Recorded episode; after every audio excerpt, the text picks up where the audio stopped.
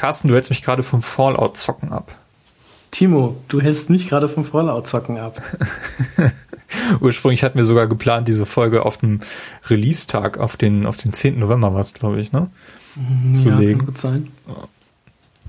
Gut, ich hatte Fallout jetzt, Fallout jetzt ein bisschen, ein bisschen früher bekommen, deswegen wäre es nicht ganz so schlimm gewesen, aber äh, ist natürlich auch ein Zeitfresser.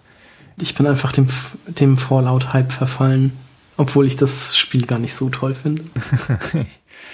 okay, und damit einen wunderschönen guten Abend zur, ja, mindest, äh, insgesamt schon 50. Episode des Play Together Podcasts. Carsten. Eigentlich wollte ich mir dafür so eine Tröte kaufen. Naja, das nächste Mal. Zur regulären 50. Episode, wenn man die ganzen Game Talks rausnimmt, dann habe ich auch so eine lustige Tröte dabei. Ich glaube, da sind jetzt bei, bei 35, richtig? Äh, ja. Müsste so hinkommen. Sehr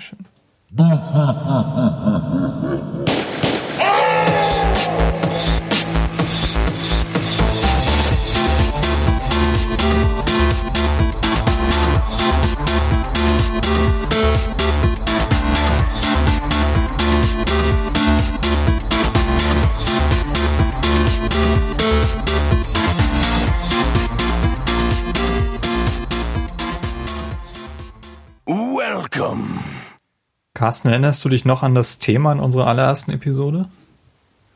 Wir haben, nein, über Resident Evil 4 oder Ocarina of Time gesprochen. Ich weiß es nicht mehr. Nein, es war Super Mario. Das weiß ich noch. Okay. Ich. Das, weiß ich, das, das weiß ich schon nicht mehr. ich glaube, damit hätte ich jetzt auch die Game Talks äh, Best Game Ever der ersten drei Folgen abgedeckt. äh, aber nee, das Thema weiß ich nicht mehr genau. Das Thema war, dass wir zehn Jahre zurückgeschaut haben und das Spielejahr 2002 beleuchtet haben. Also Play Together ist ja 2012, im Mai 2012 gestartet und wir hatten damals einfach mal zehn Jahre zurückgeschaut. Genau. Das Spielejahr 2002 angeschaut und sowas ähnliches dann auch nochmal in der 15. Episode gemacht. Äh, das war dann 2003. Mhm. Äh, genau, 2013, also das Spielejahr 2003, was wir dort besprochen haben. Ja, und heute machen wir sowas ähnliches. Nur ähm, etwas, hoffentlich etwas besser und äh, etwas anders. Etwas anders, genau. Wir sprechen nämlich heute nur über Fallout 4. Genau. Herzlich willkommen zum Fallout 4 Game Talk. Nein, der liegt noch ein bisschen in der Zukunft. Ähm, aber wir wollen sowas ähnliches machen, wie wir es schon eben zweimal gemacht haben. Wir wollen nämlich heute 15 Jahre zurückschauen auf das Spielejahr. Tada, Taschenrechner raus. Ins Jahr 1998. Ja. genau, wir wollen heute auf das Spielejahr 2000 äh, zurückblicken, was in meinen Augen gerade für Videospiele eines der fantastischen Jahre äh, überhaupt ist. Also da ist wirklich so viel krasses Zeug erschienen und ähm, da wollen wir einfach mal zurückblicken, ähm, was uns dort am meisten gefallen hat. Also ich glaube, wir so, sollten einfach mal damit anfangen, ähm, mal zurückzublicken, was hatten wir eigentlich damals so für Hardware, Konsolen daheim stehen. Ähm, du als tada 14-jähriger Bursch. Genau. was hat man denn so in deinem Keller gefunden? Ähm, ja, ich hatte. Hast du damals schon im Keller gewohnt? Nee, das kam später. Das kam erst äh, kurz vor unserem Auszug, beziehungsweise kurz bevor ich, ich weiß gar nicht, ob ich noch in der regulären Schulzeit im Keller gewohnt habe. Aber ich weiß, äh, ich glaube ein paar Jahre später. Also so zur Bundeswehrzeit, beziehungsweise weiterführende Schule und so, da kam das. Ähm, ja, ich hatte mir damals, ich hatte damals Konfirmation und mir von meinem Konfirmationsgeld einen PC gekauft. Ähm, Richtig, das war das Konfirmationsjahr. Stimmt. Und er hatte absolut keine Ahnung von PCs zu der Zeit, was sich in den ja, darauf folgenden zwei, drei Jahren rapide geändert hatte. Deswegen ähm, bist du ähm, zu Aldi gegangen und hast dir den Aldi-PC geholt. Mehr oder weniger ja, könnte man so sagen. Nein, ich bin in, ich glaube, ich war bei Mediamarkt und habe mir einen äh, Fertig-PC gekauft. Ähm, ich hatte keine Ahnung von irgendwas, äh, Prozessoren oder sowas. Intel Pentium soll ja damals ganz toll gewesen sein. Ich habe mir dann einen, äh, mich für einen PC entschieden, der da so rumstand, der recht Preis-Leistung eigentlich ganz okay war. Es war ein, äh, der PC hatte einen Intel Celeron Prozessor. mit 633 Megahertz, den ich später auf irgendwie, ich glaube, 725 oder so übertaktet habe. Ähm, ich weiß nicht mehr genau, wie viel Megabyte RAM der hatte, ob das 160 waren oder auch irgendwie so 200 irgendwas. Ähm, also ich glaube, das war noch die Zeit, wo man so 128 oder sogar noch 64 bloß noch nee, durchaus also hatte, finden konnte. Also ich glaube, es waren sogar irgendwie im 200er Bereich, aber da bin ich mir jetzt auch nicht mehr sicher. Ich habe mich jetzt einfach mal auf 160 Megabyte ge geeinigt, mhm. sozusagen. Ähm, was mir später aufgefallen ist, also zum einen äh, war Windows ME vorinstalliert. Oh Gott. Was mir, also ich weiß nicht, ich hatte damit eigentlich nicht so zu kämpfen. Ich, wo es ist das eine oder andere Mal abgestürzt, das stimmt schon. Ähm, das Tolle an diesem PC war, er hatte einen Brenner. Ich glaube, Brenner waren damals noch relativ teuer. Weiß ich gar nicht. Es war auf jeden Fall noch kein Standard. Der konnte, glaube ich, auch nur zwei- oder vierfach oder so brennen. Aber er hatte einen Brenner und das äh, fand ich ganz toll, weil dann konnte ich mir ja alle PC-Spiele, die es so gab, äh, schwarz besorgen, was ich irgendwie, glaube ich, nie gemacht habe. Also zu der Zeit, ähm, weil das nie geklappt hatte. Ähm, und was ich nachher schmerzlich feststellen musste, das Teil hatte keinen AGP-Steckplatz. Also ich konnte, es hatte halt nur eine Onboard-Grafikkarte und ich konnte noch nicht mal eine Grafikkarte kaufen und die dann da einbauen, weil ich einfach keinen äh, AGP-Slot hatte. Das heißt, ich musste mir eine, irgendwann später mal eine teure PCI-Karte kaufen und die waren halt damals auch, das war halt kein Standard und deshalb war die auch nicht so richtig gut das hat mich natürlich etwas verstört. Weißt du, wie lange dieser Rechner ungefähr gehalten hat? Wie lange du den benutzt hast? Zwei oder drei Jahre. Also eigentlich gar nicht so lang, ne? Hm. Nicht so richtig. Das, ähm, ich glaube, irgendwie zwei Jahre oder so und dann habe ich den quasi meinen Eltern verkauft, in Anführungsstrichen. Also ich habe den meinen Eltern gegeben und die haben mir dann im Gegenzug einen neuen PC gekauft. Und da war das nämlich schon so, dass es ähm, ein PC aus Einzelteilen zusammengebaut war. Mhm. Was, ähm, was ich natürlich vorher noch nie konnte, sondern mich dann halt in diesen zwei Jahren, ähm, die ich diesen PC hatte, einfach komplett an, wo ich mich dann so komplett reingelesen hatte mit GameStar und allem und dann halt auch so ungefähr wusste, ähm, was man so braucht, was so neu ist, was so gut ist und der PC war dann schon um Welten besser. Ja, coole Geschichte. Ich glaube, du hattest sogar so einen so einen Rechner, der nicht hochkant gestanden ist, sondern, sondern nee, ähm, ich weiß hatte, nicht, diese Tower hatte, heißen, die man so querlegt. Nee, ich hatte, also das ist, glaube ich, so ein Desktop-Tower, aber ich hatte ähm, immer normale. Also die standen immer normal. Ja? Also, okay. Ja. Dann habe ich da verwechsel ich das wahrscheinlich gerade. Mhm. Wie sah denn dein PC aus? Dein erster? Ja, das Ding ist, ich habe mir meinen ersten eigenen PC erst im Jahr 2001 gekauft. Also mhm. unmittelbar bevor der Euro eingeführt wurde, hatte ich noch äh, mit 2000 D-Mark in der Tasche mir so ein, so ein PC zusammengestellt. Ähm, zu der Zeit im Jahr 2000 hatten wir immer noch den Rechner, der für, der bei meinem Vater im Büro stand. Mhm. Äh, der muss, glaube ich, von 1998 sein. Also es war eine relativ alte, alte Möhre zu der Zeit. Ähm, Pentium 2 war das mit 233 Megahertz äh, wo der Lüfter auch nicht ganz richtig drauf saß. ähm, also man konnte den so hoch und runter bewegen, aber es störte halt nicht, weil er dann auch nicht wirklich so warm wurde. Mhm. Ähm, ursprünglich hatte er mal 32 Megabyte RAM. Ähm, das reichte auch für das, was ich da gespielt habe, bis auf Diablo 2. Und deswegen konnte ich meinen Vater damals überreden, doch mal so einen 128 Megabyte RAM-Riegel äh, da zu kaufen und einzubauen. Und deswegen hatten wir dann eben 160 Megabyte. Äh, das reichte eben, um Diablo 2 zu spielen. Das ist eigentlich nur, nur deswegen. Ähm, Ein Spiel, das völlig an mir vorbeigegangen ist. Ja, kommen wir noch später zu. Das ist nämlich auch in diesem Jahr erschienen. Ähm, wir hatten äh, auch Internet mit einem, ich habe hier 56K-Modem aufgeschrieben, aber das war gar kein 56K-Modem. Ähm, das war noch so ein 33,6er-Modem. Damit habe ich meine ersten Internet oh, wow. Gehversuche gemacht. Das kann man sich gar nicht mehr vorstellen. Mhm. Ja, also echt damals noch mit so einer CD, die man überall mitkriegen konnte. Das war ja noch die Zeit, wo AOL-CDs überall aufkamen. AOL hatten wir nicht. Ja. Ähm, will ich mich gleich von distanzieren? Nein, habe ich nie, nie genutzt, aber ich hatte irgendwie diese CDs alle gesammelt und wollte die dann irgendwann mal zurückschicken oder so, weiß ich nicht. Die liegen irgendwo noch im Keller bei meinen Eltern.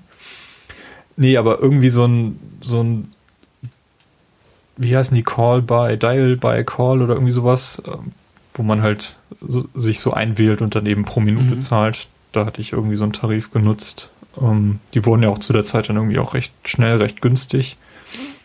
Um, ähm, das war so das, wie ich ins Internet gegangen bin, so vielleicht 20 Minuten am Tag oder so.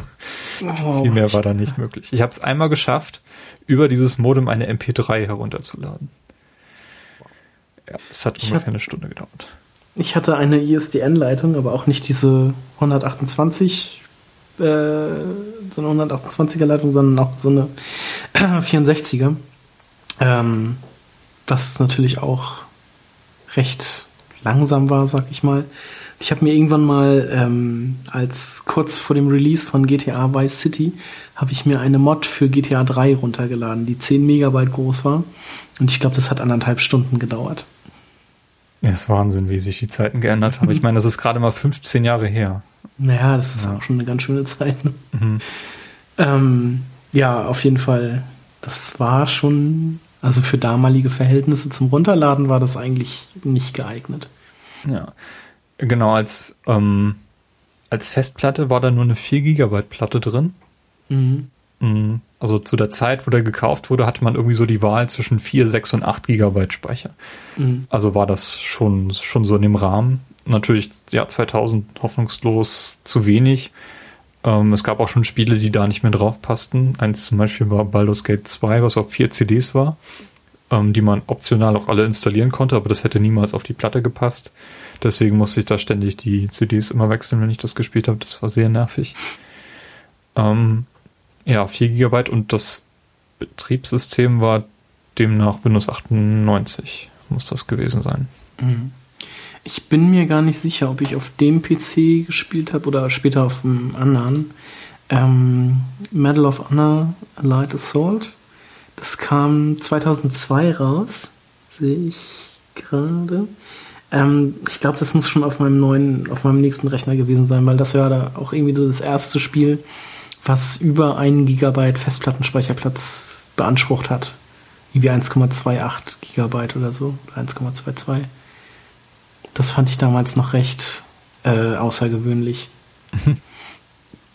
Aber ich glaube, das habe ich dann schon auf meinem, auf meinem zweiten Rechner gespielt. Dann muss ich den so 2002 bekommen haben. Ja, interessanterweise nutzt mein Vater die Tastatur, die damals im PC beilag, immer noch. Ähm, ist unkaputtbar. Ist auch nicht wirklich vergilbt. Also ich, ich weiß nicht, was da irgendwie für äh, Mars-Technologie drinsteckt, aber die ist, die, die funktioniert immer noch und fühlt sich immer noch so an wie am ersten Tag. das ist echt, echt cool, ja. Ist, glaube ich, von, von Fujitsu, Fujitsu Siemens, oder war das damals schon Siemens? Jedenfalls. Äh, Gibt es denn überhaupt noch, gibt also dann muss der PC ja auch etwas älter sein, oder? Gibt's, also ich meine, gibt es heutzutage noch PCs mit so alten Maus- und Tastaturanschlüssen? Diese es gibt, ähm, diese USB-Adapter, die das, ah, ja, richtig. das machen. Ja. ja, gut. Also das, das geht schon. Ja, aber war eben so das letzte Jahr, wo der wirklich voll zum Zocken von mir benutzt wurde, mhm. ähm, bis ich dann ein Jahr später dann meinen eigenen hatte. Und das war wirklich leistungsmäßig ein gigantischer Sprung, der da gemacht wurde. Mhm. Ja. Ich wüsste jetzt aber auch nicht mehr, was, also wie groß meine Festplatte bei dem PC war, beziehungsweise was für Komponenten der alte, also der nächste PC dann hatte. Das wüsste ich überhaupt nicht mehr. Ja, es war ja auch damals die Zeit, wo es so langsam aufkam, dass man Filme äh, aus fragwürdigen Quellen sich heruntergeladen, also ich erinnere nur an unsere LAN-Party-Folge, wo wir das, glaube ich, mhm. mal aufgegriffen haben. Ja, das war ja die reinste Tauschbörse. Ja, also LAN-Partys waren quasi unsere, unsere Tauschbörsen, die wir damals hatten. Und dieser Rechner war nicht in der Lage, ähm, DivX und diesen ganzen Kram abzuspielen. Das Einzige, was er konnte, war irgendwie MPEG 1 Filme. ähm, habe ich da auch nur ein, zwei Mal gemacht, aber das, das war kein Spaß. Ich erinnere mich aber daran, bei dir mal den Schuh des Manitou ja, zu haben. Ich erinnere mich auch. Der ging ja, nämlich, das war eine MPEG 1 Kopie, wo auch immer die herkam.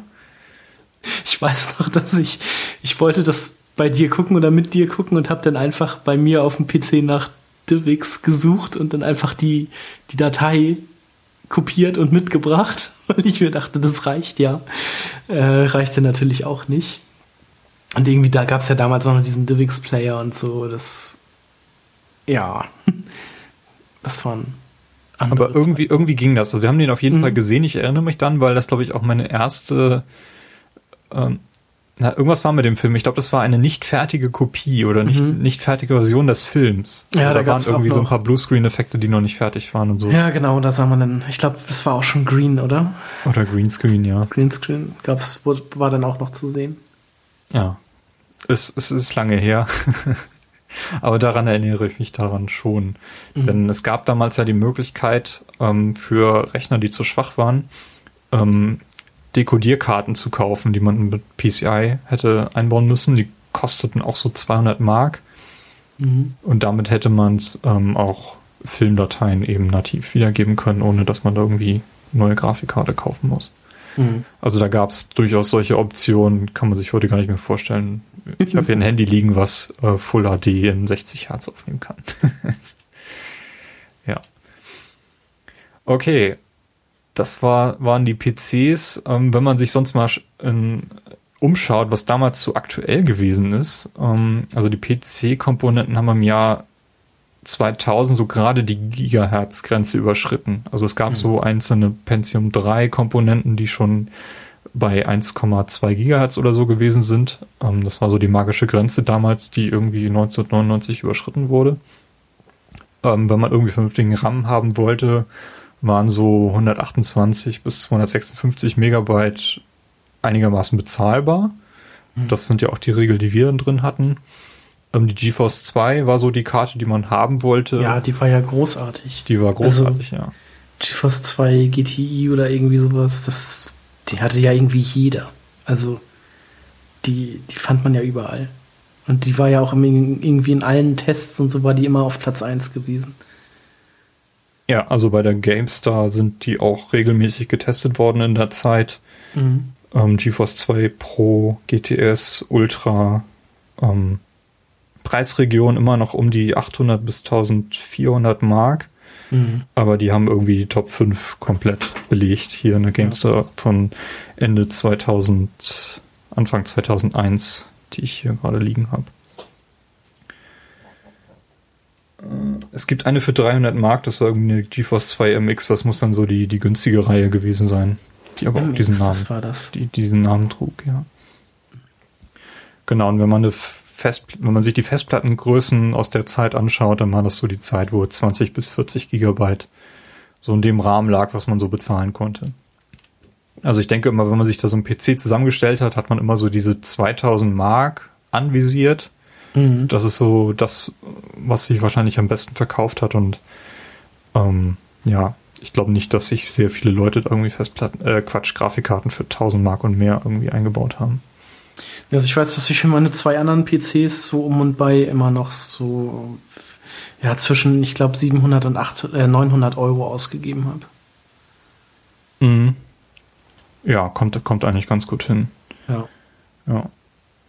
Ja, und Monitore, das ist halt immer noch die Zeit, wo wir diese fetten Röhrenmonitore zu den LAN-Partys geschleppt hatten. Da gab es entweder 17 oder 19 Zoll, fertig. Ja, ich hatte 17. Aber ich hatte später auch nochmal den von meinen Eltern und das war nur ein 15 Zoll Monitor. Süß. ja, tatsächlich. Nee, ähm, ja, aber sonst hatte ich so einen 17 Zoll Monitor, den hatte ich mir auch irgendwie mal bei Mediamarkt oder so gekauft. Und der hatte, also die Marke, die ich hatte, die hatte andauernd Wackelkontakt. Und deshalb habe ich den irgendwie drei, vier Mal getauscht. Also innerhalb von einem Jahr. Ja. Hatte ich diesen, musste ich diesen Monitor immer wieder in den Laden schleppen und habe mir dann immer wieder einen neuen äh, mitgenommen. Das war ganz seltsam. Aber ich wusste, wenn man einen, einen Korken zwischen Tisch und Monitorkante klemmte, unten in der Mitte, dann blieb der an, weil sonst ist er immer ausgegangen. Sehr schön.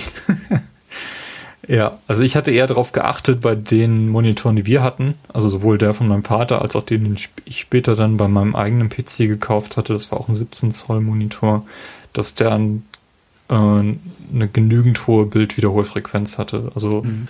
Irgendwas, alles was unter 75 Hertz lag, das konnte ich irgendwie, das hat für mich so geflimmert, dass ich da, dass mir da schlecht wurde.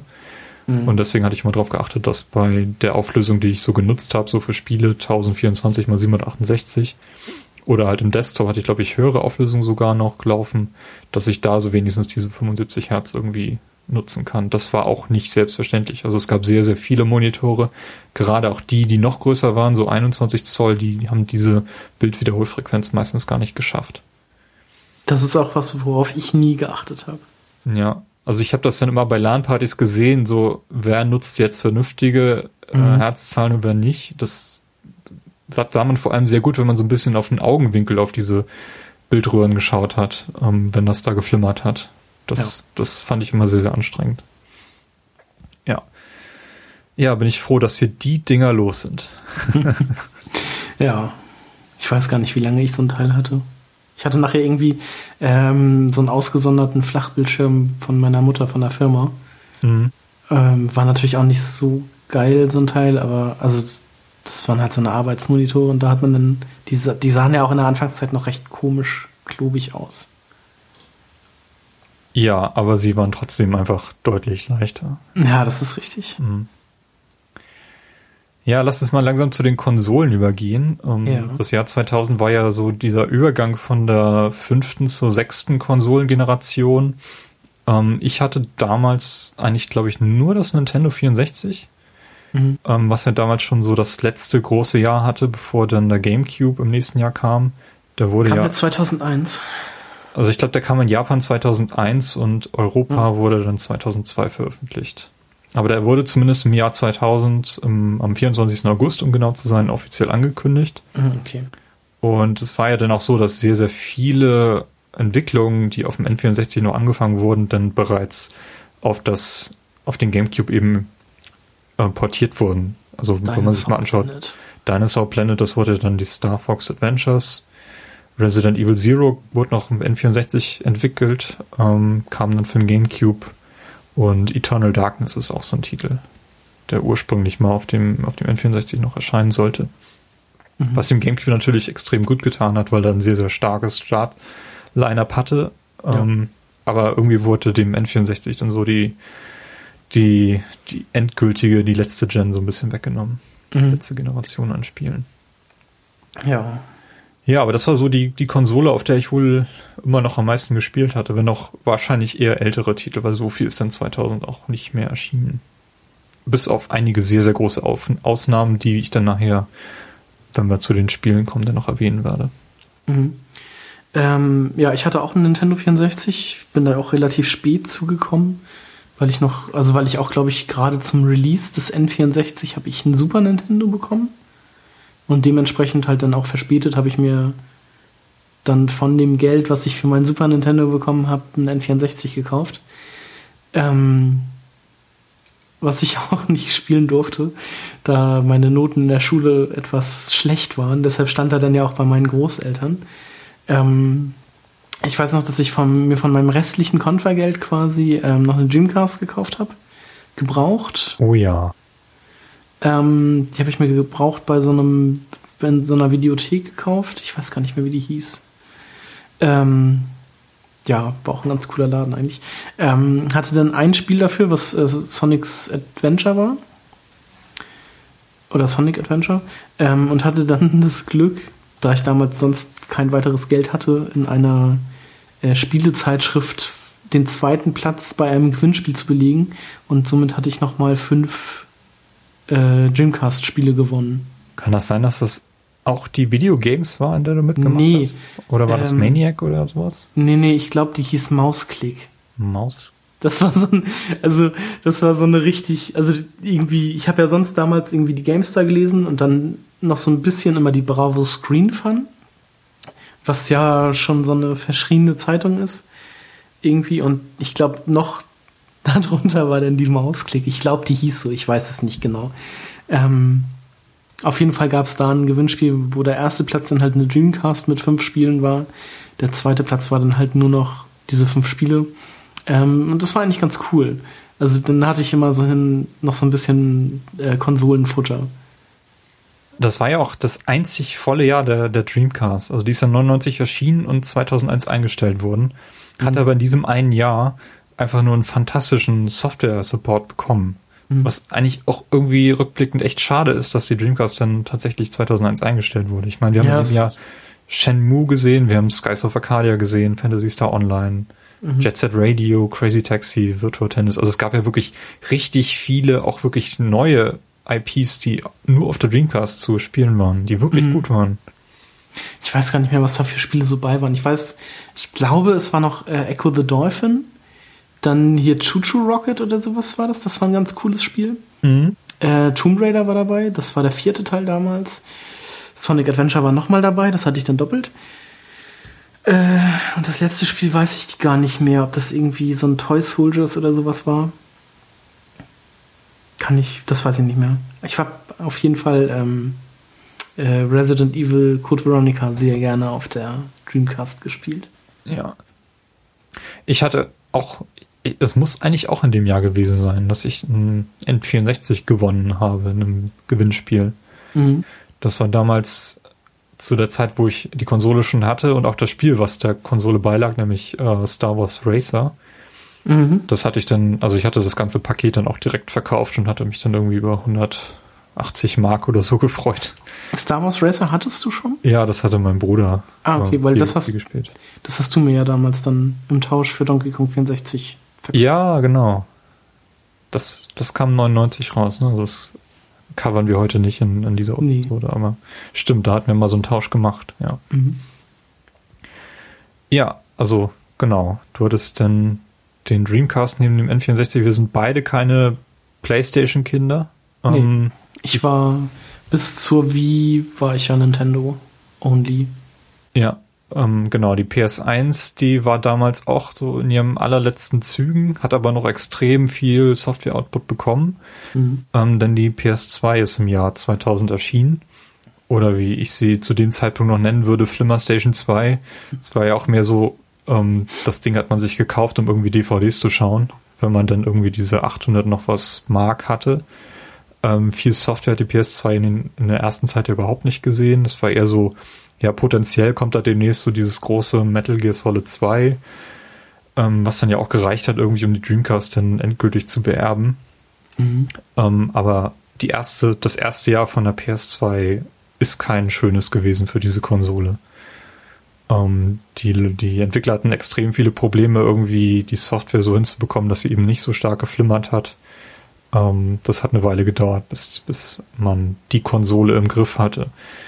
Deswegen haben wir auch, glaube ich, in unserer Liste überhaupt keine PS2-Spiele, äh, die wir da aufnehmen würden in die Best of 2000 Liste. In, in unsere oder in die?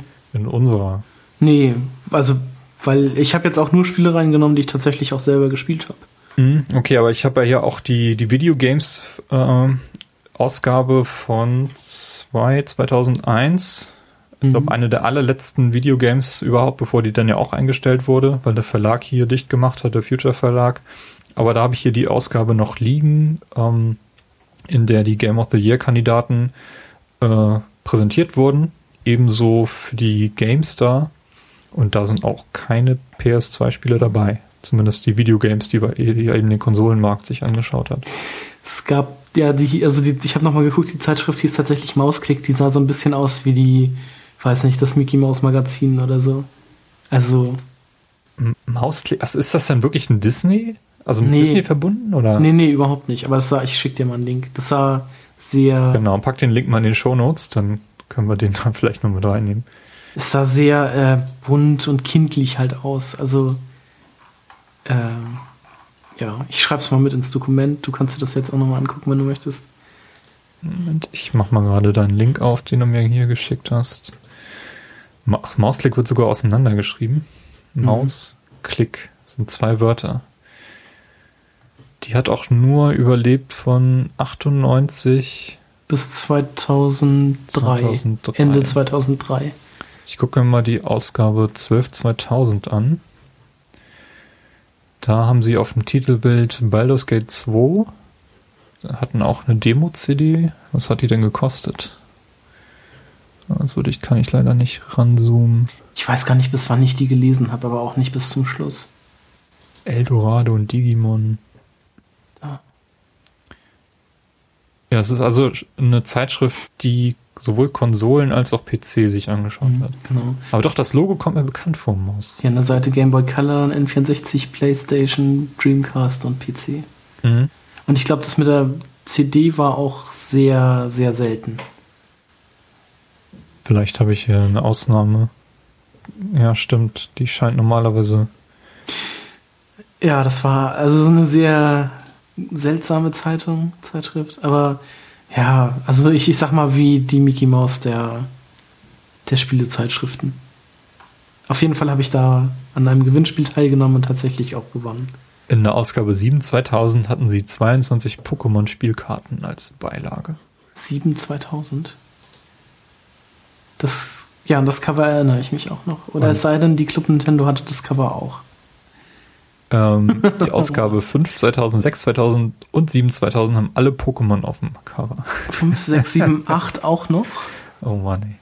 8 und die 9 hatte dann auch noch. Die Oh, wow. 10, die, die 11, nee, die 11 nicht mehr. Stimmt, Nicht das mehr sind als- fünf, sechs Cover hintereinander, die alle Mhm. Pokémon als Hauptthema auf dem Cover haben.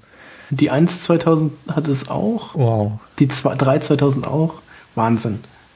Und 99 ging das auch noch so ein bisschen so weiter. Und 2001 hatte auch wieder viel Pokémon. Ja, es gab viel Pokémon. Ja, stimmt. Pokémon ist, ja, es ist, ist ein Riesending gewesen zu Mhm. der Zeit. Ich glaube, es war auch das Jahr, in dem ähm, Pokémon Stadium Mhm. im N64 erschienen ist. Also ich hatte auch unfassbar viele Pokémon-Sachen einfach. Ja, also irgendwie ist das wohl die Zeit, die, wo das so noch, wo mich das nicht mehr direkt getriggert hat. Mhm. Ich weiß gar nicht Pokémon genau. auch gespielt habe. Also es war ja auch so 2000 rum. Ich hatte auf jeden Fall Pokémon Stadium alle drei Gameboy-Spiele damals, dann unfassbar viele Karten. Also ich hatte auch diese Pokémon-Karten alle fein säuberlich in so einem Sammelalbum einge, äh, ja, verstaut. Äh, das war Wahnsinn, was ich alles an Pokémon-Kram hatte. Ich hatte auch diesen, diesen, war der bei Pokémon Stadium dabei, dieser Adapter? Ich glaube schon. Womit man dann auch noch die Gameboy Pokémon in das Spiel laden konnte. Genau, das nannte sich Transferpack. Mhm, genau.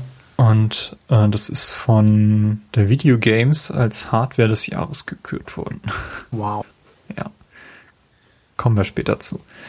Ähm, genau, du hattest noch einen Handheld. Ich hatte noch einen Gameboy Color, genau.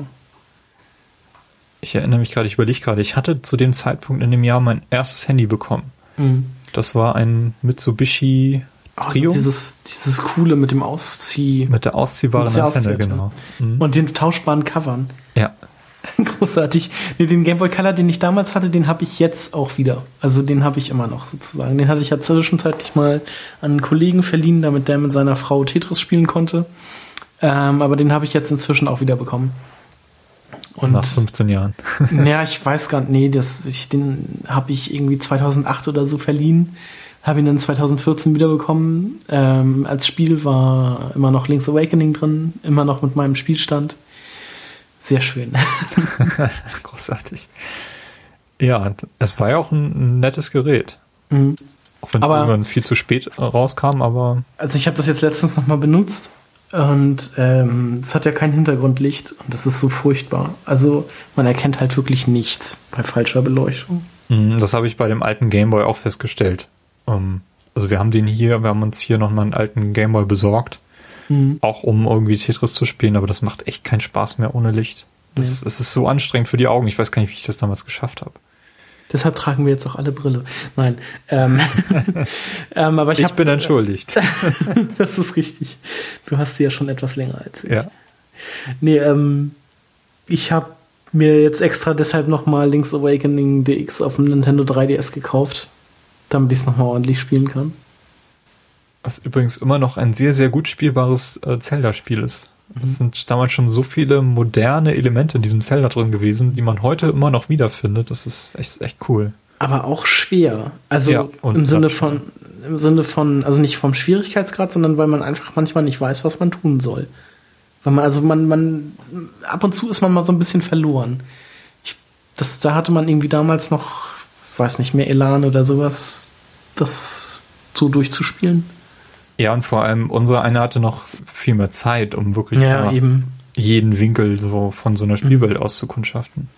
Also ja. muss man ja auch teilweise einfach machen, wenn man nicht weiß, wie man weitermachen soll. Und eben. dafür fehlt mir heutzutage meistens die Geduld.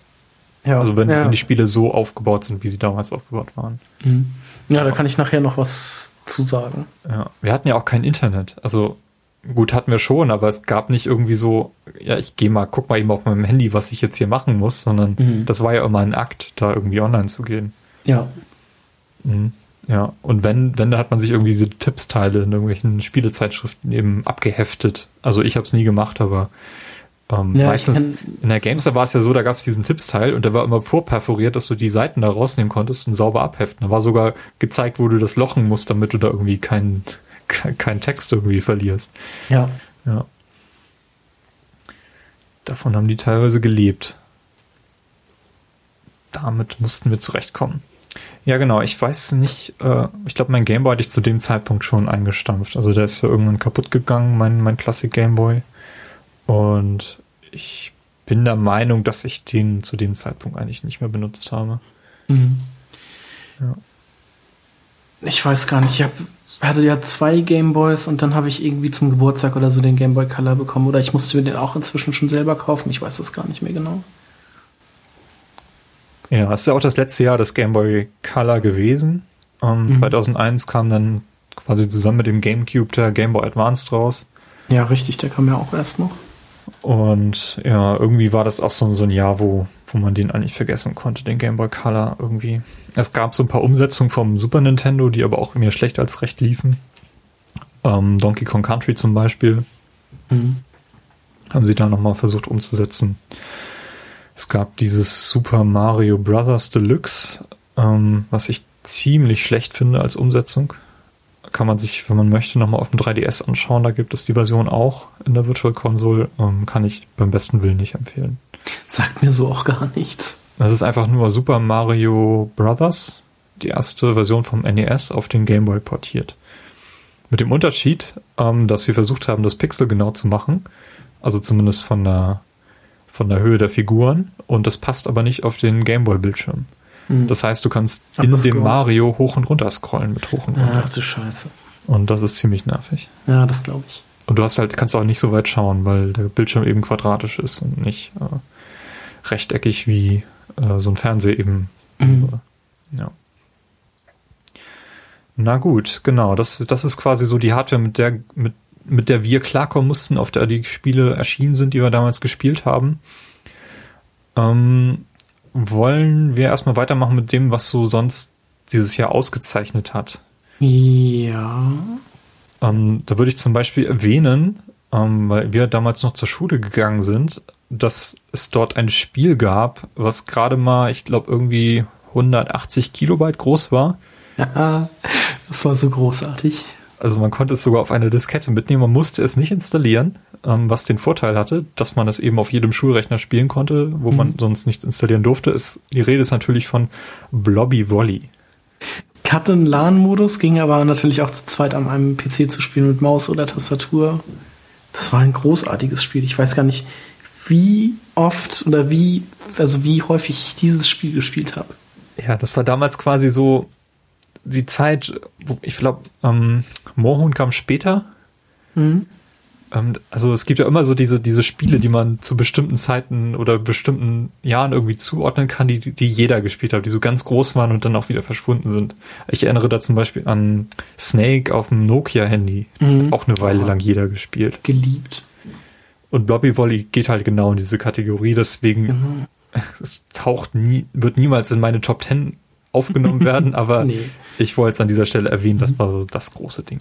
Für alle, die das nicht kennen, man hatte einen karibischen Strand mit einem Meer im Hintergrund, äh, dann ein Volleyballnetz in der Mitte und dann zwei ja, Blobs, also einen roten und einen gelben.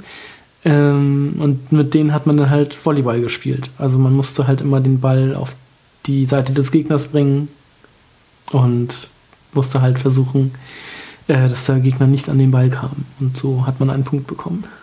Ja, hat irgendwie dadurch profitiert, dass man eben nur die vier Steuertasten brauchte. Ja, drei sogar nur, ne? Also springen links und rechts. Stimmt, man braucht nur, nur drei, genau. Und die Figur, die sah so ein bisschen aus wie so ein Gummibärchen. Ja, genau. Ach ja, und es gab eben nur diese eine Stage. Das ganze Spiel bestand eben nur daraus und es gab am Ende halt irgendwie so eine, so eine Bestenliste. Mhm. Und es funktionierte einfach. Du musstest es nicht installieren, konntest es direkt runterladen und spielen. Äh, auf jedem Windows-PC. Es, es, es, es, war einfach, das, ja. das, hat, das kannte auch jeder. Ja, das, das hatte jeder, das kannte jeder, das war einfach, ja, das Spiel damals. Mhm. Haben wir ja auch auf LAN-Partys und so nur gespielt. Genauso, es gab noch so ein anderes, es hieß Icy Towers. Da musste man in so einem, in so einem Turm halt möglichst hochkommen. Ich weiß gar nicht, aus welchem Jahr das ist, aber das war halt auch so ein Spiel, was immer gespielt wurde. Ja, was doch irgendwie absurd ist. Ich meine, man geht zu so einer LAN-Party, schleppt dort einen ganzen Kofferraum voller Sachen hin mhm. und dann spielt man Blobby Volley. Also, SC Tower ist von 2001, aber das wurde auch echt häufig gespielt. Mhm. Tja, super. Ja, 2000 wurde auch äh, Communio gegründet. Mhm. Ähm, das erwähne ich hier, weil das ja eigentlich, es ist eigentlich ein Spiel. Ja, so ein Manager halt der auch sich irgendwie bis heute nicht viel verändert hat. Also ich finde, wir haben auch eine Weile lang Communio gespielt. Mhm. Ähm, diesen, diesen Fußball, ist das ein Fußballmanager? Ist das ja nicht. Naja. Na, du managst eigentlich so dein eigenes Team. Naja, eben. Also man, man kauft sich aus allen verfügbaren Spielern der Bundesliga Spieler zusammen, also beziehungsweise man bekommt welche und kann sich dann noch Spieler kaufen, die natürlich je nach Dauer der Saison oder äh, wie sie halt spielen, im Marktwert äh, steigen oder fallen und kann sich dann halt so ein, so ein super Team sozusagen zusammenstellen. Und macht dann halt damit Punkte und hofft dann, dass man am Ende der Saison die meisten Punkte in seiner Gruppe hat, ja. um das zu gewinnen. Fand ich auf jeden Fall interessant, dass die schon so alt sind. Also mhm. Communio ist ja, Communio ist ja, und jetzt sage ich mal diesen Begriff, so ein, so ein Web 2.0 Ding. Ähm, das ging ja da so ganz langsam los. Mhm. Ähm, ich habe Communio, glaube ich, intensiv eher so 2007, 8, 9 irgendwie in dem Zeitraum gespielt. Ja, so um den Dreh war das. Ja, ist auch schon ziemlich lange her. Mhm. Ähm, aber ich habe auch den Eindruck, die haben sich irgendwie nicht weiterentwickelt. Also ich, ich gucke so alle paar Jahre mal nach, ob die im App Store mittlerweile mal vernünftig vertreten sind, aber das ist bis heute nicht der Fall. Und also es gibt Apps, aber die sind dann nicht so die, die taugen nichts. Die taugen ja. nichts. Okay. Ja, vielleicht, ich lade mir das nachher mal für mein Tablet runter. Mal gucken. ja. Ist auf jeden Fall äh, auch ein deutsche, deutsche, deutsches Start-up gewesen, ähm, was ja auch für Webdienste irgendwie nicht so gewöhnlich war, sagen wir mal so. Mhm. Ja. Ähm, die Videogames äh, bemängelt in ihrem Jahresrückblick so ein bisschen die vorherrschende Sequeleritis. Also das ist ja auch so ein Ding, was man irgendwie zu jedem Jahr irgendwie findet. Ja. Ähm, so die großen Titel haben ihre x-te Fortsetzung bekommen. Ähm, haben wir auch nachher in unserer Liste, da sind durchaus einige Sequels dabei, auch von größeren Titeln. Ähm, loben allerdings, ähm, dass die Dreamcast ein sehr, sehr individuelles und neues Software-Line-Up bekommen hat ähm, was nur dadurch getrübt wird, eben, dass sie so furchtbar schlecht beworben wird. Also ich erinnere an diese sechs Milliarden Spieler-Geschichten, die da im Fernsehen gezeigt wurden. Da wurde dann auch explizit nochmal in dieser Zeitschrift bemängelt, äh, dass Österreich immer noch nicht online gehen konnte. Anscheinend haben da doch einige Leute von, von Österreich oder Leser ähm, immer wieder diese Kritik geäußert, die, die ich mehrfach in dieser Zeitschrift gesehen habe auf verschiedenen Seiten kann ich halt, kann ich mich halt auch überhaupt nicht dran erinnern. Also an die Werbung dazu. Hm, musst du mal auf YouTube dir anschauen, diese, diese 6 Milliarden Spieler-Geschichte, die, die habe ich jedenfalls noch recht gut im Gedächtnis, die damals, damals ging. Also man wusste eigentlich auch gar nicht, was die Dreamcast ist. Bist du eigentlich mit deiner Dreamcast online gewesen? Nee, da brauchte man, glaube ich, doch auch so einen Adapter. Oder war da mit drin? War, war da ein Modem dabei? Ich weiß Ich weiß es, aber also ich hab's nicht gemacht. Also nein. Das war ja damals auch noch eine Zeit, wo das nicht bezahlbar war. Also das Online-Spielen zum einen irgendwie zu langsam, glaube ich, beziehungsweise mit, ja, obwohl mit einer äh, ISDN-Leitung war das eigentlich okay, aber das, ich glaube, meine Eltern hätten mir den Kopf abgerissen, wenn ich äh, online gespielt hätte, Stunden um Stunden. Und also das war ja auch, ähm, also solange wie ich zu Hause gewohnt habe, noch bei meinen Eltern hatten wir ja auch nie DSL mit Flatrate und sowas, weil meine Eltern das nie ähm, für sinnvoll erachteten. Deshalb hatte ich eigentlich nie schlechtes Internet, solange ich alleine gewohnt habe. Okay. Ja. Ich weiß nicht, ob das, ob dieser Online-Modus in Deutschland überhaupt so populär gewesen ist. Also gab es irgendwie andere Konsolen? Wann? Ich glaube, also das Online-Spielen, das war doch damals noch nicht so. Ja, Dreamcast war eigentlich die erste Konsole, die das um, ähm, so richtig versucht hat zu pushen. Naja, aber das wurde doch damals auch noch nicht so richtig genutzt, oder? Also es, ich glaube, das erste große Spiel war eben dieses von dir schon erwähnte to Rocket, was das eben machen konnte. ja, das kann gut sein. Ich glaube, die, die meisten Spiele, die diesen Online-Modus nutzen wollten, ähm, mussten auf dieser Windows CE-Plattform laufen, die bei der Dreamcast mhm. dabei war. Und das hat so ein bisschen das Erlebnis getrübt, gerade eben bei, bei Sega Rally, wo die Framerate dann eben nicht mehr hochgehalten werden konnte. Ja. Was das Spiel dann auch so ein bisschen kaputt gemacht werden sollte. Also ich würde an dieser Stelle sagen, wir recherchieren das nochmal in Ruhe und werden sowieso irgendwann mal einen Dreamcast-Podcast machen müssen. Genau. Ähm, und da wir, werden wir das dann alles vertiefen. Genau, wo wir das dann nochmal vertiefend irgendwie betrachten. Ähm, aber das ist mir eben aufgefallen, dass in der Videogames häufiger erwähnt wird, dass äh, man in Deutschland zwar online spielen kann, aber in Österreich ist das immer noch. Äh, Österreich ist nicht Teil dieser sechs Milliarden Spieler. Schade. Ja. Ähm, ja, ein anderes Gerät hat sich allerdings sehr, sehr erfolgreich verkauft. Und zwar hat Nintendo in, im April 2000 verkündet, dass der 100 Millionste Gameboy verkauft wurde. Mhm. Was natürlich für einen ziemlich langen Zeitraum schon gilt. Ich meine, wann ist der Gameboy rausgekommen? 1992. 92, ja, kann gut sein. Ähm, also für acht Jahre. Ist das gut oder schlecht? Ich hätte eigentlich erwartet, dass er noch erfolgreicher gewesen ist. Wenn man ja, der, Game, der Game Boy kam 1990 in Europa raus. 1990 sogar, ja. Und 89 im April in Japan. Haben wir übrigens schon mal gecovert mit einer eigenen Episode, falls ja. ihr euch darüber nochmal informieren wollt. Ist, glaube ich, auch schon ein Jahr her. Ne, war das nicht dieses Jahr? War das echt, ist das echt schon letztes Jahr gewesen? Ja, ich glaube schon. Wow. ja. Mit dem Benny zusammen. Mit Benny zusammen haben wir uns mal den Gameboy angeschaut. Ähm, ja, ich hätte eigentlich erwartet, dass der sich schon noch besser verkauft hätte. Gerade wenn man irgendwie so die Zahlen von der PS1 sich daneben hält, die irgendwie bei 120 Millionen liegt, 130. Die PS2 sogar noch höher. Ähm, und das eigentlich so Nintendos Butter und Brot war, dieser, dieser Gameboy über viele, viele Jahre, vor allem über die gesamten 90er hinweg. Nein, nichtsdestotrotz ist das eine beeindruckende Zahl, muss man natürlich sagen. Episode 26 vom äh, aus dem November letzten Jahres. Ja, also genau ein Jahr her. 20.11. Mhm. Das ist ungefähr der Zeitpunkt, wo diese Episode dann auch rauskommt. Ja, aber das ist ja, das ist ja fast schon dieses Jahr. Und dieses Jahr ist ja auch schon wieder fast zu Ende. Fast schon 2018. Oh, Wahnsinn. ja, es ist, ist, sehr krass, ja. Ähm, Microsoft war im Jahre 2000 im Begriff, ähm, eine eigene Konsole rauszubringen. Die kam dann Jahr 2001, die Xbox. Mhm. Und Microsoft war dementsprechend schon im Jahr 2000 voll in der Planungsphase. Mhm. 2002 ja. kam sie. 2002. Also 2000, okay. äh, der 15. November 2001 in Amerika und bei uns dann am 14. März 2002. Gut. Ähm, jedenfalls hat Microsoft im Jahre 2000 den Move gemacht und Bungie aufgekauft, um sich mhm. damit den, den Halo-Titel, also Halo war ja damals auch ein sehr, sehr vielversprechendes der Titel, der glaube ich, 2001 dann kommen sollte. Genau, ich glaube, in, der, in unserer Halo-Episode hattest du, glaube ich, auch noch dieses 10-Minuten-Video verlinkt, mhm. wo Halo noch kein Ego-Shooter war, sondern so ein Strategiespiel oder sowas, wie es mal für einen Mac angekündigt war. Na, Strategie nicht. Also es war eher, war, war waren sie sich wohl noch nicht so ganz sicher, ob es ein Third-Person oder ein First-Person-Spiel werden sollte. Dann, dann war das zu dem Zeitpunkt, glaube ich, auf jeden Fall noch Third-Person.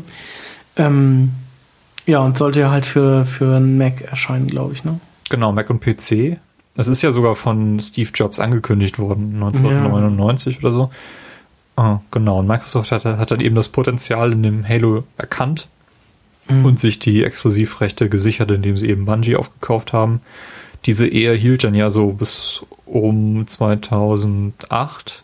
Also nach Halo 3 haben die sich ja wieder äh, getrennt. Dann wurde nochmal Halo Reach rausgebracht und danach ist Bungie dann ja zu Activision gegangen. Mhm. Und was daraus wurde, ähm, haben wir ja im letzten Game Talk mit Destiny gecovert. Habe ich heute erst gehört. Sehr schön, sehr ja. schön. Da, da warst du ja nicht dabei. Nee, warum auch?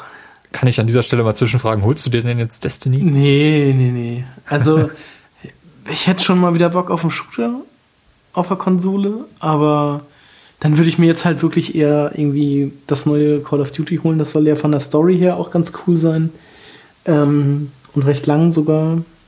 Äh, oder halt Star Wars Battlefront. Aber nee, muss nicht sein. Ich habe jetzt letztens auch erst wieder mit, äh, hier nicht Destiny, wollte ich jetzt schon wieder sagen, ähm, Borderlands angefangen, also Teil 2 und dann habe ich auch noch das Pre-Sequel. Okay. Ja, und ein anderes Studio wurde in diesem Jahr äh, geschlossen, ähm, was in den 90ern sehr, sehr große Titel rausgebracht hat, und zwar Looking Glass. Ähm, die sind ja bekannt gewesen für Spiele wie Ultima Underworld, ähm, was ich nie gespielt habe, dann System Shock und Thief. Ähm, der geistige Nachfolger von System Shock ist ja Bioshock bei 2K mhm. erschienen und ich habe auch neulich wieder jüngsten Gerücht gehört, dass eben dieses System Shock Remake ähm, durchaus noch kommen soll, vielleicht sogar schon 2016. Ähm, ich glaube, das würde ich mir tatsächlich mal anschauen, wenn das vernünftig umgesetzt wird. Also wenn es da wirklich ein richtiges Remake oder äh, mhm. Auffrischung dieser, dieser Spielwelt äh, kommen wird. Also ich habe System Shock zweimal gespielt vor kurzem. Ähm, das habe ich mir bei Good Old Games geholt. Ähm, das hat noch so ein paar Elemente drin, also dass man halt irgendwie, ich glaube, während das Spiel weiterläuft, kann man irgendwie so in so ein Menü gehen und also in so ein Inventar oder sowas und dann Sachen machen. Das hat mir nicht so gut gefallen. Ich denke mal, ich weiß nicht, wie es im ersten Teil war, aber wenn sie das, also da war irgendwie noch zu viel los auf dem Bildschirm. Das, also zu viel, was was so nebensächlich war. Und ich finde, wenn sie das nochmal neu auflegen, würde ich es, glaube ich, ganz gut finden, wenn sie das irgendwie rausnehmen oder anders lösen.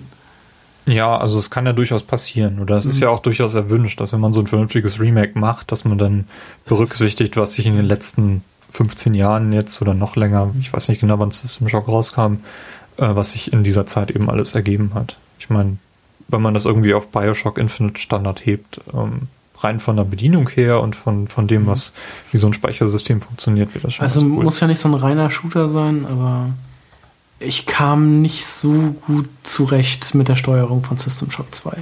Also, ich weiß gar nicht, wann ich das gespielt habe, auch irgendwie 2013 oder so. Und ich fand das alles sehr überladen. Also man hat da wirklich so ein sein Inventar irgendwie am oberen, ich habe jetzt gerade so ein Bild auf, deshalb so ein Inventar am oberen Bildschirmrand und so. Also es war irgendwie sehr, sehr unübersichtlich, fand ich. Das. Ja, kann, gut. Ist ein Spiel von 1909X. Ähm, äh, 99 kam der zweite Teil. Ja, also ich bin mal gespannt auf das Remake. Vielleicht ändert sich da ja tatsächlich was. Genau, und das andere Thief oder in Deutschland hieß das, glaube ich, damals Dark Project. Ähm, 94 ist ja auch, äh, lebt ja noch. Also ich glaube, in diesem Jahr kam doch erst der neue Theme. Nee, das war, glaube ich, auch schon letztes Jahr. Oder war das letztes Jahr? Okay. Aber den, den fand ich ja zum Beispiel auch nicht so gut. Nee, aber es ist zumindest ein Zeichen, dass naja, die, genau. die, dieser IP noch, noch, lebt. Mhm. Das stimmt.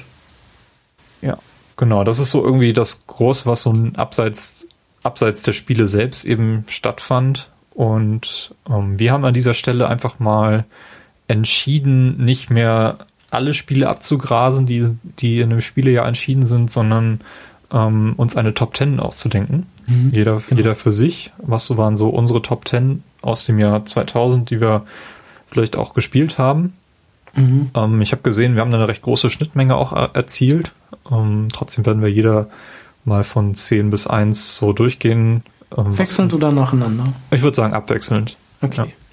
Also wir hätten an dieser Stelle auch irgendwie so Kategorien aufstellen können, wie das in den Spielezeitschriften dann passiert ist. Also irgendwie bestes Sportspiel, bestes Strategiespiel, aber ich glaube, da hätte ich selber nicht alle Kategorien füllen können. Ähm, Im Anschluss an unsere Top 10 gehen wir nochmal kurz durch, was GameStar und Videogames eben als ihre Game of the Year Kandidaten genannt haben.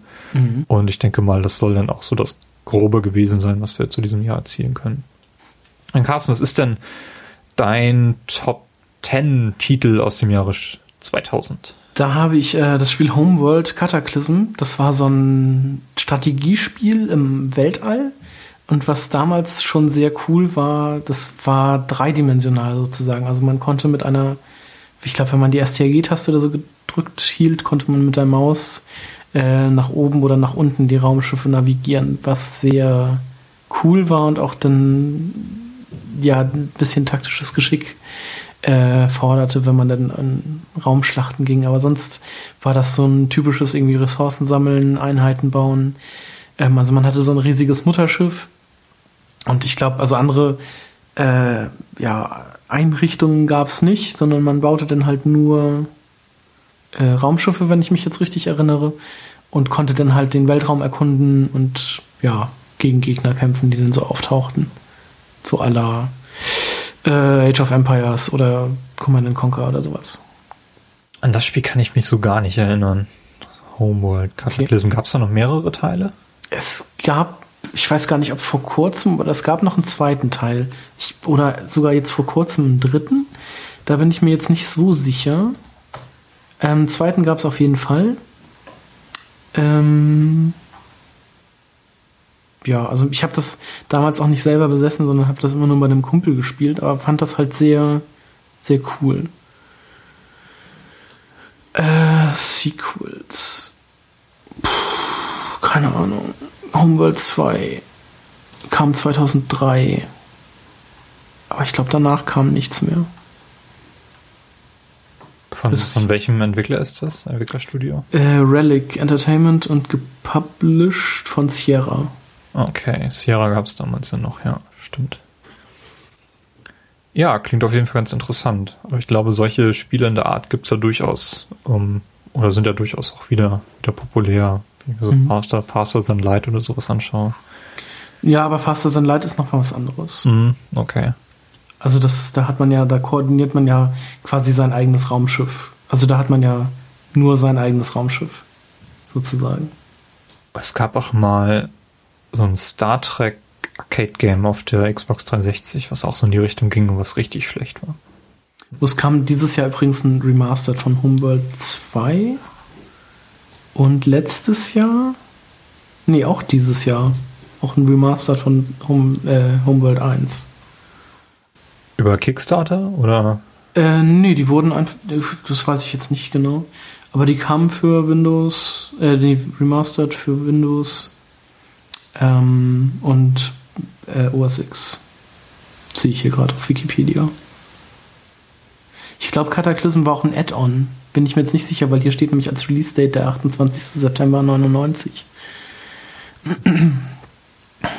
ja, das war ein Add-on. Aber war trotzdem cool. Okay, lassen wir das mal so stehen. Naja, genau. Was ist denn bei dir die, der Platz 10? Ähm, auf Platz 10 habe ich einen Titel, den ich erst viel später gespielt habe. Und zwar ist das Banjo Tooie. Also mhm. der Nachfolger von, von dem großartigen Banjo Kazooie von Rare auf dem N64. Den habe ich gar nicht gespielt. Ähm, Deshalb den den habe ich erst auf der Xbox 360 gespielt, als der da nochmal re-released wurde. Ähm, ja, also Banjo Kazooie habe ich ja auch erst viel später gespielt, aber das ist ein, ein ganz, ganz wunderbar großartiges ähm, Jump'n'Run, so Mario 64-Stil. Mhm. Ähm, Banjo Tooie finde ich nicht ganz so gut wie Kazooie, weil es einfach zu groß geworden ist. Also man hat da irgendwie so, man muss sehr, sehr viel sammeln und die Level, die sind teilweise recht ähm, verstreut, komische Zusammenhänge. Also es ist nicht, es ist nicht wirklich so gut wie wie wie Kazooie, weil mhm. einfach, weil Kazooie einfach kompakter ist. Aber dennoch Banjo Tooie ist ein auch heute noch sehr gut funktionierendes Jump'n'Run, was was ich sehr, was einen sehr tollen Charme hat auch. Ähm, ist auch, glaube ich, in der Rare Replay Collection dabei, wenn man mhm. die auf der Xbox One ähm, sich anschauen möchte, kann man das da auch nochmal spielen. Ähm, ja, es war ja so die Zeit, ähm, wo Rare noch so der Haus- und Hof-Zulieferer von Nintendo war und eigentlich auch relativ viele Spiele produziert hat. Ähm, aber man hat rückblickend betrachtet, ähm, haben die jedenfalls einen relativ hohen Output ge gehabt, aber es hat sich damals nicht so angefühlt, weil die Spiele immer sehr, sehr früh angekündigt wurden und man dann ewig warten musste, bis sie dann kamen. Aber bei Banjo Tooie war es ja so, dass ähm, sogar mal eine Zeit lang angekündigt war, dass sie inter interagieren können, also Daten austauschen können mit Banjo Kazooie. Äh, waren das irgendwelche Schlüssel, die man da sammeln konnte? Das waren doch diese, war das nicht diese bunten Eier? Ja, genau, diese Eier waren das, genau. Ähm, da war ja irgendwie mal angedacht, dass man irgendwie das eine Modul auf das andere stecken kann und dann können die so interagieren und dann kann man das letzte große Geheimnis von Banjo Kazooie lüften. Mhm. Da hat Nintendo damals gegengehalten. Ähm, das ist ja mittlerweile umgesetzt worden. Also auf der 360-Version geht das. Da können die beiden ihre Spielstände miteinander abgleichen mhm. und man kann endlich sehen, was, was dann wirklich bei passieren soll. Finde ich ganz cool, dass sie das Geheimnis dann gelüftet haben. Ähm, ja, und ja genau, Benjo Tui kam ja noch nach Donkey Kong 64. Okay, ja. Ja. Also hat so den, den, diese Entwicklung von, von Rare, von den drei großen Spielen, Kazooie, Donkey Kong 64, ähm, bis hin zu Banjo Tui, die sind ja immer größer geworden, dann ähm, ja, finde ich insgesamt nicht so cool, aber es hat trotzdem gereicht, um hier in meinen Top 10 zu, zu landen. Mhm. Dann mach du mal mit Platz 9 weiter. Den habe ich nämlich in meiner Liste auch allerdings noch weiter oben. Ja, da, ja, okay. Ähm, bei mir auf Platz 9 ist, sind die Sims, die den ersten Teil, den habe ich, glaube ich, auch gar nicht so ausführlich gespielt. Ich habe den zweiten sehr, sehr weit gespielt, aber das war natürlich damals neu und toll, sowas zu machen. Seine eigene, ja, äh, sein eigenes Haus zu bauen, beziehungsweise und dann mit Leben zu füllen, beziehungsweise irgendwie eine WG oder sowas. Ähm, und dann die Leute ins äh, in den Pool zu schmeißen und die Leiter zu entfernen, wo sie dann jämmerlich gestorben sind. ähm, oder in einen Raum einzusperren und nur eine Kaffeemaschine zu lassen. Ähm, ja, war damals ein ganz witziges Spiel. Heutzutage interessiert mich das auch überhaupt nicht mehr. Ja. Ähm, aber ich glaube, das hat auch irgendwie, also ich möchte mal behaupten, dass das irgendwie auch schon jeder gespielt hat. Also irgendein Sims-Teil hat bestimmt jeder schon mal gespielt. Genau. Ich habe das damals auch sehr viel gespielt. Ähm, das ist ja auch damals noch vermarktet worden als so ein Spiel von der Legende Will Wright.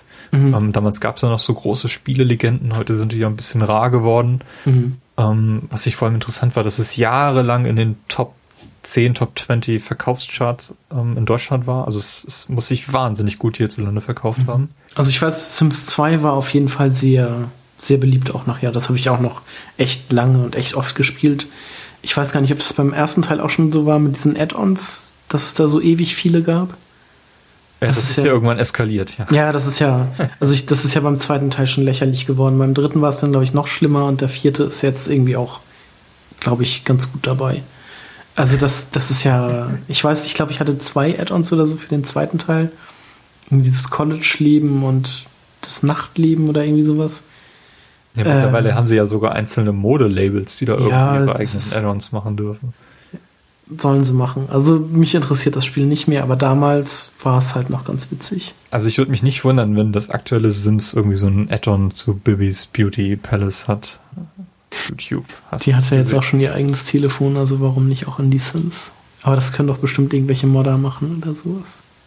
Ja, mit Sicherheit. Ja. Nee, aber ich habe das auf jeden Fall damals auch ganz gerne gespielt, weil es tatsächlich mal was anderes war. Ähm ich würde sagen, dass, dass die Sims eigentlich vom Impact erst so von, von Minecraft abgelöst wurden. Also, dass die Sims irgendwie die 2000er so richtig gerockt haben. Und dann 2010 oder so ging das dann so ein bisschen in Minecraft über. Ich kenne ja. tatsächlich mehrere Familien, ähm, die auf ihrem PC oder die ihren Kindern irgendwie nur die Sims zu spielen gegeben haben. Und das. Das war ja auch ein, ein anständiges Spiel. Ja, es war ein anständiges Spiel. Das hat auch wirklich sehr viele sonst Nicht-Spieler an den PC geholt. Naja, zum. Spielen. Die sonst also, vielleicht nur mm, wie heißt das, Minesweeper gespielt hätten oder so. Mohun halt. Mohun, ja. Oder Also es- Blubby Volley. Ja. oh Mann.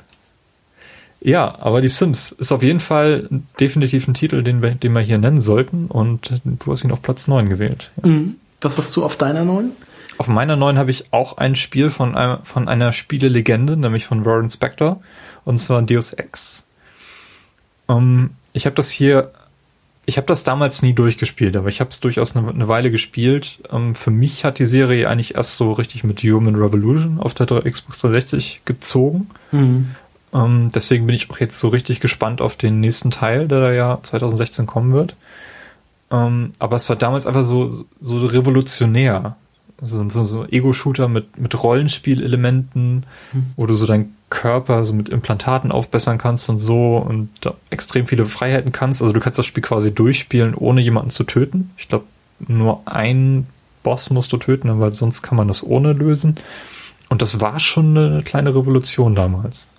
glaube, dass ich weiß jetzt nicht mehr genau, ich verbinde das immer mit Deus Ex, deshalb vermute ich einfach mal, dass es noch dazu gehört, eine äh, Werbung in der GameStar oder so, wo man ein Fadenkreuz sah auf dem Kopf eines Soldaten in einem in einer ja, befestigten Anlage.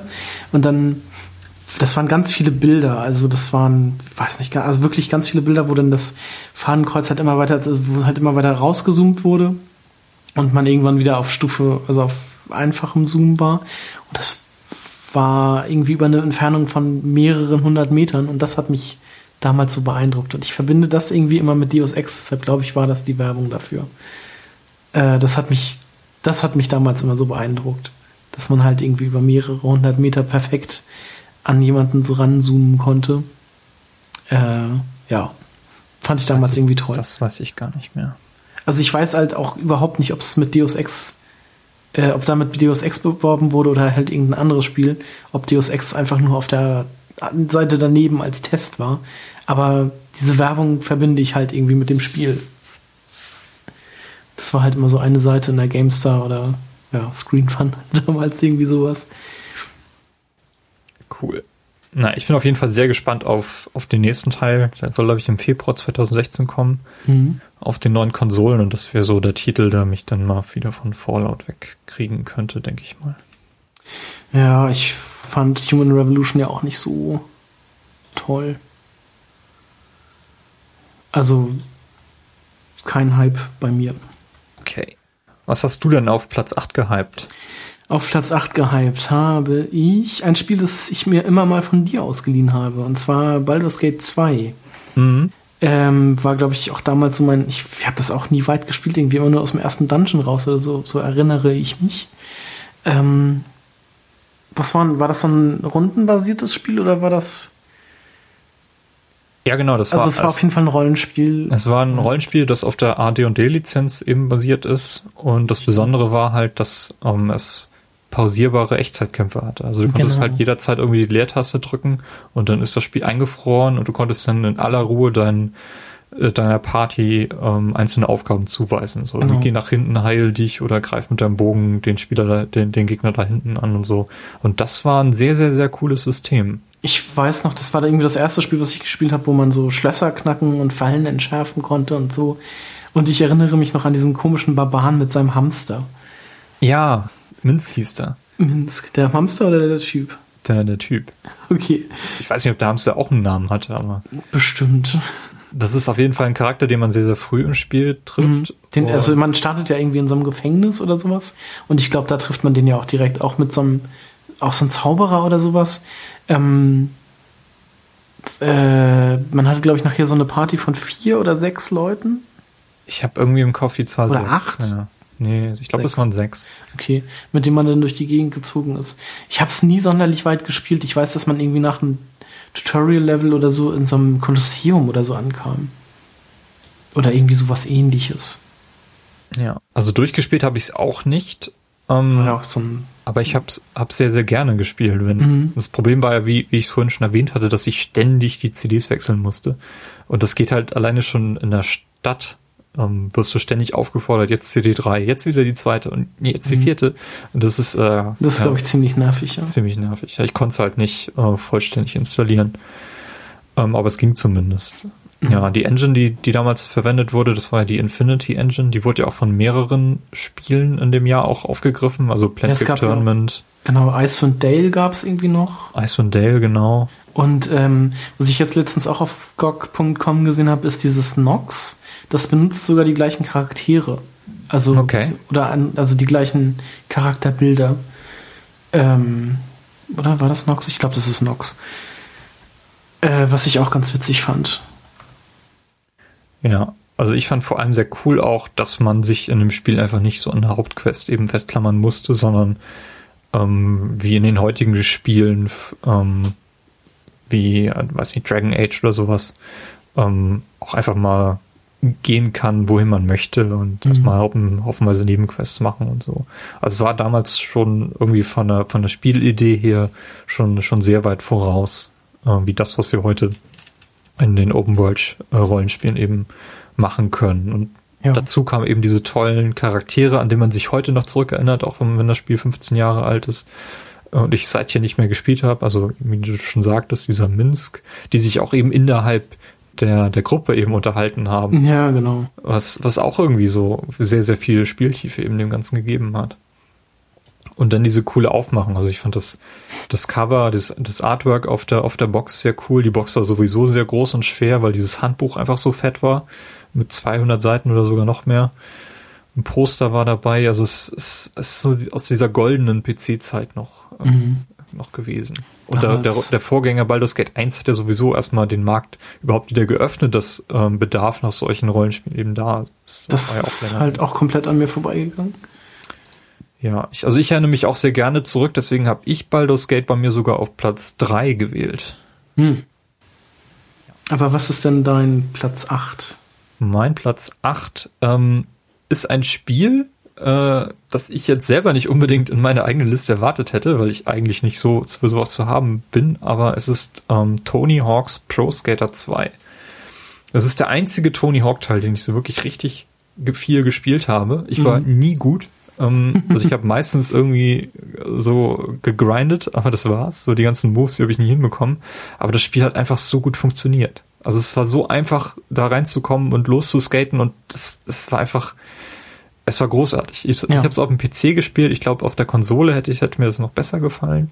Mhm. Ich habe es auch auf dem PC gespielt mit Tastatur. Das war damals furchtbar, mhm. weil man irgendwie also es war mit den Tasten ganz kompliziert, da irgendwie Tricks zu machen. Also immer mit Leertaste springen und dann irgendwie Pfeiltaste und G für einen Grab und sowas. Also es war schon äh, sehr ja, anstrengend. Deshalb habe ich das immer mit, ähm, das erste, was ich gemacht habe, wenn ich das Spiel gestartet habe, ist, dass ich die alle Cheats freigeschaltet habe.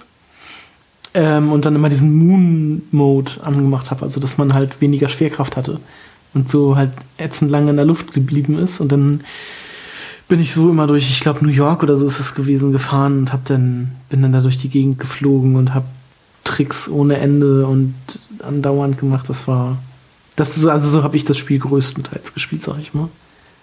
Ja, ich habe wirklich nur Just for Fun gespielt. Ich war nie gut. Also wenn ich anderen Leuten zugeguckt habe, die waren einfach Welten besser, mhm. auch in ihren Highscores und hatten viel schneller alle möglichen Kurse freigeschaltet. Das habe ich alles nie gesehen. Ich habe hab mich gefreut, wenn ich so ein bisschen auf die Suche nach irgendwelchen geheimen, da gab es da irgendwie diese Tony Hawk, wie heißt das, diese, ja, diese Buchstaben sammeln konnte. Äh, Skate. Skate, genau. War das und irgendwelche, ich glaube, Combo gab es auch noch, aber da kann ich mich tatsächlich überhaupt nicht dran erinnern. Für mich gab es immer nur Skate. Ähm, dann gab es noch irgendwie so eine Schallplatte und so ein Videotape und irgendwie ganz Geld und sowas konnte man, glaube ich, auch noch einsammeln. Und so, das, da gab es schon einiges, das da irgendwie in den Maps versteckt war. Ja. Also es, es also ich, ich musste das ja einfach äh, in die mhm. Liste mit aufnehmen, weil das damals revolutionär war. Die Sportspiele hatten ja sonst eher nur so die Standarddinger, so Fußball, Eishockey, Basketball, vielleicht noch mhm. Football. Und das, das war's. Und dann kam eben dieses Tony Hawk's Pro Skater 2, was auch gezeigt hat, dass man eben mit anderen Sportspielgrößen äh, durchaus was Interessantes machen kann. Ich weiß nicht, wie ist denn der aktuelle Teil, der ist doch gerade auch erst erschienen. Der fünfte, aus dem Nicht, aus dem Nichts. So. Der, war der, fünfte, da. der soll ziemlich verbuggt sein. Also was ja. man, also ein Kollege von mir spielt das, der ist da echt begeistert von. Ähm, aber was man so in Tests und überhaupt so generell hört, ist das Spiel wohl ziemlich verbuggt und echt furchtbar. Ähm, Ich weiß gar nicht, wie damals das war. Ich habe den dritten Teil noch sehr gerne gespielt und den vierten, glaube ich, auch noch. Ähm, dann kam ja Tony Hawk's Underground, was, glaube ich, nur für die Konsolen kam. Deshalb musste ich da aussetzen. Tony Hawk's Underground 2, das war ja schon, da konnte man ja vom Board absteigen und dann einfach so durch die Gegend laufen. Das fand ich ja unfassbar cool. Ähm, ich weiß nicht, ob das zweite Teil auch für den PC kam, aber ähm, danach kam auf jeden Fall wieder American Wasteland, was ich dann auch wieder ziemlich lange gespielt habe. Äh, und dann kam, glaube ich, schon dieses, äh, dieses komische, irgendwie so ein Downhill Jam oder so hieß das und dann dieses Ride, wo man diesen Skateboard-Controller hatte. Ach also, so, ja, den gab's ja auch noch. da ging es dann ja irgendwie auch schon abwärts, oh, aber Mann. ich habe ziemlich viele Tony Hawks auch gespielt. Ja, cool. Und um, ab ähm, dem dritten Teil konnte man, glaube ich, auch ähm, die Tricks mit so einem Manual oder wie das hieß verbinden, wo man dann halt dem, aus der Rampe kam und dann gleich mit dem Manual weiterfahren konnte an die nächste äh, Stange und dann grinden konnte und so und dann konnte man ja Kombos ohne Ende machen. Ich glaube, das ging ab dem dritten Teil. Ähm, hast du die Skate-Reihe dann dir nochmal angeschaut, die viel später dann kam? Äh, ich glaube, es gab eine Demo zum ersten oder zum zweiten Teil auf der Xbox 360. Mhm, das ist, glaube ich, auch die einzige, die. Also das, das, das einzige, wie ich mal in Kontakt mit Skate gekommen bin, mhm. aber das hat mir nie gefallen, das war mir dann doch zu. Ich fand, ja, also ich habe viele Abende hier gesessen und darüber nachgedacht, ob ich mir den dritten Teil kaufen soll. Einfach so, weil ich mal wieder Bock auf ein Skatespiel habe. Äh, hab's dann aber nie gemacht und aber was man so hört, war es nachher ja das bessere Skatespiel. Es war komplizierter, weil man die Tricks irgendwie anders gemacht hat und so. Also beziehungsweise wenn man da, sich da erstmal reingefuchst hatte, dann ging es wahrscheinlich auch. Aber also es soll nachher ja besser als Tony Hawk gewesen sein. Aber ich habe es halt leider nie gespielt. Ja, die also, Game Boy Advanced Version von Tony Hawk's Pro Skater soll auch mhm. ganz gut sein, aber die, die kam ja erst später. Die habe ich mal gesehen und fand das auch ziemlich cool, weil das auch in so einer isometrischen Ansicht war. Mhm, genau das soll auch ganz, ganz gut umgesetzt worden sein, auch von der Steuerung her. Also, ja, wenn man da mal irgendwie in Erinnerung schwelgen möchte und die frühen Gehversuche von Tony Hawk sich anschauen möchte, kann man das mal machen. Mhm. Ähm, ich würde weiterhin Tony Hawks Pro Skater 2 empfehlen, weil das irgendwie einfach alles richtig gemacht mhm. hat damals. Glaubt, also der, der Soundtrack war natürlich auch Bombe. Ich glaube, der dritte Teil, den fand ich sogar noch ein bisschen besser als mhm. den zweiten. Wie das nachher mit dem vierten war, weiß ich nicht mehr, aber ich glaube, der dritte ist, glaube ich, so noch mein Lieblingsteil. Aber den zweiten, den habe ich, glaube ich, trotzdem öfter gespielt oder länger gespielt. Ja. Bin ich die, der zweite Teil, der erste und der zweite, die wurden sogar noch von N64 umgesetzt. Mhm. Und der dritte Teil, der ist zwar nur in den USA auf dem N64 erschienen, das war der letzte, das letzte offizielle Nintendo 64 Spiel. Mhm. ist auch schon, schon eine Leistung. Also die Teile haben sich so gut verkauft, dass sie sie auch für die teure Plattform N64 wegen dieser Module dann tatsächlich noch umgesetzt haben. Ja, du hast äh, Tony Hawk's Pro Skater 2 auch in deiner Liste. Mhm, allerdings weiter oben. weiter oben.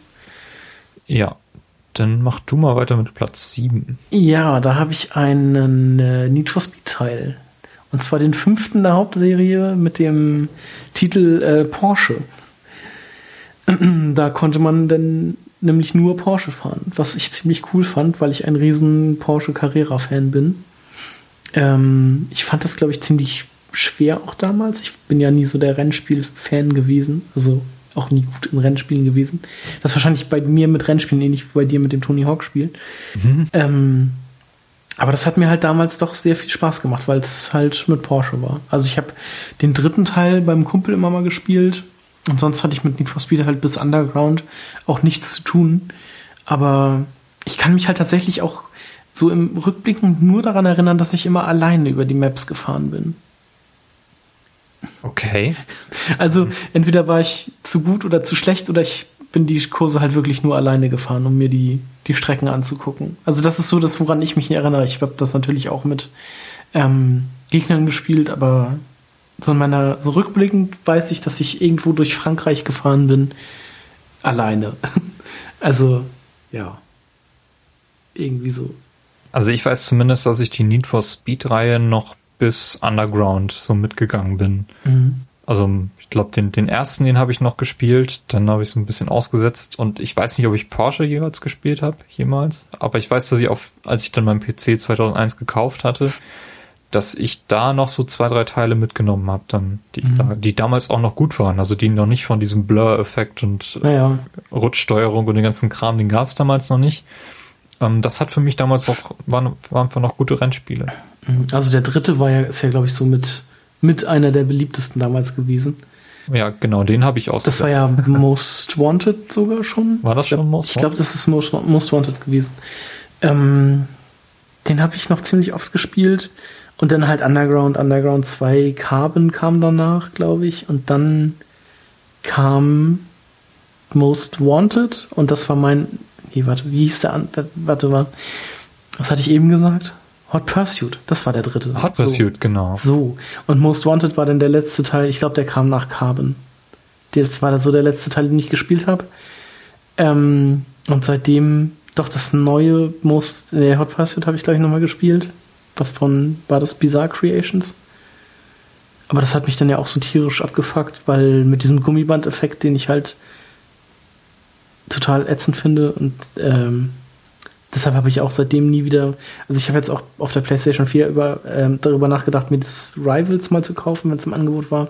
Aber dieser Gummiband-Effekt, den Need for Speed halt hat, der schreckt mich da doch immer wieder von ab. Ja, also ich hatte jetzt, also ich habe auf der Xbox One über EA Access, da gibt's ja diesen Rivals-Teil, den habe ich mir da aber nicht runtergeladen. Da gab's jetzt aber die Möglichkeit, den neuen. Genau, zehn Stunden lang. Ja, das habe ich allerdings auch nicht gemacht. Ich hatte überlegt, ich hatte, glaube ich, den Download sogar schon angeworfen, aber äh, Mhm. mir fehlt komplett die Motivation, Need for Speed zu spielen. Dann, dann hole ich mir Mhm. lieber Forza Horizon 2 und, ja. Ja. oder Drive Club. Genau, also das neue Need for Speed bekommt ja auch eher gemischte Kritiken. Also, Ja. Also für mich ist die Marke seit mindestens zehn Jahren tot. aber Porsche war halt nochmal so ein schönes Spiel vor allem. Also, weil ich halt auch ein riesen Porsche-Fan bin. Oder war. Ja. Dam damals noch mehr als heute. Cool. Ich habe es auf jeden Fall äh, nicht in meiner Liste. Mhm. Ja, dann würde ich mit meinem siebten Platz weitermachen. Das ist nämlich äh, Shenmue.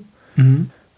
Ähm, da muss ich jetzt zugeben, Shenmue habe ich nur mal angespielt. Ich kenne den Film, der der Xbox-Fassung vom zweiten Teil beiliegt. Mhm. Aber ich finde vom Impact her, den Shenmue damals gehabt hat, es war damals das teuerste Videospiel, was je entwickelt wurde. Ähm, es hat einfach so diese Atmosphäre in dieser Welt verstreut wie kein anderes Spiel. Mhm. Und ähm, es ist für mich einfach nur das Dreamcast-Spiel schlechthin. Ähm, ich hatte vorhin noch mal bei Konsolenkost im Store geguckt, was sie da für eine Dreamcast-Fassung haben wollen. Das geht irgendwie bei, bei 90 Euro los. Also Mhm. gerade durch die Shenmue 3-Ankündigung sind die Preise dann nochmal ordentlich nach oben gegangen. Ähm, ich weiß nicht, ob ich dann noch mal, ob ich das nochmal in Angriff nehmen sollte oder ob ich nicht doch nochmal abwarte, ob Sega jetzt sich erbarmt. Die haben dann doch die Lizenzen für die ersten beiden Teile, äh, da eine HD-Version draus zu machen, die dann eine vernünftige Steuerung hat. Ich hoffe das immer noch. Ähm, denn für mich ist das eine Reihe, die einfach viel zu sehr unterschätzt wird, gerade vom, von Sega selbst. Witzig, dass ich das gar nicht bei mir in der Liste habe, weil ich habe es ja auch Du hast das gespielt, ne? Ja. Du, Aber ja, genau. nicht- Du hattest ja also Dreamcast, da habe ich das auch bei dir, glaube ich, mal überhaupt Mm, erst mal in Aktion gesehen. glaube nicht. Also ich glaube, ich hatte mir das nie ausgeliehen. Ähm, ich habe das immer nur bei einem Kumpel gespielt, bin ich der Meinung. Also weiß ich, bin, ich ich weiß auf jeden Fall, dass ich das nur über dich in Aktion gesehen habe, weil du der einzige Mensch warst, der eine Dreamcast hatte. okay. Naja, Ich dann kannte. Ja. hatte ich mir das vielleicht doch mal ausgeliehen. Ich weiß nur, dass ich für meinen anderen Kumpel immer die, die Quicktime-Events machen soll, weil, äh, sollte, weil ich die konnte und er nicht. Die damals auch nicht, noch nicht sonderlich schwer waren, glaube ich, aber war halt schon neu. Gab's ja so in dem Stil noch nicht. Glaub nee, ich. genau, das war einer der ersten Teile. Und das Mhm. andere waren ja diese, diese Virtual Fighter Steuerung, die, die mich so ein bisschen angepasst Ja, in den, hat. in den Kämpfen, genau. Mhm. Genau, war ja auch ein Charakter aus Virtua Fighter. Mhm, genau. Ja, aber für mich, ich fand's äh, wichtig genug, das hier in meine Liste aufzunehmen, auch wenn ich da selber viel zu wenig Zeit reingesteckt habe, aber Mhm. ich verfolge die Reihe so ein bisschen am Rande und habe auch äh, den dritten Teil gekickstartet. Mhm. Tatsächlich. Schauen, ob der nächste, übernächstes Jahr soll er ja kommen. Ob das äh, was wird. Und wie das so wird. Mit was ist jetzt zu Ende gegangen? Zwei Millionen, zweieinhalb Millionen? Mm, Oder schon- fünf Millionen? Nee, es war noch mehr, ja. Kann man Naja. jetzt immer noch backen. Die haben so eine PayPal-Seite sich aufgemacht, okay. ähm, wo man dann eben auch nochmal die ganzen Boni bekommen kann. Mhm. Ähm, ich habe tatsächlich die äh, physische PS4-Version gebackt. Mhm. Ja. Also so 50, 60 Dollar. Ja, ich glaube, das waren 60 Dollar, die ich da abbrechen musste. Okay. Nee, so viel hat mir das Spiel dann doch nicht bedeutet. Ich werde mal, ich werde mir das mal angucken, wenn es draußen ist. Jo. Genau, mein Platz 6 ist Und meiner auch zufällig. äh, ah, witzig. Äh, ja, unser Platz 6, ein Spiel, was auf LAN-Partys damals und wahrscheinlich auch immer noch heute hoch und runter gespielt wird, in den Twitch-Charts immer so auf Platz in den Top 3 zu finden. Ähm, Counter-Strike. Genau, um, Counter-Strike 1.0. Also Counter-Strike selber gibt's ja schon ein bisschen länger. Mhm. Ähm, aber das war tatsächlich im Jahr 2000, dass äh, das offiziell auch als einzelne Verkaufsversion in die, in die Läden kam. Ich war von dem Spiel anfangs etwas enttäuscht, weil es ja halt tatsächlich keine Bots oder sowas fertig im Spiel gab und keine Story. Und ich habe immer nur gehört, ja, hier äh, Mod für Half-Life. Und dann dachte ich mir so, ja, Half-Life war ja ganz geil, mal sehen, was das so kann. Zum einen brauchte das Spiel dann relativ viel Festplattenspeicher. Ich weiß gar nicht, ob ich die Geschichte schon mal erzählt habe. Ich habe das bei meiner Tante damals auf dem PC äh, installiert, weil ich ein Wochenende da war und meine Eltern weg waren. Deshalb habe ich das da installiert und brauchte Platz und habe deshalb die ganzen Buchhaltungssoftware und alles von meiner Tante deinstalliert. Was? Gab es auch nochmal ordentlich Ärger. Ähm, habe das deinstalliert, weil ich mir dachte, ja, das hat meine Mutter ja auch auf dem Rechner und die macht ja eigentlich die Buchhaltung für meinen Onkel. Also mein Onkel ist Tischler äh, Meister und selbstständig, deshalb musst du ja auch irgendwie die Buchhaltung machen.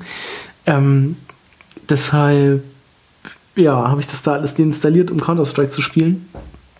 Ähm, war meine Tante nicht so ja, froh drüber. Ähm, und dann habe ich das am ersten Wochenende habe ich nur die Zeit damit verbracht, über CS Italy zu laufen und ja, Geiseln zu retten. Ohne Gegner, ohne alles. Dann warst du sehr erfolgreich, vermutlich. Ja, war nicht so schön. Ja. Aber später kam es dann natürlich auf LAN-Partys und allem, dass man, also dass das das gespielte Spiel war. Ja, also das ist das Einzige, was wir, was wir an vielen LAN-Abenden tatsächlich nur gespielt haben. Also nur Counter-Strike. Ja. Und diese Karten, die kann ich heute noch auswendig, obwohl ich gar nicht so viel Counter-Strike gespielt habe. Aber alleine die Namen Aztec mhm. und Dust und Italy und wie sie alle heißen. Ja. Äh, da wirst, kann ich sofort wieder in Gedanken jeden Winkel. Mhm. Ähm, das, das, das ist schon was gewesen. Also Counter-Strike. Ähm, es gab dann noch die Möglichkeit, sich Bots zu installieren. So konnte ich das dann auch ja, mal genau, zu Hause üben. Das habe ich später auch gemacht. Aber ja. als ich es halt äh, gekauft hatte, physisch auf CD, da war es halt nicht dabei. Und das mit den Bots, das habe ich halt auch irgendwann auf einer LAN erst erfahren. Und habe das dann da auch installiert. Ja, das hat man ja auch alles da bekommen. Ich glaube, ich habe das nie gekauft. Also es war immer nur, mhm. um, dass das eben rumgegeben wurde und dann konnte jeder da irgendwo einsteigen. Und es war ja auch immer notwendig, dass jeder die gleiche Version hatte und das ja, genau. Patches zu kriegen war auch nicht immer so einfach. Also es war schon, das, das war, also Counter-Strike war das, das Ding damals mhm. auf LAN-Partys, ganz klar. Genau. Und jetzt, also heutzutage gucke ich halt ab und zu nochmal bei Counter-Strike rein, wenn ich so die die Twitch-Listen halt durchgehe und da wird dann ja halt auch äh, nur Counter-Strike Go gespielt, also Global Offense oder Offensive, wie es auch immer heißt. Um, ähm, ist das denn noch vergleichbar mit der Version, die es damals gab, so? Naja, es ist halt, äh, die Grafik ist halt hübscher, also noch nicht so State of the Art, aber halt schon hübscher. Und es gibt die alten Maps halt noch. Aber sonst ich weiß nicht, ich habe mich da jetzt länger nicht mehr mit beschäftigt. Mhm. Ich, erinnere mich, ich erinnere mich damals noch, als es hier erschien, dass es, dass da so eine Killerspieldebatte losging. Ja, kann sehr gut sein. Ja, es war ja, war ja irgendwie dann tatsächlich viel diskutiert auch, ähm, ob das Spiel ein Killerspiel ist und da wurde natürlich argumentiert, dass es ja nicht das Ziel ist, irgendwie jeden zu töten, sondern eben Geiseln zu retten oder Bomben zu entschärfen und so. Mhm. Ähm, ich glaube, das war relativ groß auch in den Medien. Ähm, mhm. Ist ja, dann auch tatsächlich positiv ausgegangen für die, für die deutsche Version. Ja.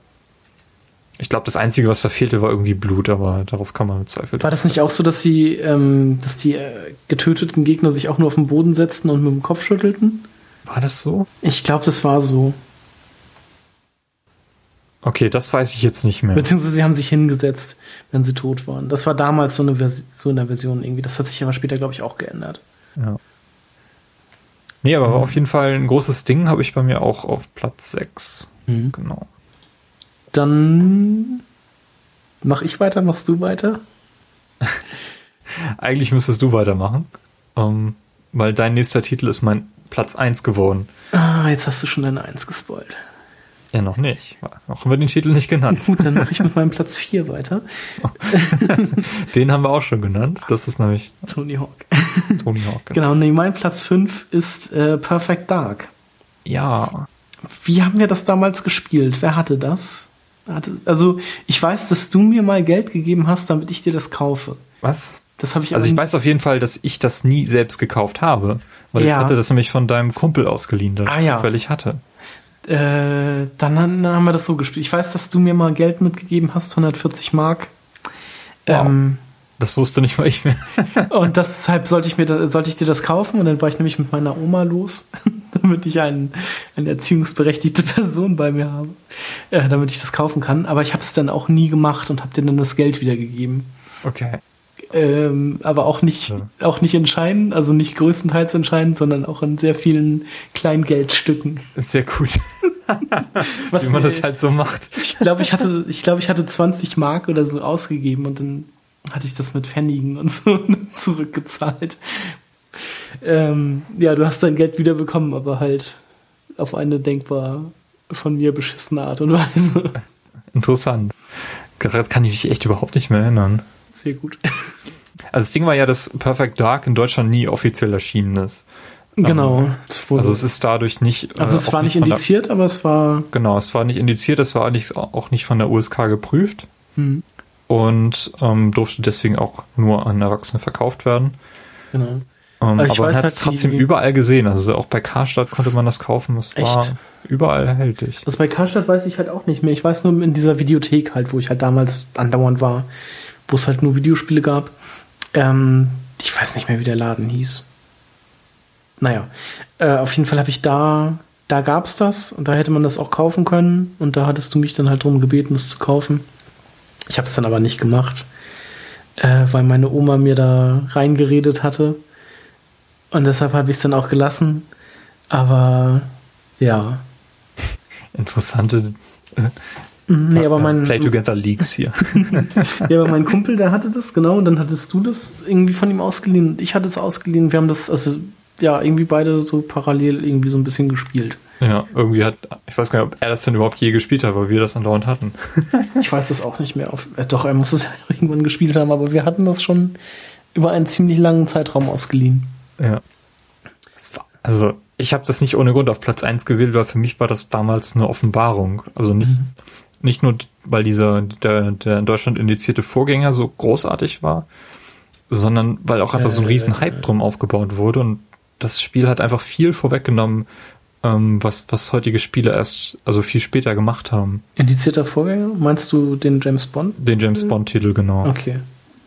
Es war ja auch möglich, dann in Perfect Dark ähm, einige von, einige Multiplayer-Level aus dem James Bond Spiel ähm, zu spielen, die konnte man da freischalten.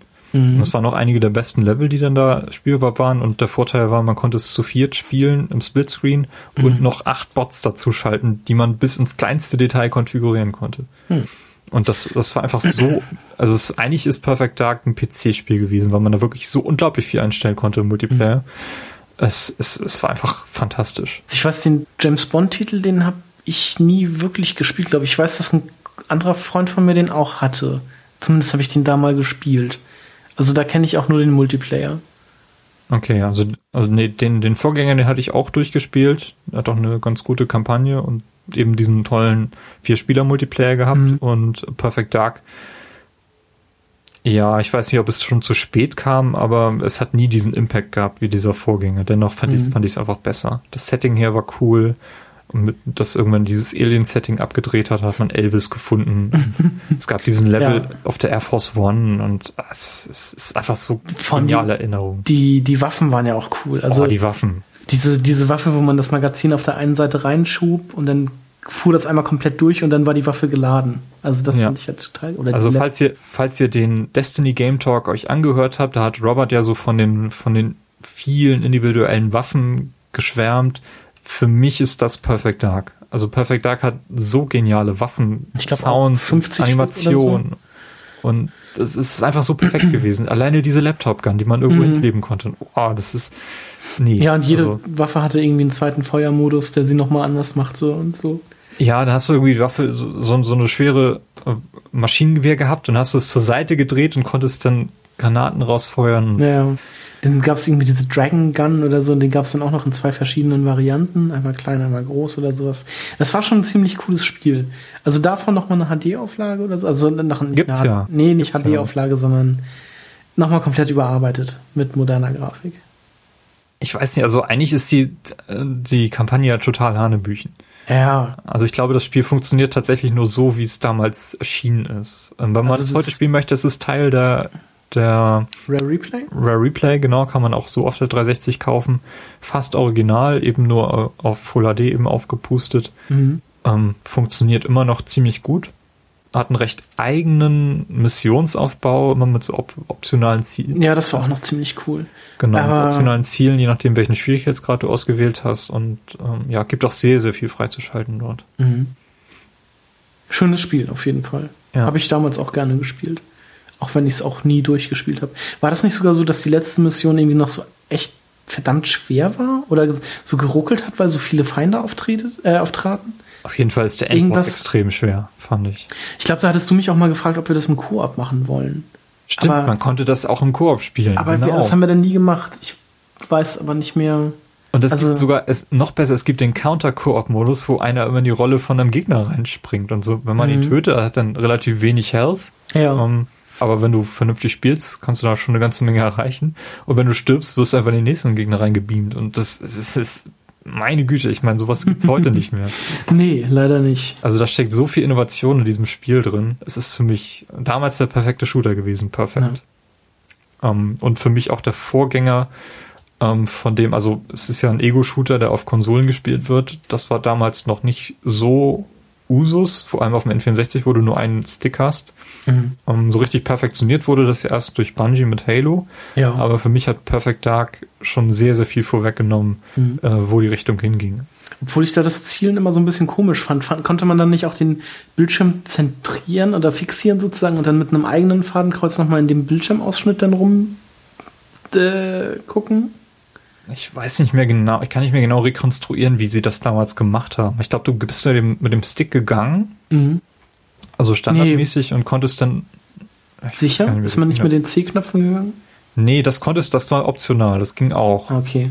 Das war so diese Turok-Steuerung, ja, genau, man da auch, auch nutzen, ja.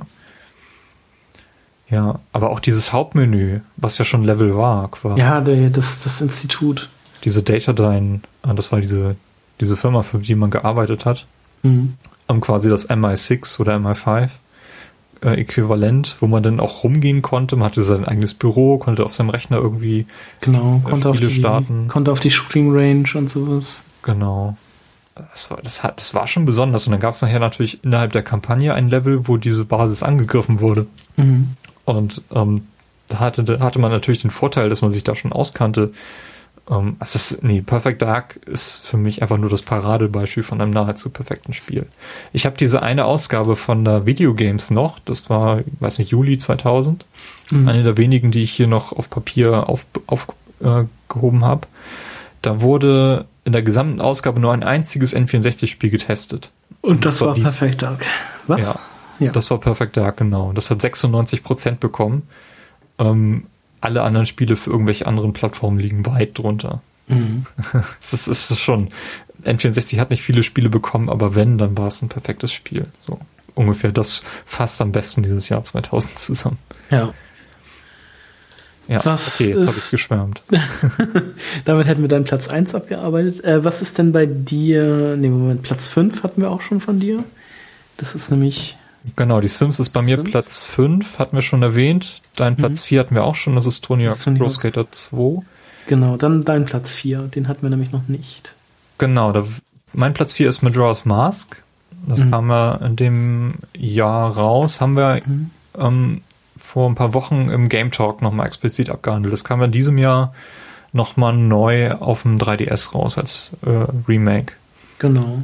Ja, würde ich einfach jetzt an dieser Stelle nur auf den Game Talk ähm, verweisen, wenn ihr, wenn ihr das Spiel wenn ihr ein bisschen mehr zu diesem Spiel erfahren wollt. Für mich ist es, also es ist der zweite N64 Zelda-Titel, der erschienen ist. Mhm. Auch ein recht eigener, recht, recht guter Vertreter. Also für mich so gut, dass ich ihn eben auf Platz, Platz 4 gewählt habe. Ja. ja. Cooles Spiel. Du hast ihn sogar noch weiter hochge, ge, ein bisschen, ein bisschen weiter. Ist ja knapp an Platz 1 vorbei. Ähm, ja, mein Platz 3 ist auch wieder ein Strategiespiel. Und zwar Command Conquer Alarmstufe Rot 2. Fand ich damals großartig. Also ist, glaube ich, auch bis heute noch mein Lieblings äh, Command Conquer. Alarmstufe Rot spielt ja immer in der äh, der Jetztzeit, also in der ja, nahen Vergangenheit sozusagen. Es handelte ja davon, dass man mit einer, ich glaube, der erste Teil war das, wo man mit einer Zeitmaschine zu, wo Einstein einen mit einer Zeitmaschine zurückgeschickt hat, um Hitler zu töten. Nee, doch, doch, doch. Ja, ich glaube, Hitler das wurde. weiß ich alles schon gar nicht mehr. Hitler wurde, glaube ich, vor Ausbruch des Zweiten Weltkriegs getötet und so hat sich dann, gab es den Zweiten Weltkrieg so in dem Sinne nie. Ähm, aber es entbrannte dann irgendwie ein erst, glaube ich, kalter Krieg und dann ein Krieg zwischen äh, Amerika und Russland. Ähm, und das sind halt auch die zwei, also beziehungsweise die Alliierten und äh, die, die Achsen, äh, die, die ja, Russen sozusagen. Ähm, und das ist halt auch so Bestandteil des zweiten Teils, dass man halt ja, Alliierte gegen Russland spielt und die Russen in diesem Teil die Hilfe von Juri, glaube ich, hieß er, haben, ein ein, ein Mensch, der die Gedanken von Gegnern, also von, äh, nicht Gegnern, aber ein Mensch, der die Gedanken kontrollieren kann und so, glaube ich, dann äh, auch einen Atomkrieg oder Atombomben oder einfach nur Bomben gezündet hat oder Raketen gezündet hat. Und das ist so ein bisschen der Aufhänger des Spiels gewesen und dann muss man halt Yuri aufhalten, der nachher auch noch ein extra Add-on bekommen hat. Ähm, großartiges Spiel. Ja, es war, glaube ich, sogar schon die Zeit, wo ich äh, gar nicht mehr so viel Command Conquer gespielt habe. Also ich habe eigentlich du die hattest, meiste Zeit mit dem. Hattest du den ersten Teil für den N64? Ja, genau, den hatte ich und den ja. Alarmstufe Rot für den PC. Das habe ich mhm. auch noch ganz viel Genau, gespielt, also ich glaube, Alarmstufe Rot 1 war halt auch so mein Einstieg in die Strategiespiele. Das war so das erste Command Conquer, das ich auch gesehen habe. Ähm, danach kam ja dieses Tiberian Sun, was ich, also diese Tiberian-Spiele, die fand ich nie so geil. Also dieses Zukunftsgedöns mit äh, GDI und Nord und so war nie meins, aber Alarmstufe Rot 2 fand ich sehr cool. Alarmstufe Rot 3 war mir dann schon zu bunt. Also das war furchtbar. Aber äh, der Teil 2 von der Story her und so fand ich sehr, sehr witzig und sehr cool. Das hat mir auch Spaß gemacht. Ja, sehr cool. Ja, mein dritter Platz ist ähm, Baldur's Gate 2, das hatten wir schon. Mhm. Ähm, dein zweiter Platz ist Majora's Mask. Hatten wir auch schon. Dann wäre ich jetzt mit Diablo 2 dran. Das habe ich nämlich auf Platz 2 gehoben. Mhm. Ähm, ja, Diablo 2, wie schon erwähnt, das war das Spiel, weswegen ich da meinem Vater überreden, überreden konnte, einen größeren RAM-Riegel da in den PC reinzuschrauben. Mhm. Das brauchte nämlich mehr als die 32, die vorher drin waren. Ja, ist eigentlich auch so ein Spiel der Kategorie Fallout, für die man sich eigentlich zwei Wochen Urlaub nehmen müsste, um da den, um da irgendwie reinzukommen. Also es ist einfach ein Zeitfresser ohnegleichen. Und für mich ist das auch ein, ein Meilenstein in so vieler Hinsicht. So dieses süchtig machende Skillsystem mit den fünf Charakteren und da kannst du bei jedem noch so äh, verschiedene Fähigkeitenbäume ausbauen, magische, seltene Items sammeln und ja, der Multiplayer ist sowieso ganz, ganz großartig, hat damals auch schon toll funktioniert. Baldur's Gate, äh, Quatsch, Diablo 2 hat auch schon dieses Battlenet mhm. unterstützt, ne? Und dann auch diese, diese zufällig generierten Welten, dass sie immer anders aussehen, je, je nach Durchgang. Und das, also Diablo 2 macht einfach extrem viel richtig und war auch ähm, nicht ohne Grund sehr, sehr lange das vorherrschende Diablo, bis dann der dritte Teil, wann, wann kam der? 2012? Ja, ich glaube ja. Ja, also zwölf Jahre lang musste man erwarten, bis der nächste Teil kam. Aber ich glaube, ähm, du kannst das mittlerweile auch verstehen. Du hast ja jetzt vor kurzem hast den dritten Teil gespielt. Ja, genau. Also ich habe äh, Diablo 2 habe ich halt bei dir immer nur gesehen. Ich habe das nie selber gespielt. Ähm, und ja, Diablo 3 auf dem PC, als das rauskam, war das ja auch nochmal so ein Ding. Also so wie das rauskam, hätte ich es, glaube ich, nicht gespielt. Ähm, mit diesem Echtgeld-Auktionshaus und so einem Kram. Aber jetzt auf der Konsole, besonders im Koop, im Couch-Koop, macht das halt unfassbar viel Spaß.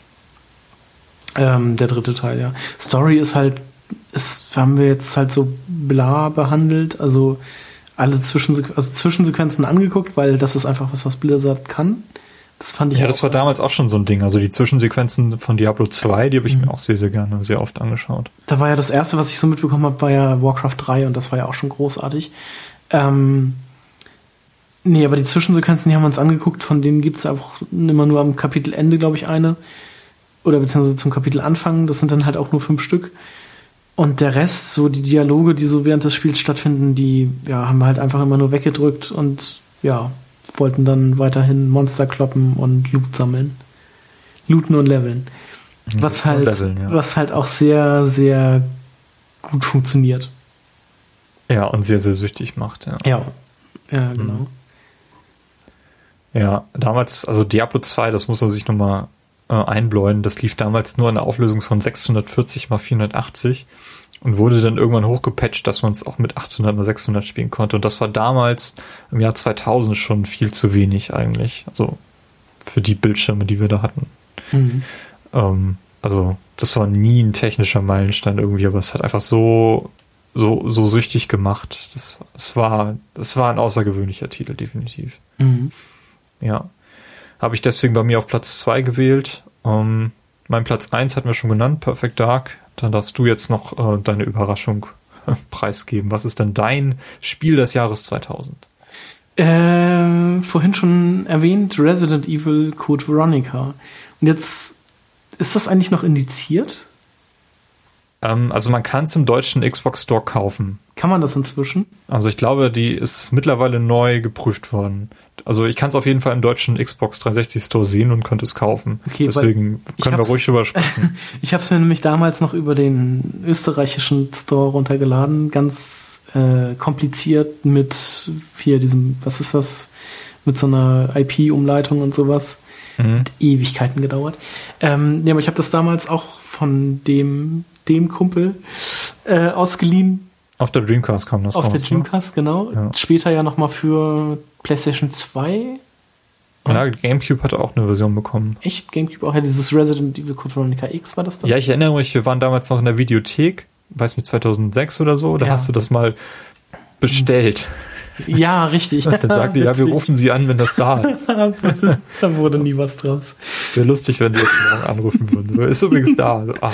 Ja, ich habe ja inzwischen auch eine ganz andere Telefonnummer, also das wird leider nicht Den Laden gibt es auch mittlerweile nicht mehr. Ja, den, also nicht, nee, die, also den Laden gibt es da schon noch, aber das nicht den Laden da an der Ecke. Mhm. Äh, das, ja. Ähm, ist jetzt eine Pizzeria drin. nee, es war ein großartiges Spiel, war auch mein äh, so richtig selbst gespielt. Erstes Resident Evil. Also den zweiten habe ich mal gesehen, auch bei dem Kumpel. ähm, ähm, ja, habe ich mir dann auch von ihm ausgeliehen und dann ein anderer Freund von mir, der hatte äh, auch eine Dreamcast und da habe ich das, bei dem war ich dann auch immer damals ab und zu mal so zum Übernachten einfach. Und dann haben wir das irgendwie die Nächte lang durchgespielt.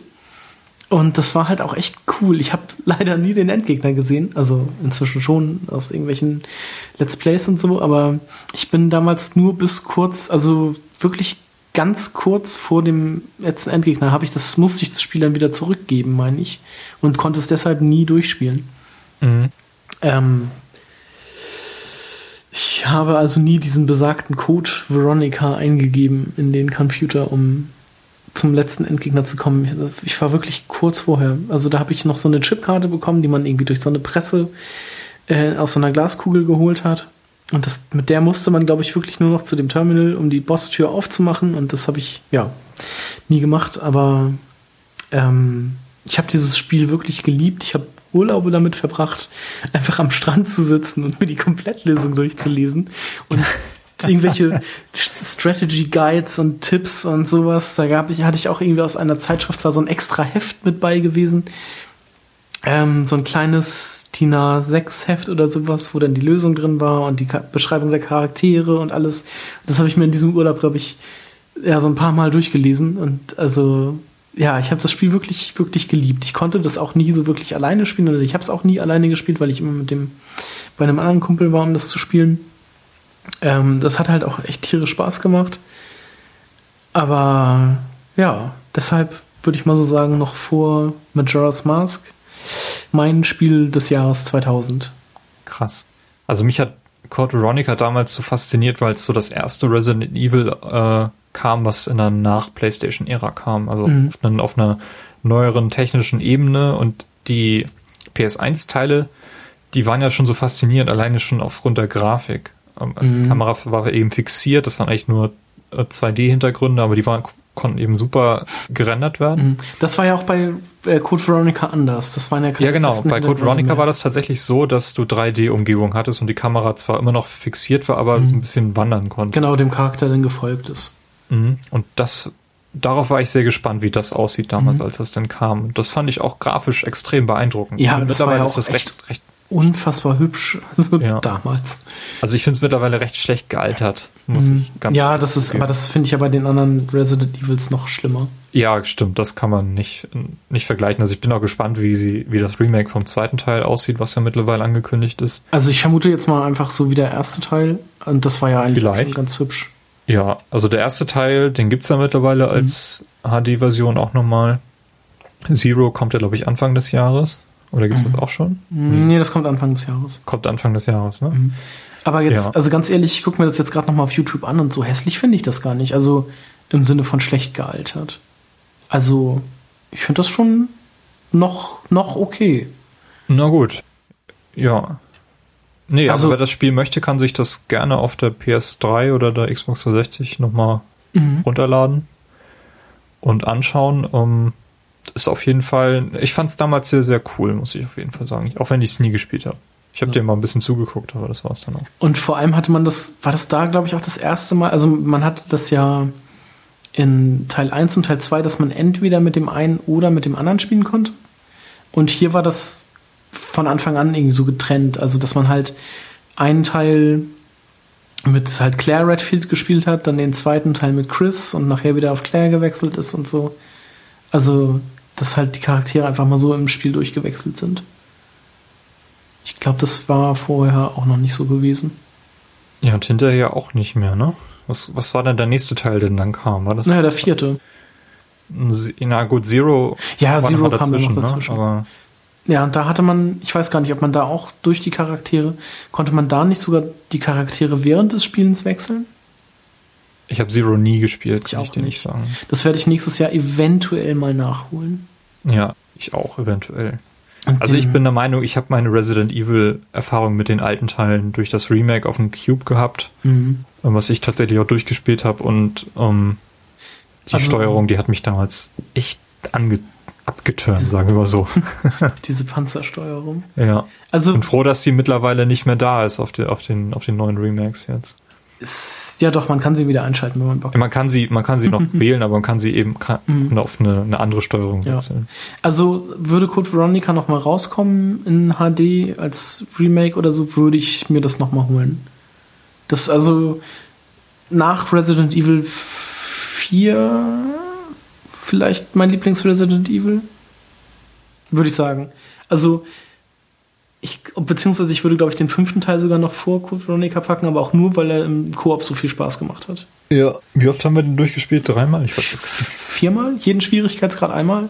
Ich ja. weiß, auf äh, dreimal oder viermal irgendwie so. Ähm, also würde man diesen Koop-Aspekt rausnehmen, würde Resident Evil 5 bei mir auf dem, auf dem dritten Platz landen. Aber auch nur, weil ich die anderen Teile alle nicht gespielt habe. Ja. Okay. Damit wären wir durch mit unseren Top 10. Ja, ich habe ja noch so ein bisschen Honorable Mentions aufgeschrieben mhm. von Spielen, die man vielleicht hätte erwähnen können. Mhm. An dieser Stelle, also Sudden Strike hat auf dem PC einen recht großen Impact gehabt. Ja, wurde glaube ich auch, oder Blitzkrieg war glaube ich so ähnlich. Das wurde auf der LAN auch immer noch mal gespielt. Mhm. Ähm, Final Fantasy IX Ganz kam in diesem Jahr noch raus. Spiel. Findest du? Ja. Ich weiß es nicht. Kannst also ich habe es ich hab's halt auf der Vita nachgeholt. Ähm, vom Ding her mag das Spiel okay sein, aber das hat halt einfach die nervigsten Nebencharaktere überhaupt. Also die dümmsten, nervigsten Nebencharaktere, die es so gibt. Also nicht mal in der eigenen Party, sondern bei den Gegnern. Das, also ich. Da hätte ich kotzen können, wenn ich denen zugehört habe. Also es mhm. war wirklich, also das beziehungsweise das lesen musste. Es war so furchtbar. Es war wirklich ganz schlimm. Also von daher, das hat mir das ganze Spiel einfach kaputt gemacht. Okay. Interessant. Ja, ja Jet Set Radio, also die mhm. großen Dreamcast-Titel, ein paar von denen hatte ich ja vorhin schon ausgewählt. Ähm, mhm. ist für mich das, was da noch am rausstechendsten war. Mario Tennis kam auf dem mhm. 64 raus, was Großartig. ich, was wir auch ganz, ganz, ganze Weile gespielt haben, wir beide, ne? Ja. Hattest du das? Nee, du hattest das. Nee, dann hatte Ole das. Also der, der andere. Der Kumpel, der, der Ole-Kumpel. Der Ole-Kumpel. Nicht der, ja. nicht der Resident Evil-Kumpel, sondern der, bei dem ich Resident Evil gespielt habe. Der hatte ja. das, glaube ich. Also, ja, ja, ich weiß auch, dass ich das durch dich mal gespielt habe, mhm. deswegen, ja. War auf Aber jeden Fall ganz witzig. Ich fand ich ganz cool. Ist auch, glaube ich, jetzt auf der Wii U mittlerweile spielbar, oder? Nee, am 20. erst. Oder einer. Kommt noch. Kommt nächsten Freitag. Okay. Ja, No One Lives Forever ist dieser PC-Titel mit dem weiblichen Hauptcharakter, der ähm, auch so ein bisschen James Bond-mäßig mhm.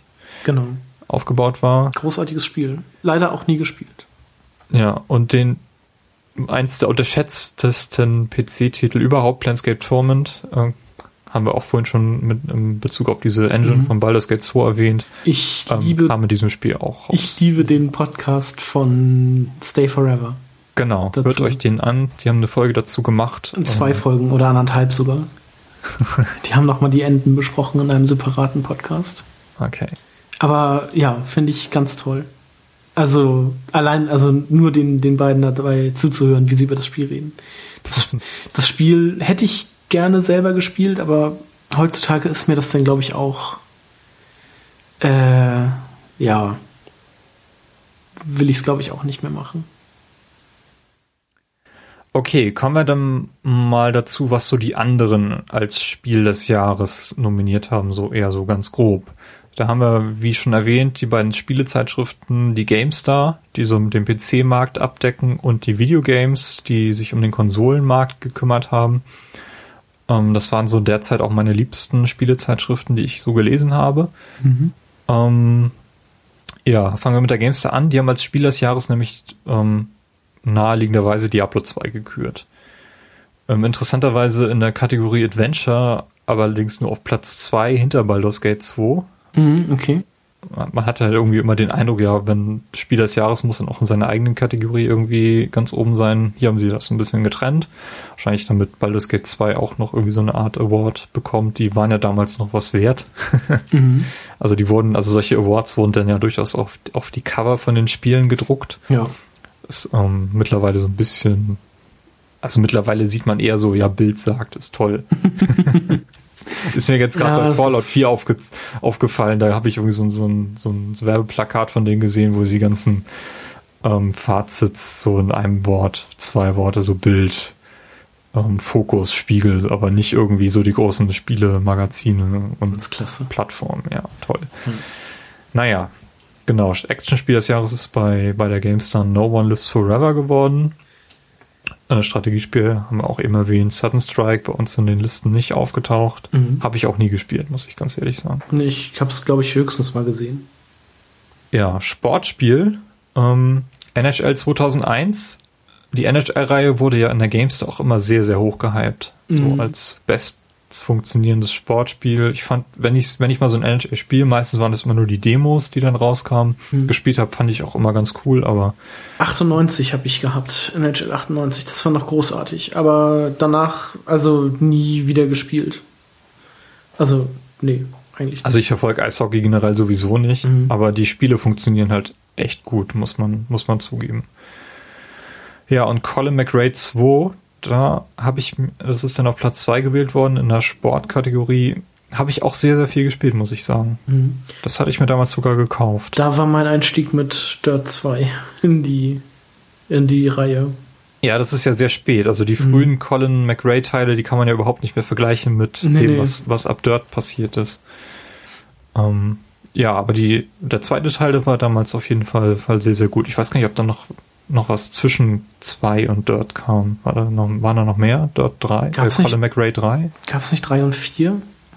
Auf jeden Fall waren das damals noch echte Rallye-Spiele. Ja. Und das war halt sehr cool, weil du eben gefahren bist und der Ansager ähm, oder dein Co-Pilot ihm ständig angesagt hat, was jetzt als nächstes kommt. Und das war auch als, als Spieler eben auch eine sehr coole Erfahrung. Ich kannte Ra- Rallye halt vorher nur aus dem Fernsehen. Genau.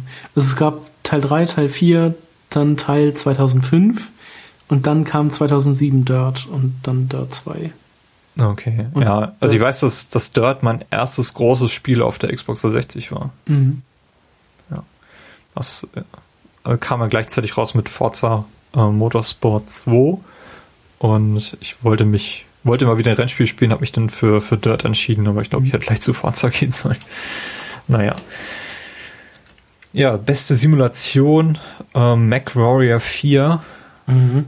Hast du mal so einen Mac-Titel gespielt? Nee, überhaupt nicht. Ich habe mir jetzt letztens noch mal so ein Video von äh, auf Game One haben die mal, war das MacWarrior? Kam da jetzt letztens raus mit Kinect-Steuerung getestet? Und das funktionierte. nee, also das war dieses Steel Battalion. Ja, das kann auch sein. Aber das ist Ja. ja, so ähnlich, glaube ich. Nee, ähm, gab es für MacWarrior nicht auch immer diese riesen Controller mit allen möglichen Funktionen? Und das war der Steel Battalion Xbox Controller. Ja. Verdammt.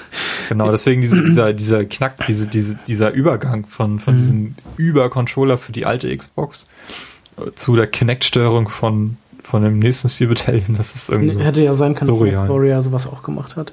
Äh, nee, ich glaube, ich habe mal eine Demo zum zweiten Teil oder so gespielt. Aber ja, fand ich damals dann schon nicht, nicht so gut, dass ich das irgendwie weiterverfolgt hätte. Ich muss ganz ehrlich sagen, ich habe nie die Faszination hinter, hinter diesem Spiel, dieser Art Spiel verstanden. Also irgendwie hat mich das nie gereizt. Nee, mich auch nicht. Ich bin nicht so ein, so ein riesen Roboter-Fan. Ich finde ja auch äh, Pacific Rim sehr schlecht. Den Ja, Film. ich auch. Tut mir leid, Stefan, aber Es ist einfach kein guter Film. nee, überhaupt nicht. Ich habe den mal auf irgendeinem Flug gesehen. Mhm. Das, nee. Na gut. Ja, beste Grafik. Äh, ein Spiel, was, was mir überhaupt nichts gesagt hat, war Fuck 2. Ah, also ja. F-A Naja, das ist, äh, hieß komplett irgendwie Heavy Metal Fuck 2. Also das war, da gab es auch so einen so einen Comic, ultra brutalen Comicfilm zu, so ein, ja, irgendwie so ein Zeichentrickfilm. Ähm, ist mir im Kopf geblieben wegen der Protagonistin, die recht spärlich bekleidet war. Ah ja, okay. Also ich habe mir deswegen noch notiert, dass das Spiel eben auf der Quake 3 Engine basiert ist Mhm. und ähm, deswegen wahrscheinlich auch diesen Award bekommen hat. Ähm, ja, beste Innovation, die Sims haben wir auch schon genannt. Beste Spielwelt, Baldur's Gate 2 und natürlich Multiplayer. Da hat sich Diablo 2 noch vor Counter-Strike eingeschlichen, was ich wahrscheinlich andersrum gemacht hätte. Mhm. Aber egal. Gut. Das waren die Awards von der GameStar und auf der Konsolenseite die Videogames, die, ich weiß nicht, ob das die vorletzte oder schon die letzte Ausgabe war. Die nächste war schon angekündigt, kam dann aber nie mehr. Also das ist ja wirklich recht von Hals über Kopf eingestellt worden. Ähm, aber die haben hier nochmal ihre Spiele des Jahres 2000 auf den Tisch gepackt und das war Jet Set Radio in der Tat Mhm. haben sie als Game of the Year gekürt. Ich hätte wahrscheinlich erwartet, oder ich hatte damals, glaube ich, gehofft, dass sie Perfect Dark tatsächlich nehmen, aber haben sie nicht gemacht. Das ist dann in der Kategorie Ego-Shooter auf Platz 1 gekommen. Action, bestes Actionspiel, ähm, Carsten. Ah, ein riesengroßes. Das ist äh, geiles Spiel, Metal Slug 3.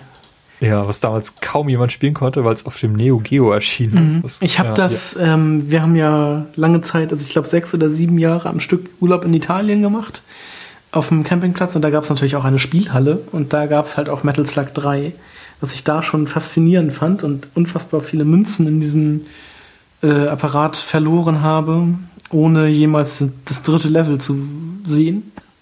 ähm, ähm, kam dann irgendwann nochmal auf der Xbox raus als Arcade-Titel.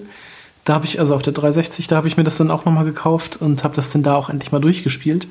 Großartiges Spiel. Also, und vor allem, wenn man das dann so beendet, ich weiß nicht, wie viele Münzen ich da reinschmeißen müsste, um das, also wie viel Geld ich für dieses Spiel ausgegeben hätte, wenn ich es in der Spielhalle zu Ende spielen wollte. Also, das war der Wahnsinn, wie oft ich da verreckt bin.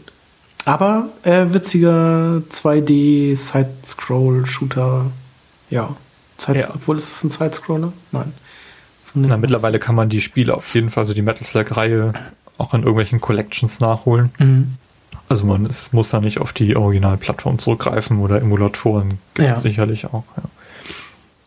ja, bestes Action-Adventure, dein Top-Titel Resident Evil Code Veronica. Gut. Sehr gut. Ähm, Action Sport, also merkwürdige Kategorien haben die in der Videogames gehabt. Das war Virtua Tennis. Mhm. Würde ich auch fast unterschreiben. Habe ich den vierten Teil, glaube ich, mal von gesehen. Ähm, ich hatte den mal, ich habe irgendein, irgendein Teil habe ich davon auch recht lang gespielt. Ich weiß gar nicht mehr, welcher das Mhm. war. Aber ich, also Virtual Tennis kann man sich, kann man häufiger mal an so einem Multiplayer-Abend einlegen. Das, das funktioniert immer ganz gut. Ja. Ähm, Beat'em Up, Dead or Alive 2. Mhm. Ähm, ja. Action-Rennspiel, Crazy Taxi, auch wieder so ein Dreamcast-Ding. Fand ich ja ähm, auch nie so gut. Also, nee, ich auch nicht. Ich, also kann, mittlerweile. ich kann den Hype damals um das Spiel verstehen irgendwie, aber ich mochte das nie. Ich auch nicht. Also ich, ich mochte das irgendwie so ein bisschen frei durch eine Stadt zu heizen und die Grafik war ja auch echt cool damals für, für diese ja. Teile. Also für die Zeit und aber das hat man hat man sich relativ schnell satt gesehen. Und Mhm. an dem Spielprinzip selber war ich eigentlich fand ich eigentlich gar nicht so cool. Ähm, bestes Jump'n'Run ist nicht von Nintendo, sondern von Ubisoft, Du hast Rayman 2. den besten Ego-Shooter vergessen. Den habe ich vorhin schon erwähnt. Ach so, vorgezogen. Perfekt da. Also ja. Perfect Dark, genau. Ihr bestes Jump'n'Run ist Rayman 2 und zwar die Dreamcast-Version wurde hier explizit herausgehoben. Die War das erste Mal in 3D, glaube ich, ne? Mhm, genau. Also, dass man Rayman aus der Third Person gespielt hat. Ja, aber Rayman 2 ist auch so ein Titel, der überall äh, ja, das, das war ja irgendwie. Der wurde ja auch irgendwie ziemlich. Ich, der, also, der war auch in der, in der Screen Fun ganz groß und so. Also, Rayman 2, ja. War irgendwie auch noch so mit der erfolgreichste Titel vor jetzt den, dem Reboot, sag ich mal. Rayman Origins und. Wie ist der andere jetzt, der neue? ähm, Legends. Legends, genau. Ja. Also Rayman 2 wurde dann später sogar auf dem DS nochmal als Starttitel äh, wiederverwendet. Ploppt irgendwie immer mal wieder auf. Also ich Mhm. finde, ich find, das ist ein, ist ein interessantes Spiel, habe ich aber auch nie, Nee, ich habe das auch nie nie gespielt. gespielt. Ich habe äh, damals mal so ein ähnliches, das hieß Tonic Trouble. Das war auch so ein Third-Person-Ding, wo man auch so einen Typen spielte, der keine Gliedmaßen hatte. Also auch nur Füße und Hände. Mhm. Und fand das auch schon nicht so geil. Und das war, glaube ich, ähnlich wie, wie Rayman, Let- äh, Rayman 2. Ähm, beste Rennsimulation Gran Turismo 2.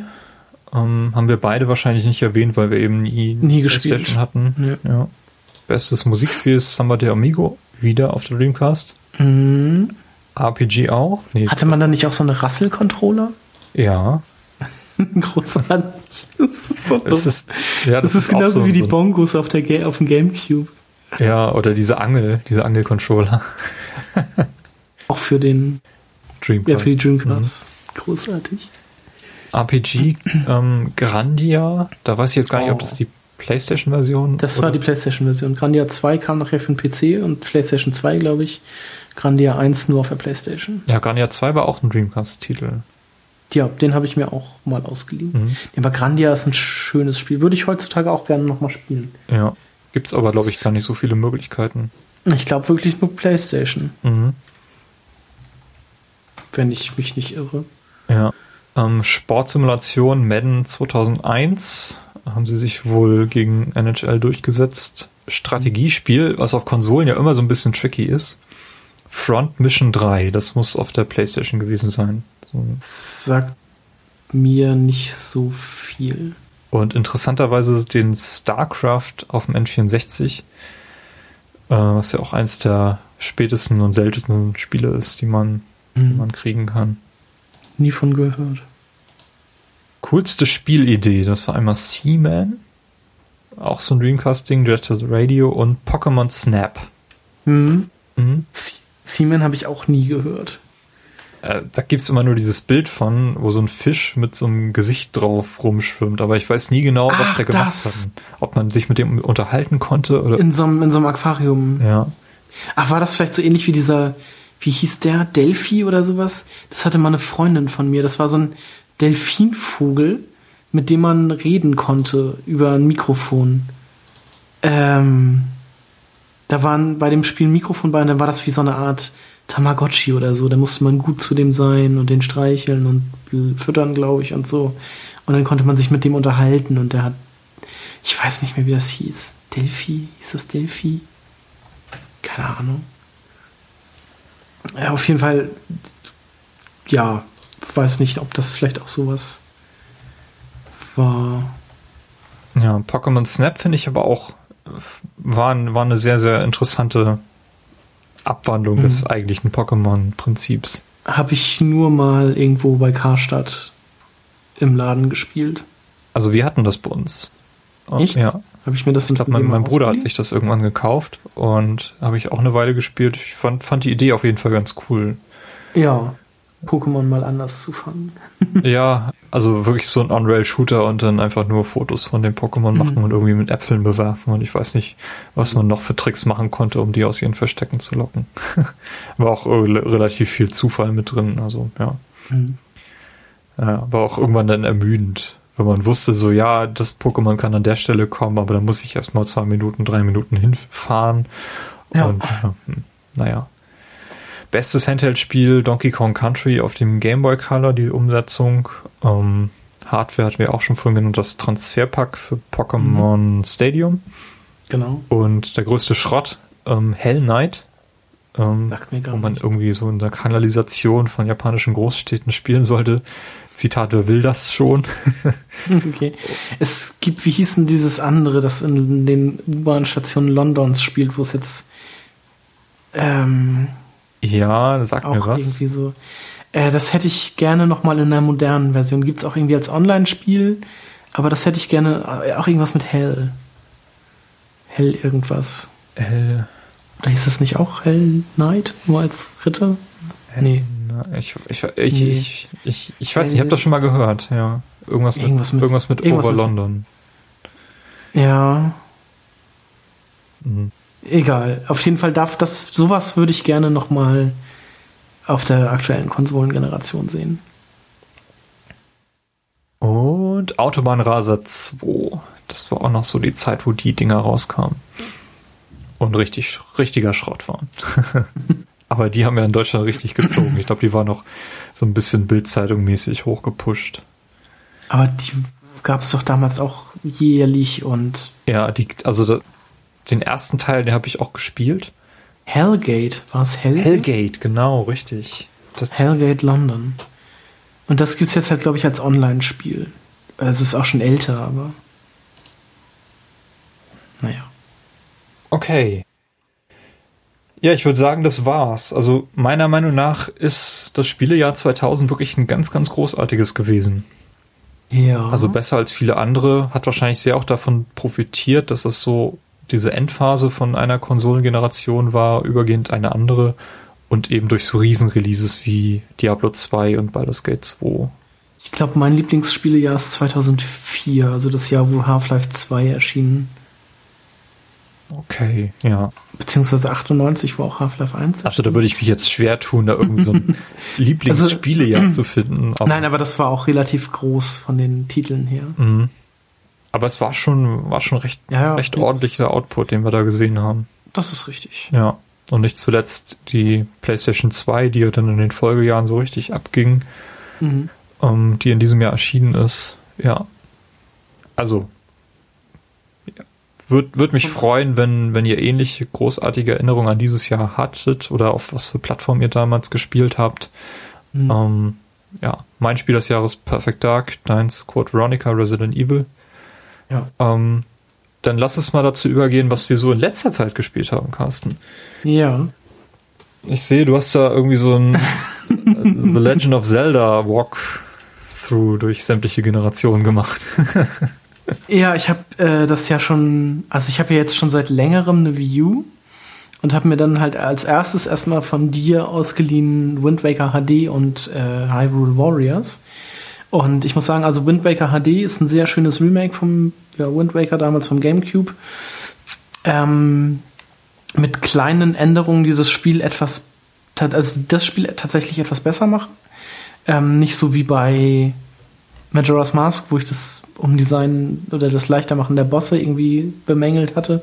Ähm, bei Wind Waker gab es zum Schluss des Spiels so eine Sache, wo man ähm, acht Seekarten oder acht Schatzkarten finden musste, um dieses Triforce zu sammeln. Ähm, und die musste man dann, also man musste erstmal diese Schatzkarten finden, dann musste man sie für, ich glaube, 800 Rubine jeweils oder 300 Rubine jeweils bei Tingle äh, entkoden lassen. Und dann musste man diese, diese, Chat, diese Fragmente dann halt finden. Und das wurde jetzt auf der, in der Wii U-Version, in dem Remake nochmal etwas entschärft. Man muss nicht mehr 8 und 8 finden, sondern nur noch äh, fünf oder drei Karten oder so. Und dann halt aber trotzdem, glaube ich, noch weiterhin diese acht ähm, Teile. Da bin ich mir jetzt nicht mehr sicher. Oder vielleicht fünf Karten und drei Teile oder fünf Teile und drei Karten. Irgendwie sowas. Sie haben es auf jeden Fall einfacher gemacht. Was ich schon mal sehr positiv fand. Ähm, aber ansonsten ist halt eigentlich vieles gleich geblieben. Man kann jetzt mit der Kamera Selfies machen und man kann generell mehr Bilder speichern auf der Kamera. Das waren früher immer nur drei. Ähm, und es gibt so, ein, so, eine Möglichkeit, aus gemachten Fotos von Figuren, äh, von, von Charakteren so Figuren herstellen zu lassen. Und das ist, wenn man da so ein Sammelfreak ist, sag ich mal, ist es natürlich jetzt viel einfacher, wenn man mehrere Bilder speichern kann als immer nur drei. Und die dann äh, die Kamera dann quasi bei diesem Shop zu leeren und dann wieder neu zu machen. Ähm, sehr schönes Remake. Wer den, wer das noch nicht gespielt hat, sollte das jetzt auf jeden Fall mal nachholen. Ja, ist auf jeden Fall eine sehr gute Gelegenheit. Also Wind Waker mhm. HD. Ähm, ich denke, da werden wir auch noch mal einen Game Talk irgendwann zu machen, wenn ich das mal gespielt habe. Mhm. Ähm, geht ja auch demnächst jetzt weiter. Wir sind jetzt gerade mhm. kurz nach der letzten Nintendo Direct, wo ähm, Twilight Princess als HD Remake angekündigt wurde. Genau, um, kommt irgendwie ja. auch Anfang nächsten Jahres. Dann bin ich gespannt, wie dir Hyrule Warriors gefallen hat. Ja, das hattest du ja auch schon gespielt. Mhm. So ein bisschen zumindest. Ich hatte irgendwie gesagt, ich habe die Story durch und dann habe ich vom Ende erzählt und dann meintest du, das kenne ich gar nicht. So habe ich das in Erinnerung.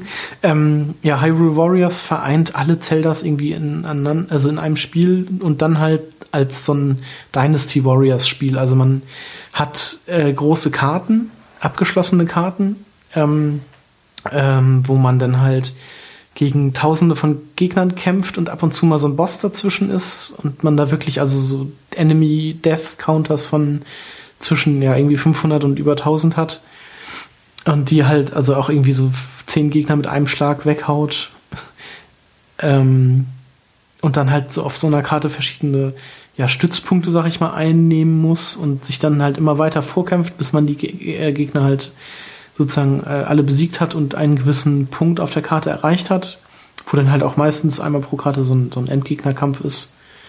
Ähm, das Spiel hat eine neue Zelda-Story, sag ich mal so. Ähm, Link ist in dem Fall irgendwie so Rekrut am Hofe von, von Schloss Hyrule. Ähm, hat natürlich auch das Triforce des Mutes wie immer bei sich oder in sich. Ähm, und man kann aber auch die Level mit anderen Charakteren bestreiten. Ähm, irgendwie die Timeline, die splittet sich nachher auch nochmal in drei Teile auf und wird dann durch ein Ereignis wieder zusammengeführt. Es gibt neue Charaktere, es gibt alte Charaktere aus alten Zeldas, wie zum Beispiel diesen Endgegner aus Ocarina of Time, diesen Volgia oder so, der diesmal nicht als so richtig als Drache auftritt, sondern als menschliche Figur, die sich in einen Drachen verwandeln kann. Was ich auch ganz witzig finde. Ähm, es gibt die Möglichkeit, auch die Bösen mal zu spielen. Ähm, alles in allem, ja, so durch, durch die Story durch war ich so in knapp 10, 11 Stunden, was viel Spaß gemacht hatte. Man hatte irgendwie auch die Möglichkeit, die Charaktere zu verbessern mit irgendwelchen Power-Ups und sowas, die man außerhalb der Mission kaufen konnte stärkeren Waffen und äh, irgendwie anderen Items, die man so bekommen konnte. Aber wie hat es dir denn ähm, jetzt gefallen? Ich fand's kurzweilig, also ganz nett, muss ich sagen. Also es ist halt kein Zelda in, im klassischen nee, Sinne. Auf keinen Fall. Aber das, was es macht, macht es halt ganz gut. Das würde ich auch sagen. Also ich finde, ich habe irgendwie nie Interesse an so einem Dynasty Warriors oder Samurai Warriors Teil gehabt. Mhm. Ich glaube, es gibt ja jetzt mittlerweile so einen Dragon Quest Teil davon. Ja, dieses Dragon Quest Heroes. Dragon Quest Heroes, genau. Das ist ja, geht ja auch in die Richtung, aber ich finde Hyrule, also das Zelda-Universum hier in das, dieses Universum, in dieses Warriors-Universum zu stecken, das war eine sehr, sehr gute Idee.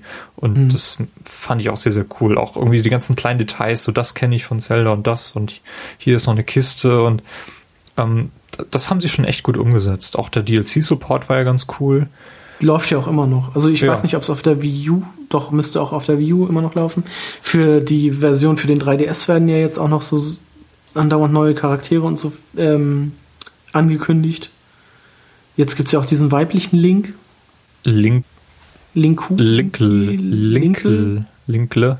Link, Link. Linkel, irgendwie so. Ich glaube einfach nur Linkel äh, kam, wurde angekündigt.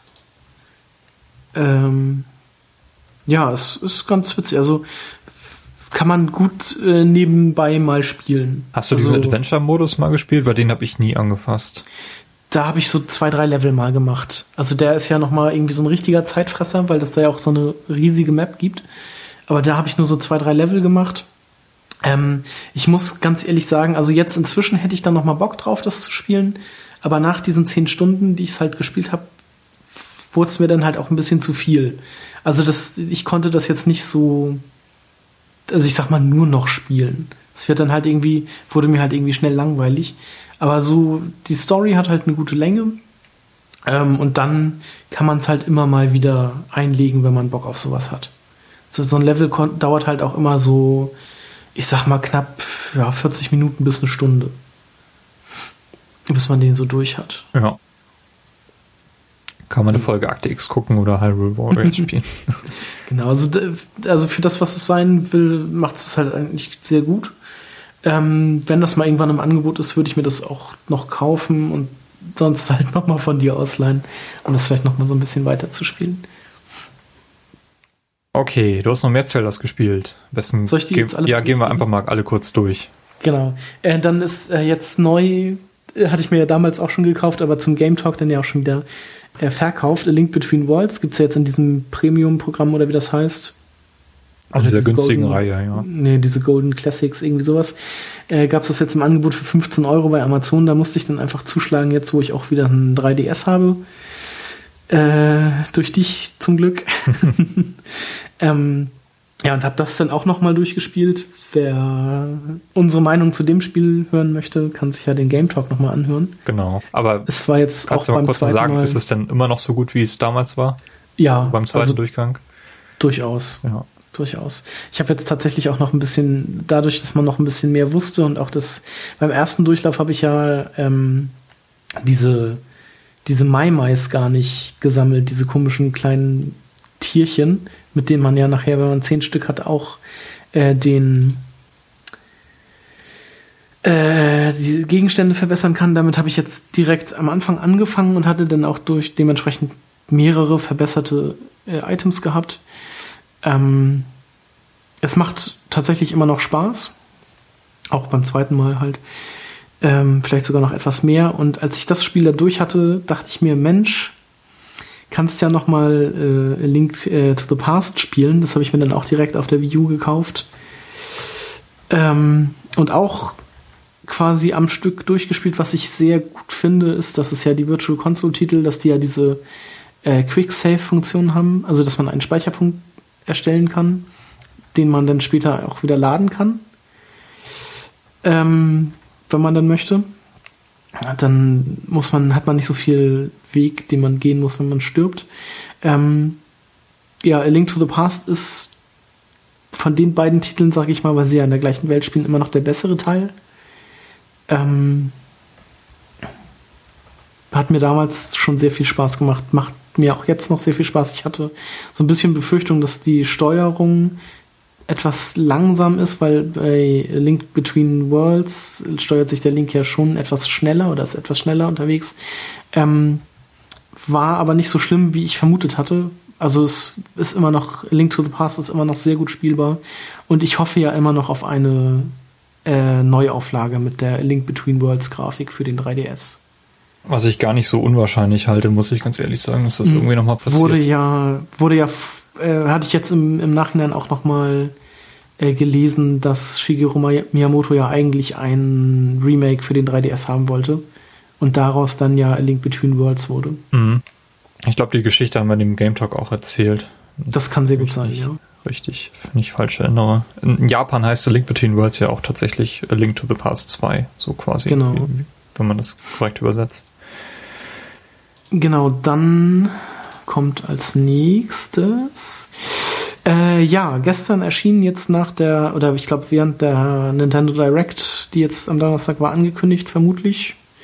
Ähm, Phantom Hourglass und Spirit Tracks sind auf der Virtual Console erschienen, auf der Wii U. Das sind die beiden DS-Teile, ne?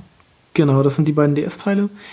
Ähm, ich fand, ich hatte die beide damals auf dem 3DS, oder äh, auf meinem DS, fand die von der Steuerung her nicht so gut, hatte sie auch nie durchgespielt. Ich glaube, beim Phantom Hourglass gab es auch sehr viel Backtracking, beziehungsweise wenn man immer diesen, diesen Turm oder diesen Palast, den man da hat, äh, immer wieder machen muss. Diesen, also es gab einen Tempel, den man immer wieder von vorne machen muss, quasi, beziehungsweise ich weiß nicht genau, ob es da nachher äh, so Speicherpunkte gab, werde ich noch sehen.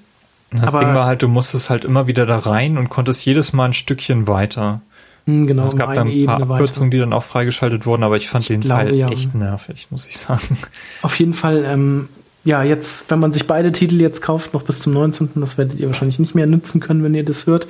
Ähm, bis zum 19.11. gibt's halt den zweiten mit 5 Euro Rabatt. Also ich habe jetzt für zwei Teile 15 Euro anstatt 20 ausgegeben. Ich habe mir die auch beide direkt gekauft. Habe jetzt in Phantom Hourglass nochmal reingeschaut. Ähm, das mich etwas verschreckt hat, als ich das angemacht habe, war, dass auf dem äh, Wii U Gamepad ein 3D, äh, ein DS abgebildet wurde.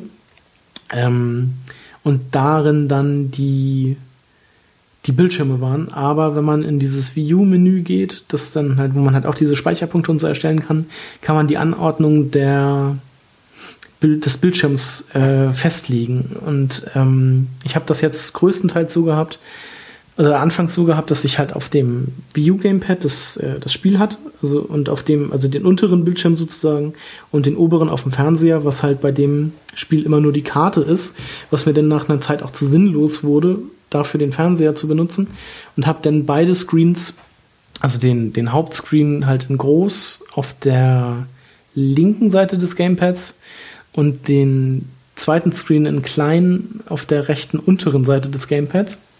Was man, weil ich ja Linkshänder bin, habe ich den großen, äh, den, das große Fenster da. Was man aber auch noch tauschen kann, wenn man halt Rechtshänder ist und mit das Gamepad dann halt mit der linken Hand hält und mit der rechten Hand steuert, weil man steuert Link nicht über die über das Pad oder über das Steuerkreuz, sondern mit dem Stick, äh, mit dem Stylus auf dem Pad, in dem man in eine Richtung zeigt, läuft er halt in die Richtung. Das hat mich damals ein bisschen gestört. Stört mich jetzt heutzutage tatsächlich immer noch, aber ähm, ja, ich will es trotzdem mal durchspielen. Ähm, ja, gibt's jetzt neu im Nintendo eShop. Genau. Und dann habe ich mir zum Kauf, zum, ja, zum Kauf meiner Wii U habe ich mir auch direkt das erste, was ich getan habe, war äh, mir The Minish Cap runtergeladen, äh, was ich auch nie durchgespielt habe.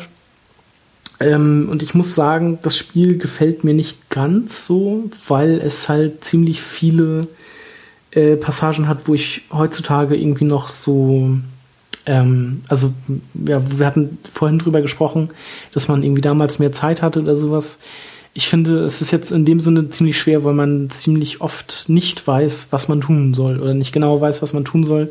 Deshalb habe ich mir eine Lösung für das Spiel noch geholt. Wenn ich dann wirklich mal nicht weiter weiß, gucke ich da rein und ja, dann geht's halt etwas schneller weiter. Das ist so ein kleiner Kritikpunkt an dem Spiel, was im Grunde aber eigentlich ganz schön ist, wenn es halt Spiele gibt, die einen nicht immer so an die Hand nehmen ähm, und halt auch ja. Also ich werde es auch nochmal durchspielen, aber momentan ist es halt eher zurückgestellt. Ich habe es jetzt, glaube ich, zur Hälfte durch. Also ich habe die ersten zwei Dungeons gemacht, zwei kommen noch. Äh, und dann kommt, glaube ich, auch schon so das, das Endgame. Aber das wird nicht in nächster Zeit passieren. Deshalb habe ich es erstmal auf Eis gelegt. Ja, und damit cool. wäre ich durch mit meinen Zelda-Titeln. Erstmal. Ja, da kann ich hier direkt weitermachen mit der. Halt, stopp. Eins muss ich noch sagen. Na? Ich habe mir jetzt auch direkt für den äh, 3DS ähm, Link's Awakening DX geholt und bin da auch gerade bei. Der Game Boy also, Color Titel, ja. Genau. Mhm. Das, da bin ich halt auch noch genau bei. Nicht schlecht. Ja, ähm, ich habe mich auf der Xbox One mit der Master Chief Collection, mit der Halo Master Chief Collection beschäftigt, ähm, im Vorfeld vom Halo 5 Release, was ich mittlerweile auch gespielt habe, aber heute nicht drüber reden möchte. Da würden wir noch einen eigenen Podcast zu machen. Ähm, aber ich wollte mich halt, habe halt, glaube ich, Anfang Oktober die Xbox One gekauft und ähm, wollte jetzt nochmal Halo ein bisschen auffrischen. Ähm, was ich ja noch nie im Vorfeld gespielt hatte, war Halo 2. Ähm, ja. Und da ist ja das Tolle, das ist jetzt voll geremastert auf der Master Chief Collection dabei, mit absurd gut, guten Zwischensequenzen, also die noch weit über der Spielgrafik selbst angesiedelt sind. Ähm, also die haben sie komplett neu gemacht. Da, da sieht man richtig so, so könnte Halo aussehen, wenn, wenn sie einen Film machen würden. Ähm, ist wirklich wahnsinnig gut gemacht und ich muss auch im Nachhinein sagen, dass Halo 2 mir extrem gut gefallen hat. Also fast mhm. noch besser als Halo 3, was immer noch so mein Lieblingstitel ist.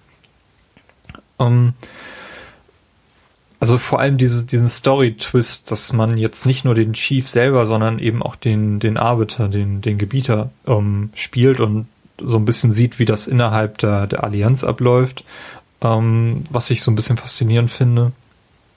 Also, mhm. dass sie nicht nur als dumme dumme Grunts, die irgendwelche Scheiße labern, eben dargestellt werden, sondern dass man tatsächlich auch so ein bisschen die, den Hintergrund der einzelnen Fraktionen, mhm. so Elite und warum die jetzt plötzlich sich im Laufe abwenden und in Halo 3 jetzt äh, genau, sich, so ein bisschen die Motivation dahinter. Genau, so. dass man die Motivation so kennenlernt, warum die sich nachher mit den Menschen verbünden im, in Halo 3 ähm, das finde ich extrem faszinierend. Und das haben, ist, ist ganz gut erzählt. Also Halo 2 ist auch ganz gut erzählt. Das ist ja auch so ein bisschen so ein Kritikpunkt an der generellen Halo-Serie, dass man eigentlich gar nicht weiß, warum man jetzt hier nee, irgendwas man, machen muss man hetzt durchs Spiel und dann hat man irgendwie so, jetzt geh dahin und erledige das und ja. so. Und also ja, das fand ich aber auch bisher in jedem Halo-Spiel so. Also auch in 3 und auch in 4. Ja, und tatsächlich ist das in Halo 2 von allen Halos, die ich bisher gespielt habe, am wenigsten nervig.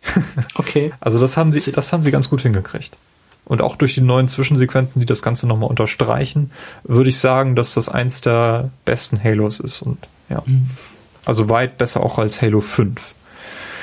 Ähm, ja, und dann, als ich da mal durch war, habe ich gedacht, so, hm, spiele ich jetzt Uncharted, weil ich die Collection da auch mittlerweile liegen habe. Und dann habe ich aber doch mhm. Halo 4 gestartet, ähm, weil ich nochmal sehen wollte oder auffrischen wollte, was damals eigentlich passiert ist. Äh, das war mir nämlich nicht mehr so ein Bewusstsein, wie Halo 4 geendet ist. Und deswegen habe ich das nochmal durchgespielt, mhm. um dann direkt anknüpfen zu können. Und ja, Halo 4 ist echt nicht so das gute Spiel. Also das gute Halo-Spiel. Von allen Halos ist, glaube ich, Halo 4 das, das schwächste bisher, was, okay. ich, was ich gespielt habe. Aber jetzt, hab. also ich, ich habe jetzt auch, du hast ja jetzt Halo 5 auch schon durch. Mhm. Ähm, machst du dazu eigentlich einen Game Talk? Da machen wir einen Game Talk zusammen mit, mit einigen. Also wir haben dann mittlerweile mhm. so ein.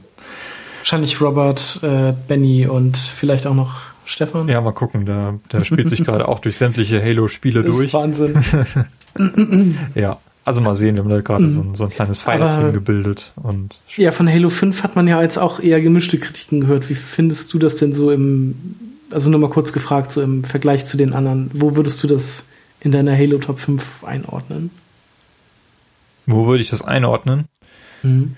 Also vor Halo 4 auf jeden Fall. Also es ist besser als Halo 4. Ja. Ähm, und dann wird's schwer, weil die anderen echt dicht zusammen sind. Also das, da würde ich mich, glaube ich, nicht unbedingt festnageln wollen. Mhm, okay. Ähm, dann bin ich mal. Vielleicht so auf, auf Reach-Niveau und Reach finde ich echt gut. Ja. Mhm. Nee, also Halo 4 ist tatsächlich der schwächste Titel. Okay. Ja. Also ich fand den damals eigentlich ganz gut. Also ich fand irgendwie, ich glaube, 3 wäre so mein Lieblingstitel gewesen, danach Reach. Ähm, ja, und dann würde bei mir, glaube ich, auch schon, weil ich die anderen jetzt auch noch, also Halo 1 habe ich halt auch nicht mehr so im Kopf, ähm, aber würde bei mir halt Halo 4 kommen, allein weil es die Flat nicht mehr als Gegner gab. und das war einfach, also es war einfach auch in Teil 3 ein Hassgegner. Ja. Also. Kann ich verstehen, kann ich verstehen. Ganz, ganz schlimm. Und da, deshalb fand ich Halo 4 ganz cool. Ich fand das Ende von Halo 4 eigentlich ganz, ganz gut. Ähm, ja. Genau. Also ich, ich also ich, ich bin auch, also Halo 4 ist ja angekündigt worden als Teil einer neuen Trilogie oder als Auftakt einer neuen Trilogie. Mittlerweile redet man ja von einer Saga. Also es wird mhm. mehr als sechs Halo, äh, sechs Main Halo Teile geben. Äh, so viel steht schon mal fest. Mhm. Ähm, ich glaube, die Story gibt das auch ganz gut her. Weiß ich jetzt nicht, kann ich, kann ich jetzt schwer einschätzen, aber nach Halo 5 weiß man auf jeden Fall, wie es weitergehen wird, vor allem wenn man sich mal das Legendary Ending anschaut. Ähm, mehr möchte ich jetzt nicht sagen an dieser Stelle, aber genauso wurde Halo 4 ja auch eingeführt. Mhm. Ähm, also Ende von Halo 3, wie der Master Chief dann auf diesem, diesem Schiff dann eben eingefroren wird und so und dann im Legendary Ending sieht er, sieht man dann schon, wie, er, wie man an diesen äh, ähm, Blutsfederplaneten rankommt und da ja. genau da geht Halo 4 weiter. Und so ein ähnlich krasses Ende hat Halo 5 auch. Mhm. Mehr möchte ich nicht sagen. Hat wohl auch wieder einen krassen Cliffhanger, oder? Ja, genau. Okay. Ja, ich bin gespannt. Ich werde mir da mal entweder ein Let's Play zu angucken oder mir einfach auf Wikipedia die Story durchlesen. Mhm. Äh, vielleicht gucke ich mir ein Let's Play an. Ja. Okay. Ich kann es ja. nicht mehr spielen. Aber trotzdem nett, das mal wieder zu spielen. Halo generell spielt sich immer ganz wunderbar und ähm, interessanterweise, also man kann da in der Master Chief Collection sich die Steuerung nach Wunsch für alle Teile ein, äh, einstellen und da gibt es auch verschiedene Presets und ich komme mit der Halo 4 Steuerung am besten klar und ähm, viele andere, mit denen ich zusammengespielt habe, haben mich quasi komisch angeguckt, als ich gesagt habe, ich spiele mit dem Halo 4 Controller Design. Das habe ich nämlich in Halo 5 auch eingestellt. Ist das denn so großartig? Ja, weiß ich nicht. Ähm, also ich, also ich weiß es halt auch nicht mehr. Ich komme damit am besten klar. Mhm. Hm. Okay. Naja, wie dem auch sei. Ja, dann habe ich zwei iPad-Spiele. Und zwar einmal Lara Croft Go. Das ist mhm. ja auf der, weiß nicht, ist so auf der E3 angekündigt worden. Ich glaube ja. Kam dann irgendwie im Sommer raus und ich war dann wieder beruflich zwei Wochen auf dem Schiff und hatte dann da mir zwei iPad-Spiele mitgenommen. Ähm, Lara Croft Go ist ähm, ja eigentlich ein ziemlich gutes Knobelspiel quasi. Also so ein bisschen, mhm. sieht so ein bisschen aus wie Monument Valley, was so das, das Design angeht. Also du kannst nur bestimmte Pfade lang gehen und ähm, immer nur bestimmte Schritte machen. Mhm. Also Lara so von Feld zu Feld schicken und da Kisten schieben und kleine Schalterrätsel lösen. Ähm, es ist also sehr, sehr überschaubar in der Zahl, die man so an Gameplay-Elementen hat, aber ähm, das, das geht alles ganz gut ineinander über. Ich würde das auf jeden Fall sehr, sehr empfehlen. Das ist eines der besten iPad-Spiele so für zwischendurch, die ich mal bisher so gespielt habe. Mhm. Geht ja auch so ein bisschen in die Fußstapfen von Hitman Go, was ich allerdings noch nicht kenne. Mhm. Ähm, spielt sich wohl auch noch ein bisschen anders, glaube ich. Aber ja, ich glaube schon. Vom Stil her ist es, glaube ich, gleich. Vom Stil her ist es, ist es gleich, auf jeden Fall. Hat auch nur so, so vier bis fünf zusammenhängende Level-Komplexe, also recht, recht kurz Mhm. Und das Ziel ist einfach immer nur von, von A nach B zu kommen. Und dazwischen sind halt irgendwelche welche Echsen, die bewegen sich teilweise nur, wenn sie dich sehen, oder halt immer mit jedem Schritt machen die eben auch einen Schritt. Und dass man halt aufpassen muss. Also man sieht immer, weiß immer genau, wo die als nächstes stehen werden, aber man muss dann auch entsprechend planen, dass man dann, wenn man an Punkt X angekommen ist, das Gegner dann nicht auch an Punkt X steht und solche, solche mhm. Sachen sind das halt. Ja. Also kostet 5 Euro und sollte man auf jeden Fall mal investieren. Ja, für den Preis ist das, glaube ich, ganz okay. Ja, auf jeden Fall. Ja, und das andere ist so ein Free-to-Play-Ding, und zwar Fallout Shelter, was ich jetzt mhm. im Vorfeld, also im September war das schon ähm, so ein bisschen in Vorbereitung auf Fallout 4 gespielt habe, aber ähm, ich muss ganz ehrlich sagen, das ist kein gutes Spiel. okay. Ich hätte es ja gerne gespielt, aber auf meinem Galaxy Tab 3 läuft es nicht. Okay was ich sehr schade finde. Ja. Aber da lief ja auch Hearth, äh, Hearthstone schon nicht, was ich auch, ja, weiß nicht. Musst du mal dein Android updaten. Ja, richtig. Aber ich glaube sogar das Galaxy Tab 4 hat, glaube ich, schlechtere Hardware als das 3er. Da bin ich, bin ich mir jetzt, ich, ich eigentlich auch, aber ich meine, das mal so gesehen zu haben. Aber ich will jetzt auch nicht, das ist gefährliches Halbwissen. Ja. Deshalb, also tabletmäßig bin ich mit dem Galaxy jetzt nicht so zufrieden. Aber ich bin auch kein großer Fan von Android. Ja, so ein Fallout Shelter baut man ja quasi seinen eigenen Vault mhm. auf. Und genau. ja, muss so Leute anlocken über Radiostationen und die Leute alle mit Wasser und Kram versorgen. Also so ähnlich, ähm, ähnlicher Ansatz, wie man das jetzt tatsächlich auch in Fallout 4 gelöst hat mit diesem Basisbau, dass man eben mhm. genau diese Elemente da wiederfindet. Äh, fand ich ganz nett, dann da so mal das alles zu sehen im Fallout Shelter, aber ich glaube, das ist auch alles, was ich aus dem Spiel mitgenommen habe. Irgendwann mhm. wird der Vault halt so groß und ähm, man sieht keinen richtigen Fortschritt mehr, habe ich so, so für mich festgestellt. Deswegen hat mich ja irgendwie dann komplett die Motivation verlassen, das weiterzuspielen. Aber gut mhm. ist zumindest, dass das so ein Free-to-Play-Spiel ist, was man komplett offline spielen kann. Mhm. Ähm, deswegen konnte ich das auch eben auf dem, auf dem Schiff spielen, wo ich überhaupt keinen kein Internetzugang hatte. Ich muss mir das bei dir mal angucken, weil ich bin da, also ich finde das vom Ding her eigentlich ganz witzig. Ja, ich glaube, die Idee an sich ist auch ganz okay, aber ich finde die Umsetzung, die passt irgendwie nicht. Mhm. Ja. Gut, ja, dann mach du mal weiter mit deinem Wii U-Exkurs. Ja, ähm, ich habe mir direkt auch für die Wii U nämlich Mario Kart 8 gekauft, was ein wundervolles Mario Kart ist. Ich glaube sogar mein, also ich würde jetzt einfach mal sagen, mein zweitliebstes Mario Kart nach 64. Ähm, die Cups habe ich bis, ich glaube, 150 größtenteils durchgespielt, 150 Kubik. 200 ist mir tatsächlich ein bisschen zu krass. Ähm, da muss man ja sogar die Bremse benutzen. also ich habe es mal versucht, aber das ist halt echt schon heftig. Ähm, ich spiele sehr gerne online, bin da auch, muss ich mal so sagen, immer unter den ersten drei, vier Leuten dabei. Es sei denn, ich erwische mal eine schlechte Strecke oder mal einen schlechten Tag, aber sonst bin ich da mal relativ gut. Äh, klopfe ich mir jetzt einfach mal so auf die Schulter. ähm, also das Online-Spielen macht halt auch irgendwie momentan am meisten Spaß. Man kann da schnell rein und auch wieder schnell raus nach einem Rennen, wenn man nicht so viel Zeit hat oder auf einmal keine Lust mehr hat oder so. Ähm, ich hatte das natürlich auch schon, dass dieser Mario Kart-Effekt halt greift. Äh, dass man halt Erster ist mit Vorsprung und allem und dann kriegt man einen blauen Panzer, dann kommt ein roter, dann kommt noch ein roter, dann wird man von einem weggerammt und fällt von der Strecke. Und so wird man halt immer weiter nach hinten durchgereicht. Das hatte ich einmal so richtig krass, wo ich halt wirklich vom ersten auf den letzten Platz irgendwie durchgereicht wurde. Und da, da musste ich dann auch kurz an die frische Luft und äh, meinem Ärger etwas Luft machen, sozusagen. Aber sonst ähm, äh, macht das Spiel sehr viel Spaß. Es gibt ja auch, also auch mit den Add-ons dabei. Ähm, ich finde es auch gut, dass halt weiterhin ähm, alte Strecken auch nochmal remastert werden, obwohl ich, äh, was sie aus der königlichen Rennstrecke aus der N64-Version gemacht haben, finde ich nicht so gut, obwohl es jetzt auch eine meiner Lieblingsstrecken weiterhin ist.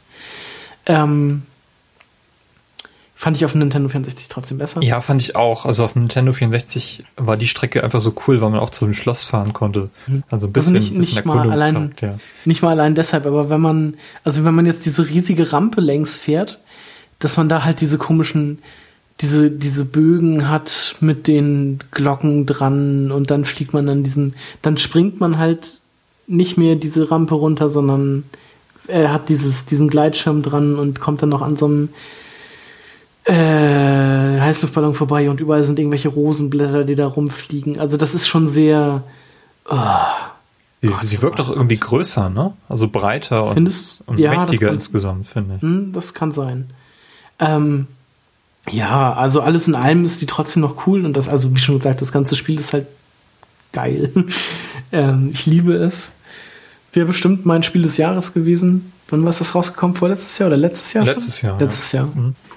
Das war mein Spiel. Ich weiß es. Es ist auf jeden Fall ein sehr schönes Spiel, mit dem ich mir noch sehr gerne die Zeit vertreibe. Ähm, ich würde es natürlich auch ganz gerne mal gegen euch oder gegen dich online spielen. Äh, dazu ist es ja leider noch nicht gekommen. Ja, können wir gerne mal nachholen. Sehr gerne. Ähm, ja, sehr, sehr schönes Spiel. Wer eine Wii U hat, das ist eigentlich ein Pflichtkauf. Ja. Ähm, ein anderes Mario-Spiel, wo du würdest, äh, sagen würdest, das ist ein Pflichtkauf. Ja wo ich aber nicht sagen würde, dass das ein Pflichtkauf ist. Ähm, und zwar äh, Super Mario 3D World. Finde ich, habe ich jetzt auch von dir ausgeliehen, wollte ihm nochmal eine Chance geben. Ähm, ja, Chance vertan, sag ich mal. Ich fand's okay. Also, es war ein netter Zeitvertreib, aber ich finde jetzt, es ist auf, für mich auf jeden Fall kein System Seller. Ähm, irgendwie, also man hat halt diese, diese großen Level, sag ich mal. Und was mich halt immer so ein bisschen stört, dass man die halt, also ich würde die halt auch gerne am Stück erkunden. Also, wie schon gesagt, so wie bei Mario 64 oder so halt. Kann ich aber nicht, weil mich das Zeitlimit daran hindert. Also, ich glaube, ohne Zeitlimit wäre das nochmal ein besseres Spiel. Ähm, aber andererseits braucht es halt auch dieses, wie ich finde, dieses Zeitlimit. Ähm, weil das ja, also es ist ja quasi in Anlehnung an die, an die Ur-Marios, nur jetzt halt die Level in 3D. Ähm, es ist schon okay, aber es ist halt kein, kein System Seller für mich und auch, also ich bin ganz froh, dass ich mir das Spiel nicht gekauft habe, sondern dass ich jetzt das halt von dir ausleihen konnte und das so spielen konnte. Ich habe es mal nachgeholt, aber mehr war da halt auch nicht drin. Ja, ich bin ganz froh, dass das Spiel existiert. Ähm, mhm. Das ist das, das, mit dem ich auf der Wii U bisher am meisten Zeit verbracht habe. Okay. Und ich habe mir jetzt auch nochmal den 3D-Teil gekauft, also mhm. also den, den 3DS-Teil, genau. Genau, den hatte ich ja damals auch. Mhm. Fand ich, wie schon gesagt, ich fand ihn nicht schlecht, aber ich fand ihn jetzt auch nicht überragend gut. Also es war halt einfach, war halt einfach da. Okay. Und also ich, ich warte halt auf so ein, wie schon gesagt, Mario 64 Teil 2 oder halt so ein Galaxy. Obwohl ich glaube, dass Mario Galaxy 2 auch schon äh, so ein bisschen so geworden ist, wie ich es nicht mag, nämlich mit so einer blöden Oberwelt, wie ich das jetzt mal so nenne, äh, wo man einfach so von, wo die Level schon so, äh, so punktemäßig angezeigt werden, wo man so feste Wege hat. Äh, das hat für mich auch einen großen Teil quasi bei Mario 64 ausgemacht, wo man dieses riesige Schloss hatte, das man, äh, man erkunden konnte, wo es auch noch so Secrets gab und so. Und das, das fehlt mir halt tatsächlich auch so ein bisschen. Also ich hätte gerne ein Mario 64 Teil 2. Also so in dem Stil, das war für mich einfach das perfekte Mario. Sowas hätte ich gerne nochmal. Okay, das, vielleicht das kriegst einfach, du ja irgendwann nochmal die Chance. Ja, vielleicht. Also das war einfach in, in 3D umgesetzt, war das einfach perfekt. Und das, da kommt halt, ähm, ja, was ich auch einen großen Kritikpunkt finde an äh, 3D World, äh, der Katzenanzug, weil einfach ein zu großes Augenmerk auf diesen Anzug gelegt wird. Dass man halt ähm, also viele Level einfach hat, wo man diesen Anzug braucht und das also das war damals irgendwie nie wirklich so, dass man das ein Item so abgefeiert wurde. Also finde ich halt nicht. Und das stört mich jetzt an diesem Katzenanzug so ein bisschen, dass der halt sehr oft also dass der einfach zu zu groß gemacht wurde sozusagen. Also ja, ich würde dir zustimmen. Also es ist so ein, so ein Item, was man sehr, sehr häufig braucht, um an gewisse Secrets ranzukommen, ne? Genau. Ja. Genau das. Und wenn man es halt nicht hat, dann ist es halt auch blöd. Und wenn man ihn hat, und, dann ist es auch ein, ein leichtes. Äh, ja, zu, er ist irgendwie ein bisschen zu, zu mächtig, möchte ich meinen. Ich, ich wollte eigentlich sagen, dass es ein leichtes ist am Ende auf dieser Flagge. Ja, das auch. Die zu bekommen. Und es ist ja, wird ja nachher auch erforderlich, dass du mit allen vier oder sogar fünf Charakteren immer die Flagge erreichst.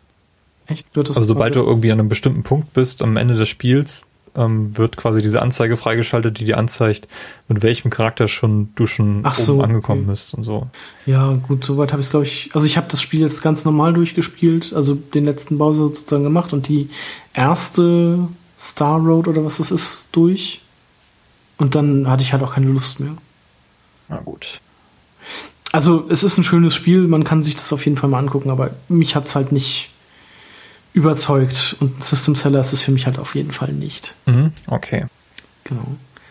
Möchtest du weitermachen oder soll ich noch meinen letzten äh, Wii U-Titel ab? Nee, dann mach du noch mal deinen letzten Wii U-Titel. Okay. Um. Ähm. Genau. Ich habe mir nämlich auch äh, von Benny Donkey Kong Country Trop Tropical Freeze ausgeliehen. Ähm, und da muss ich halt auch sagen, kommt halt auch bei weitem nicht an die Country-Teile ran vom Super Nintendo.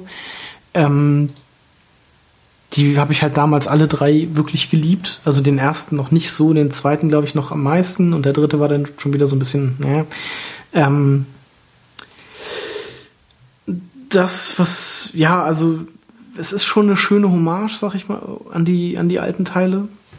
Aber kommt halt auch bei weitem nicht so dran. Also es ist halt auch wieder schwer. Ziemlich schwer. ähm, der zweite Charakter, also man spielt hauptsächlich, also man spielt eigentlich nur Donkey Kong. Man kann aber als Buddies quasi dazu bekommen, ähm, wie hieß sie, Dixie, ähm, Diddy und Cranky, die dann aber immer nur so als, als so eine Art Gadget dienen. Sozusagen, die man halt auch, wenn man zweimal getroffen wurde, verlieren kann. Ähm, ich glaube, wenn man zu zweit spielt, kann der von einem zweiten Spieler übernommen werden, aber man steuert den halt nicht nicht so einzeln, sondern es ist halt immer irgendwie ein Gadget, der bei, also bei Donkey Kong auf dem Rücken sitzt und ja, fand ich, das hat mich so ein bisschen gestört, dass man die Charaktere halt nicht so wechseln konnte, ähm, sondern halt immer nur Donkey Kong gespielt hat. Ähm, das dann so ein bisschen wie bei Rayman Legends auch, da gab es ja diese Musiklevel, ähm, wo man quasi so einen Song nachgespielt hat, indem man die ganze Zeit gerannt ist und irgendwelche Sachen gemacht hat. Äh, so ähnlich finde ich, äh, nur halt ohne die Musik, ist bei Donkey Kong Country jetzt diese Loren-Level, die gefallen mir dann nämlich noch am besten, wo man sich einfach in eine Lore setzt und dann halt die ganze Zeit fährt und halt Dingen ausweichen muss und Schalter aktivieren muss und so. Die finde ich in dem Teil noch am besten. Die Endgegner sind wieder sehr wie Donkey Kong Country damals, fand ich. Also schwer, aber auch, auch gut muss ich sagen. Aber so die, die Levels an sich, ich weiß nicht, irgendwas fehlt mir da halt auch wieder. Ähm, also, wer Donkey Kong mag, kann da auch gerne mal reingucken. Aber also ich fand es jetzt halt nicht so gut wie die Country-Teile vom Super Nintendo. Du hattest damals, du hattest nur den, den Wii-Teil gespielt, oder? Genau, ich habe mir den Wii-Teil geholt, ähm, als ich die Wii Wii U neu hatte und habe den mhm. dann ähm, durchgespielt auch. Ähm, also ist auch recht schwer. Also ich finde, die, die Spiele werden sehr schnell recht schwer. Mhm. Ähm, aber nichtsdestotrotz ist ist ein gutes Spiel und das Problem, was ja. du hattest mit, mit Donkey Kong, das, das hatte der Vita auch schon. Also, dass du, dass du nur glaub, Donkey Kong halt spielen kannst. Ich glaube, ich fand die Steuerung auch so ein bisschen hakelig oder so. Nee, die war eigentlich ähm, okay. Also, ich habe mit der V-Mode ähm, Querformat halt gespielt. Nee, nee, aber das ist ja, also das ist ja jetzt bei der Wii, Wii U-Version anders, weil man ja diese Bewegungssteuerung nicht mehr so hat. Aber ich glaube, ich hätte, ähm, also man benutzt die Schultertasten irgendwie noch ziemlich häufig, was mich ein bisschen stört. Ich glaube, ich hätte es am liebsten einfach gehabt, wenn man einfach nur die vier, vier Tasten gehabt hätte. Ähm, also irgend, irgendwas an der Steuerung hat mich so ein bisschen gestört. Kann jetzt aber auch nicht mehr genau sagen, was. Ich werde es noch ein bisschen weiterspielen, es sei denn, Benny sagt irgendwie demnächst mal, ich hätte es gern wieder. Soll das natürlich auch gerne wiederbekommen. Ähm, also ich werde es wahrscheinlich noch mal irgendwie spielen, aber momentan habe ich halt meine ganzen Zeldas und halt auch noch andere Titel, die ich im Podcast auch noch gar nicht besprochen hatte, wo aber auch noch bestimmt der ein oder andere Game Talk kommt. Ja, sehr cool. Genau, das war's zu meinen Wii U-Titeln. Ja, ich habe äh, mir noch einen alten DS-Titel geholt und zwar den zweiten Professor Layton. Ja. Ähm, aus der alten Trilogie, also den auch, der tatsächlich als zweites erschienen ist, ist auch schon eine ganze Weile her. Professor Layton und die Schatulle der Pandora ist das. Das ist also quasi der erste Titel, der nach dem, dem ersten erschienen ist. Und für mich war deswegen auch interessant zu sehen, was für Weiterentwicklungen jetzt Professor Layton gemacht hat vom ersten zum zweiten Titel. Mhm. Und da ist mir sofort positiv aufgefallen, dass sehr viele Rätsel, die vorher einfach nur so als, ja, hier, löst mal ein Rätsel von irgendwelchen Dorfbewohnern gegeben wurden, jetzt näher an dem sind, was du tatsächlich in der Geschichte erzählt bekommst. Ja. Na, dass dann nur irgendwelche Probleme am Zug sind, dass du irgendwie so ein Schieberätsel bekommst und dann kann der Zug weiterfahren oder so. Mhm. Also ein ganz großer Teil des Spiels findet in deinem Zug statt. Ähm, also das ist mir auf, sehr, auf jeden Fall positiv aufgefallen. Oder man geht in irgendeinen so Raum, dort hängt ein Bild an der Wand, wo irgendwas nicht mitstimmt und dann musst du irgendwie dieses lösen, was dann, was an diesem Bild eben falsch ist oder was, was keinen Sinn ergibt. Ähm, ist auch so ein gleich, gleichzeitig so ein kleiner Kritikpunkt, denn du kriegst manchmal so Bilderrätsel, wo irgendwas nicht in Ordnung ist, aber das Bild ist auf diesem pixeligen Bildschirm so mhm. schwer zu erkennen, dass man einfach anfängt irgendwann alles einzukreisen, bis man die Lösung. Ja, so was ähnliches hatte ich, so ein ähnliches Rätsel hatte ich tatsächlich auch bei ähm, Der Ruf des Phantoms. Mhm. Da gibt's halt auch so was ähnliches, wo, wo man etwas erkennen muss und dann halt auf diesem verpixelten Bild ist es halt schwer. Ja, also das, das, das sind so die einzigen Rätsel, die ich so gar nicht mag, weil die einfach äh, ja keinen Sinn ergeben, so mhm. aus heutiger Sicht, wenn man to tolle Handybildschirme gewöhnt ist. Ja. Naja. Aber sonst, also die Story ist auch wieder ganz okay. Ähm, muss, wenn man sich, wenn man irgendwie in diese Welt eintauchen kann, ähm, diese Fantasiewelt, dann, dann funktioniert das ganz gut. Und ich mag einfach auch die Charaktere. Und das Besondere an, an diesem Spiel, das hatte ich auch damals, als ich den ersten hier im Podcast besprochen habe, wo ich so angemerkt habe, ja, es gibt so ein paar Zwischensequenzen, hätten ruhig mehr sein können, weil die echt nicht nett gemacht sind.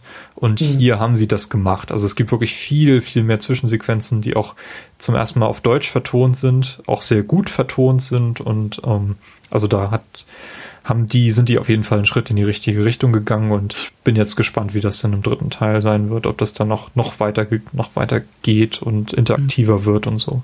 Welcher ist jetzt der dritte Teil? Du es? Ähm, das ist aber dann auch noch ein DS-Teil, ne? Ja, genau. Also die ersten vier sind ja alle auf dem DS erschienen. Ähm, ich weiß gar nicht, wie der dritte jetzt heißt, aber ich habe den schon hier.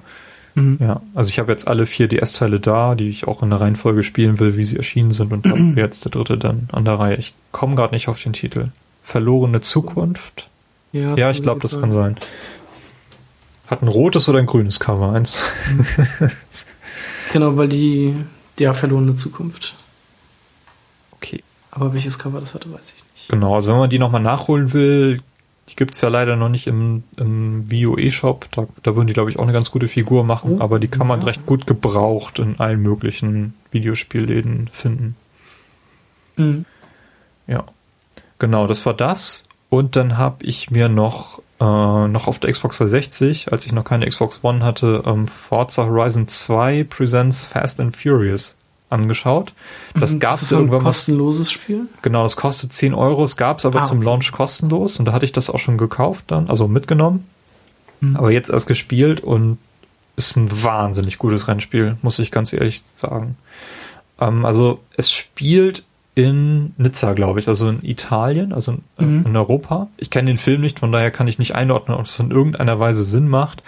Nee, ich kenne den Film auch noch nicht. Wir hatten ja letztes Mal den fünften geguckt. Ja. Ähm, dem du ja dann auch eine unfassbar hohe Wertung gegeben hattest. Ich dachte, du gibst ihm ja auch nur eine 2 oder sowas, aber ich glaube, du hast ihm sieben Sterne gegeben. Genau, ich fand ihn recht unterhaltsam tatsächlich. Also, der mhm. hat mir Spaß gemacht und darum geht's ja auch. Ja, ja. Bei den nee, wir müssen, wir müssen übrigens nochmal den sechsten gucken, den habe ich ja auch noch hier und den fand ich halt, der ist halt schon, also der fünfte macht so irgendwie alles richtig. So von, von Übertriebenheit, aber also ist halt übertrieben, aber nicht zu übertrieben und hat halt viel Action, aber halt auch nicht zu viel Action und so. Und der sechste, der ist dann halt einfach irgendwie, also der macht halt irgendwie dann alles falsch. Der hat halt zu viel Action, der ist halt zu übertrieben. Das, ja, wirst du dann auch sehen. Ja, genau. Ich. Darum soll es hier aber nicht gehen. Ähm, Nein, ich genau. war mir interessiert, wie, sie, wie sich Forza Horizon 2 anfühlt, weil ich noch keins der Spiele gespielt hatte vorher.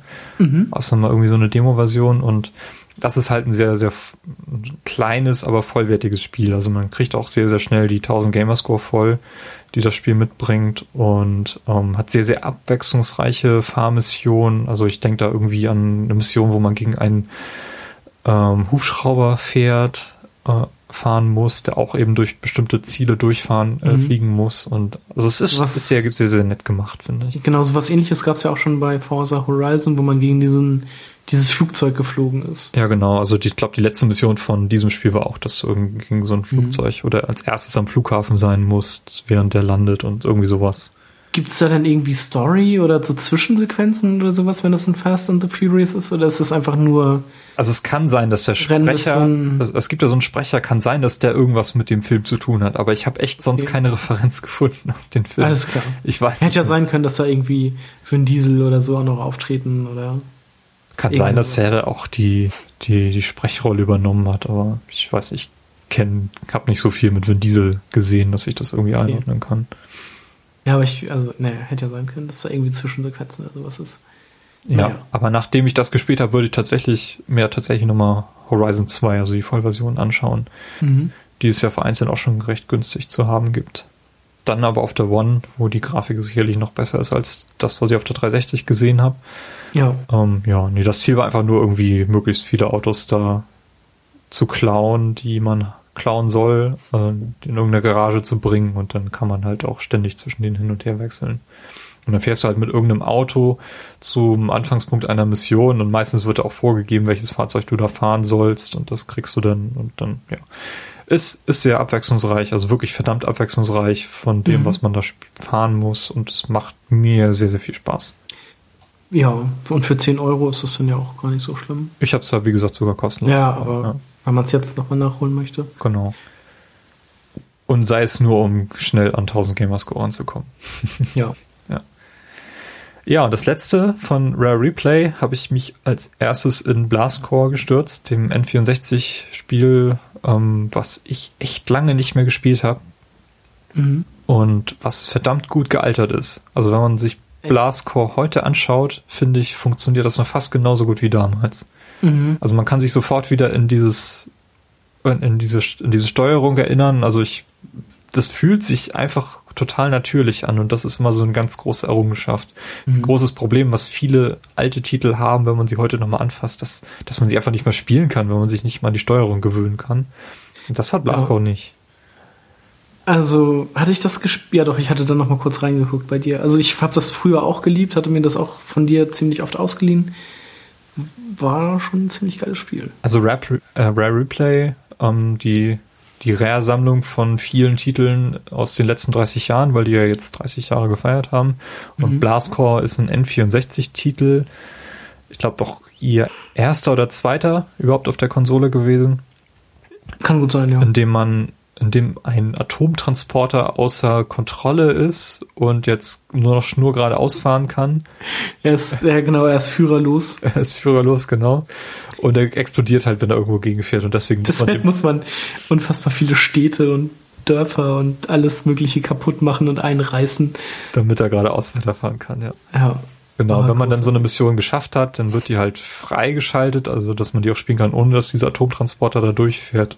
Und mhm. dann ist halt die Aufgabe, irgendwie erstmal alles zu zerstören und Leute zu retten. Genau, Zivilisten retten und, und dann, irgendwie Satelliten finden und so. Genau, die schalten dann so kleine Bonusmissionen frei und man muss eben alle Fahrzeuge auch dann irgendwie mal finden, die in den Leveln zu mhm. finden sind. Und da gibt es auch eine ganze Menge. Es gibt so einen Roboter, der einen Jetpack hinten drauf hat und dann eine Stampfattacke auf Häuser macht.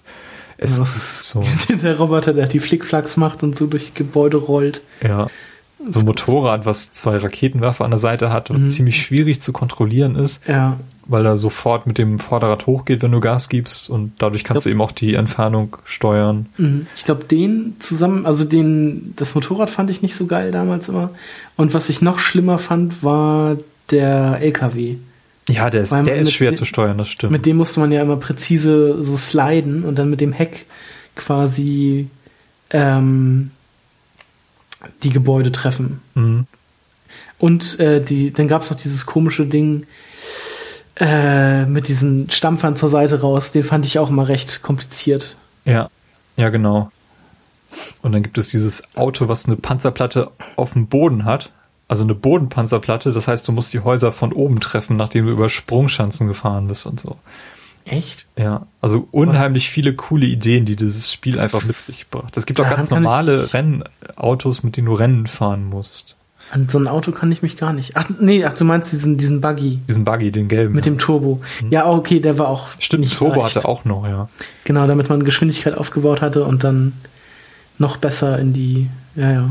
Nee, den fand ich auch nicht so leicht, das ist richtig. Am liebsten bin ich, glaube ich, mit den Robotern gefahren. Äh, ja, doch gefahren und dann hatte immer die, diese Planierraupe, den Bulldozer, den fand ich auch noch recht geil. Weil das Der so, Bulldozer, genau. Mit dem fängt man noch war, an, ja. Das war noch recht, recht einfach, weil man mit dem einfach nur in die Gebäude reinfahren musste und dann sind sie kaputt gewesen.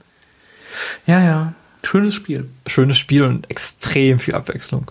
Mhm. Also wirklich, da gibt es so, so viele unterschiedliche Missionen, die man da machen kann. Und ähm, also es, dieser, dieser, dieser Atomtransporter ist ja eigentlich nur so ein Aufhänger für die Hauptmission. Naja. Das meiste also findet dann tatsächlich in den Nebenmissionen statt. Genau. Und dann gibt es nachher noch so ein paar Secrets, die man freischalten kann. Das ist auch sehr witzig. ähm, ja. Genau. Schönes, schönes Spiel. Schönes Spiel, gut gealtert, sollte man sich mal wieder anschauen. Ähm, mhm. Das war's auch, was ich gespielt habe. Ja. Hast du noch irgendwas? Ich will noch kurz erwähnen, es gab ja jetzt dieses Jahr äh, zwei Episodenspiele, die gestartet sind, beziehungsweise eins ist letztes Jahr schon gestartet. Äh, Tales from the Borderlands hatte ich, glaube ich, schon mal angesprochen. Ähm, hat jetzt, ist jetzt mit der fünften Episode zu Ende gegangen. Wie ich finde, das beste Telltale-Spiel momentan. Ähm, hat mir sehr viel Spaß gemacht. Also auch wenn man äh, Borderlands gespielt hat, sollte man das auf jeden Fall mal machen. Also so wie ich das äh, mitbekommen habe, hast du das Spiel gefeiert. Ich habe es, also gerade die letzte Episode habe ich richtig, richtig hart abgefeiert, weil was da passiert ist einfach so ein, es ist einfach so ein, als wenn die 90er Jahre kommen und dir einfach volle Kante mit der Faust ins Gesicht schlagen. Also es war so großartig. Ich stand auf der Couch und habe gejubelt. Ähm, richtig, richtig gutes Spiel. Ähm, Wird es hoffentlich auch noch einen Game Talk zu geben. Man sollte so ein bisschen, also ja, Vorkenntnis, sag ich mal, vom zweiten Teil haben. Ich denke, es ist aber auch nicht schlimm, wenn man es nicht hat. Dann trifft man bestimmt einige Entscheidungen anders, also mit Sicherheit anders. Ähm, also ich würde aber trotzdem empfehlen, den zweiten Teil, also nicht unbedingt gespielt zu haben, oder also doch schon gespielt zu haben, weil es auch ein großartiges Spiel ist, ähm, aber zumindest so ein bisschen sich schlau zu machen. Äh, das könnte dann schon helfen. Ähm, ja, wie schon gesagt, mein liebstes Telltale-Spiel momentan. Ich hoffe, dass wir dazu auch nochmal einen Game Talk machen, wenn du das gespielt hast. Ähm, also ein Game Talk machen wir auf jeden Fall zu dem Titel, den du jetzt noch erwähnen wirst. Ja, das haben wir nämlich beide gespielt, also auch schon durch. Da kam nämlich jetzt auch die fünfte Episode zu Life is Strange.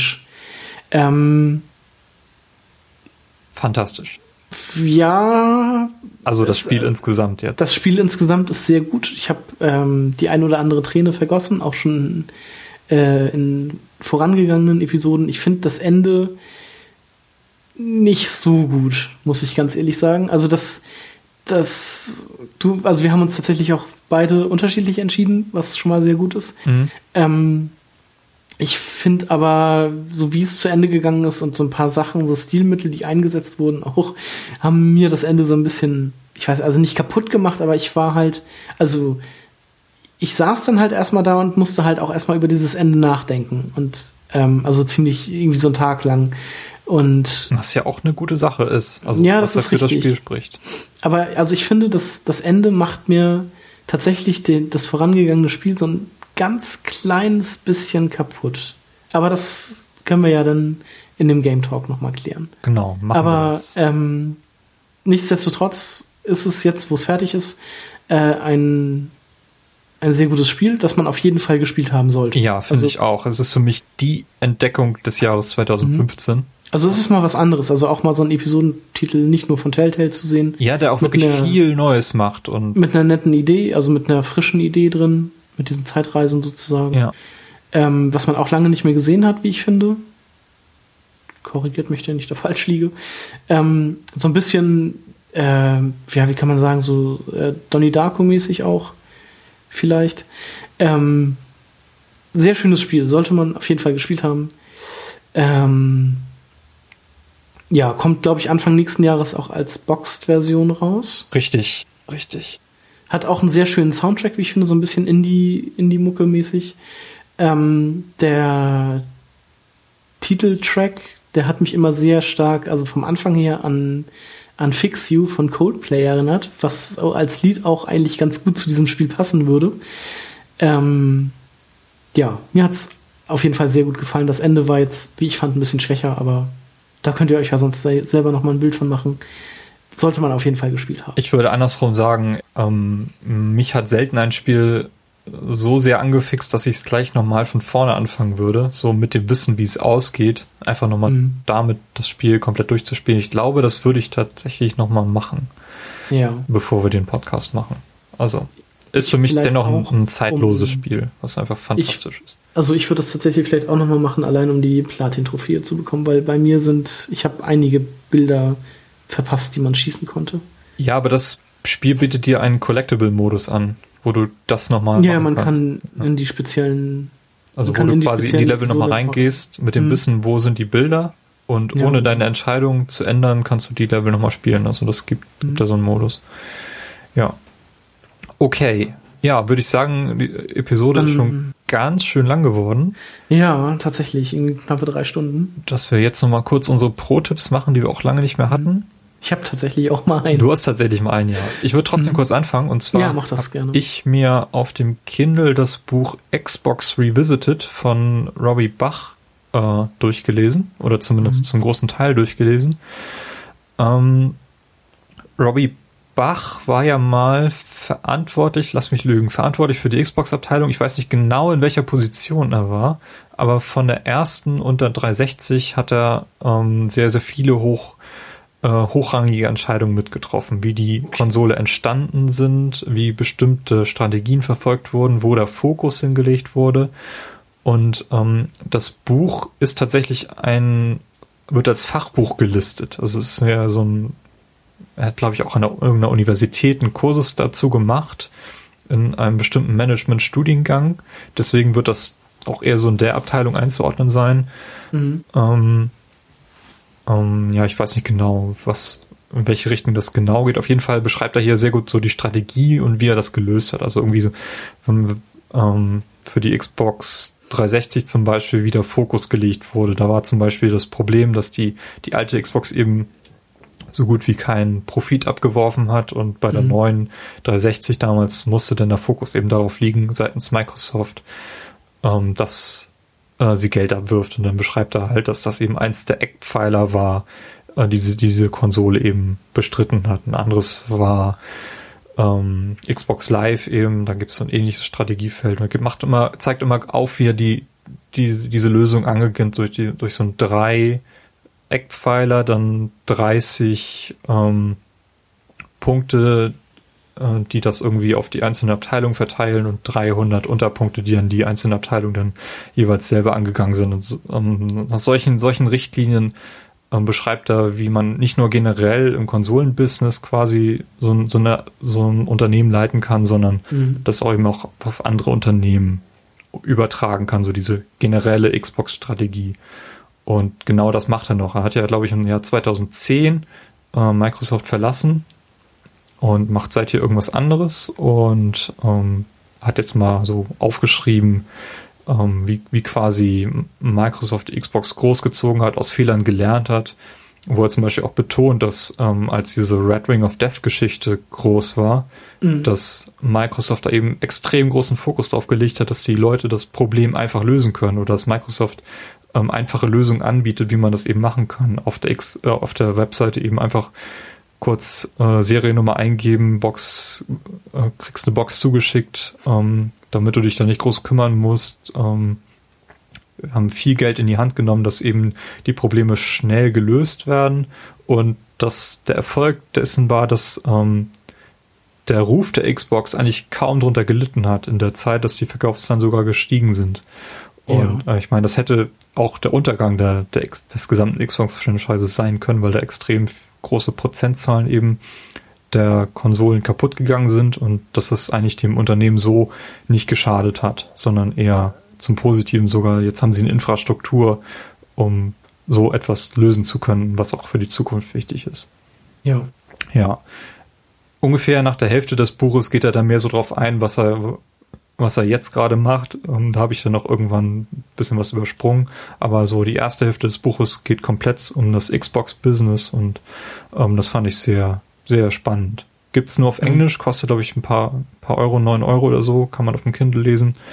Ähm, ja, an, sei an dieser Stelle mal empfohlen, wer so mehr mal die Managementseite von so einem Unternehmen sich anschauen möchte. Ja. Carsten, du hast ähm, Handwerker gespielt. Ich habe Handwerker gespielt, dank äh, deines Feinmechaniker Bausatzes. Von, äh, von Aldi. ja, ich bin letztens bei Sky oder so, bin ich an so einem Ding vorbeigelaufen und dachte mir so, hm, nehme ich mir den jetzt mit? Mal sehen, noch nicht. Vielleicht kommt da ja was, weil ich mir auch noch Werkzeug zu Weihnachten gewünscht habe. Dann warte ich erstmal ab, was da so kommt. Ähm, ja, ich habe äh, meinen PS4-Controller mit Xbox One-Sticks ausgestattet, weil, wie wir festgestellt haben, die Sticks sind einfach komplett identisch. Also, also die Mechanik dahinter. Die Mechanik dahinter. Die Sticks natürlich nicht. Ähm, und ich habe das jetzt äh, auch schon länger in Gebrauch und ich muss sagen, das ist der Wahnsinn. Also das ist einfach nochmal qualitativ äh, hochwertiger, wenn man diesen, äh, wenn man die Xbox One Sticks quasi im PlayStation Controller hat. Es steuert sich irgendwie besser, es macht einfach mehr Spaß mit dem Pad jetzt zu spielen, muss ich ganz ehrlich sagen. Die Sticks sind ein Stück länger, ein kleines bisschen. Ähm, und natürlich auch etwas griffiger und ja, man, also man rutscht nicht so schnell ab und die fühlen sich nicht so, also ich muss ganz ehrlich sagen, so im Vergleich fühlen sich diese, äh, die PlayStation Sticks halt wirklich schon etwas billig an. Ähm, und der Grund für diesen Austausch war jetzt halt auch, dass der äh, linke Stick schon so ein bisschen dabei war, quasi diesen Rand zu verlieren. Ähm, und deshalb hattest du, glaube ich, erzählt, dass Robert das andauernd macht. Ja, Robert hatte mir mal, also ich war mal bei ihm zum Besuch, als wir auf der Gamescom waren. Mhm. Und da hat er mir seinen Controller gezeigt. Er hat so Aluminium-Sticks tatsächlich in seinen PS4-Pad eingebaut. Mhm. Was sich ziemlich cool anfühlte, muss ich sagen. Also ich weiß nicht, ähm, wo er die her hatte, aber es gibt da durchaus einige Anlaufquellen. Also man ja. kann sich auch diese Xbox One Sticks so einfach kaufen. Also man muss da nicht genau. irgendwie so einen Controller auseinandernehmen, sondern man kann die sich auch so kaufen und einfach einbauen. Sind aber tatsächlich auch etwas teurer. Also ich habe jetzt mal geguckt, die Originalsticks kosten irgendwie das Paar 10 Euro oder 7 Euro. Mhm. Ähm, ich werde mir jetzt auf jeden Fall noch mal aber zwei Paar holen. Also einmal, um meinen Xbox One Controller wieder vernünftig auszustatten. Weil das nämlich auch keinen Sinn macht, die PS4. Nee, die sind halt, die sind halt, die sind zu, halt kurz, ja. zu kurz und äh, schaben deshalb quasi immer am, äh, am Controller längs. Was, also man kann damit noch spielen, aber es ist halt nicht gut. Überhaupt nicht gut. Ähm, und ich werde jetzt halt meinen Xbox One Controller wieder mit Xbox One Sticks ausstatten und meinen zweiten PS4 Controller halt auch noch. Ähm, das ist so ein bisschen tricky, die Controller aufzumachen. Also das, äh, da werde ich mir jetzt auch noch mal so einen so einen Löffel oder sowas für holen. Ich nenne das Ding einfach mal so einen Löffel. Ähm, weil ich habe das jetzt mit, mit einem Schlitzschraubenzieher gemacht. Äh, und man merkt halt jetzt so ein paar Kanten an dem Controller an dem PS4-Controller. Ah, hat, die, ähm, hat das Plastik so ein bisschen gelitten, ne? Ja, da hat das Plastik ein bisschen gelitten, was jetzt so generell nicht so schlimm ist, aber ähm, ja, man möchte ja seine Hardware irgendwie schon heil lassen. Und deshalb ähm, ja, werde ich da nochmal nach so einem speziellen Werkzeug gucken. Äh, falls ihr das auch machen möchtet, wo, was ich eigentlich nur empfehlen kann, ähm, verlinken wir auf jeden Fall nochmal zwei Videos, wo gezeigt wird, wie die Controller äh, geöffnet werden. Denke ich mal, könnt ihr in den Shownotes finden. Ähm, ist auf jeden Fall nochmal eine Verbesserung des, des PlayStation 4 Controllers. Ja, würde ich auch sagen. Also ich habe das jetzt auch kurz nochmal ausprobiert, als, als wir das bei dir gemacht haben und mhm. der PS4-Controller profitiert extrem von den etwas längeren Sticks. Ähm, das ist, fühlt sich direkt ganz, ganz anders mhm. an. Das ist schon echt cool. Genau, und ich habe jetzt halt Witcher 3 damit gespielt und jetzt auch Fallout 4. Und ja, es ist halt einfach qualitativ nochmal viel, viel besser. Ja. Ich denke mal, zu, äh, zu Witcher 3 und Fallout 4 werde ich in dem nächsten Podcast nochmal etwas ausführlicher etwas sagen. Weil da lassen die Game Talks wahrscheinlich auch noch auf sich warten. Okay. Ja, dann sind wir, glaube ich, durch soweit. Ja, sehr cool. Ähm, falls ihr Feedback geben möchtet, schaut mal auf unserer Website vorbei, playtogether-podcast.de. Ähm, auf äh, paar Sternchen auf iTunes würden wir uns auch freuen. Dort könnt ihr uns ebenfalls abonnieren. Und ja, ansonsten würde ich sagen, geht's hier demnächst weiter. Ich weiß noch nicht genau, was. Du bist ja jetzt erstmal weg und dann bist du ja auch erstmal weg und dann bist du ja auch erstmal weg. Ja, ich bin recht viel unterwegs in nächster Zeit, ähm, aber dennoch sollte dazwischen immer mal wieder Zeit sein. Ja, Jahresrückblicksfolge also, genau, steht ja auch noch glaub, aus. Als nächstes könnte man tatsächlich den Life is Strange Cast vielleicht machen. Ja, vielleicht. oder Halo 5. Ja, oder also gut, da bin ich ja nicht, da bin ich ja nicht Stimmt, involviert. da bist du nicht dabei, ja. Na gut. Ähm, ja. Wir wollen ja nicht zu viel versprechen, weil das haben wir schon ein paar Mal gemacht und nicht eingehalten. Mhm. Deswegen ähm, genau. bin ich da wir mal arbeiten. etwas vorsichtig. wir arbeiten dran. Nee, aber der Jahresrückblick-Casting könnte man ja tatsächlich äh, dann im Januar, Mitte Januar irgendwie in Angriff nehmen. Ja, jedenfalls nicht erst wieder im März, wie wir das schon irgendwie einmal gemacht haben. Dieses Jahr? Nee. Sicher? Nee, die, dieses Jahr haben wir ihn tatsächlich schon letztes Jahr gemacht. Ja, so gesehen schon. Letztes, letztes Jahr im Dezember. Aber es gab ein Jahr, da haben wir den erst irgendwie im März gemacht und das fand ich ja, ein bisschen später. Aber da warst du ja auch den Januar über weg. Hm, ja, wie, wie immer halt. okay, Carsten, dann wünsche ich klar. dir an dieser Stelle noch äh, einen schönen Abend, schönen Tag. Ähm, wie auch immer du den verbringen wirst. Euch mhm. natürlich auch weiterhin ähm, frohes Zocken. Und ja, bis zum nächsten Mal. Bis zum nächsten Mal. Tschüss. Tschüss.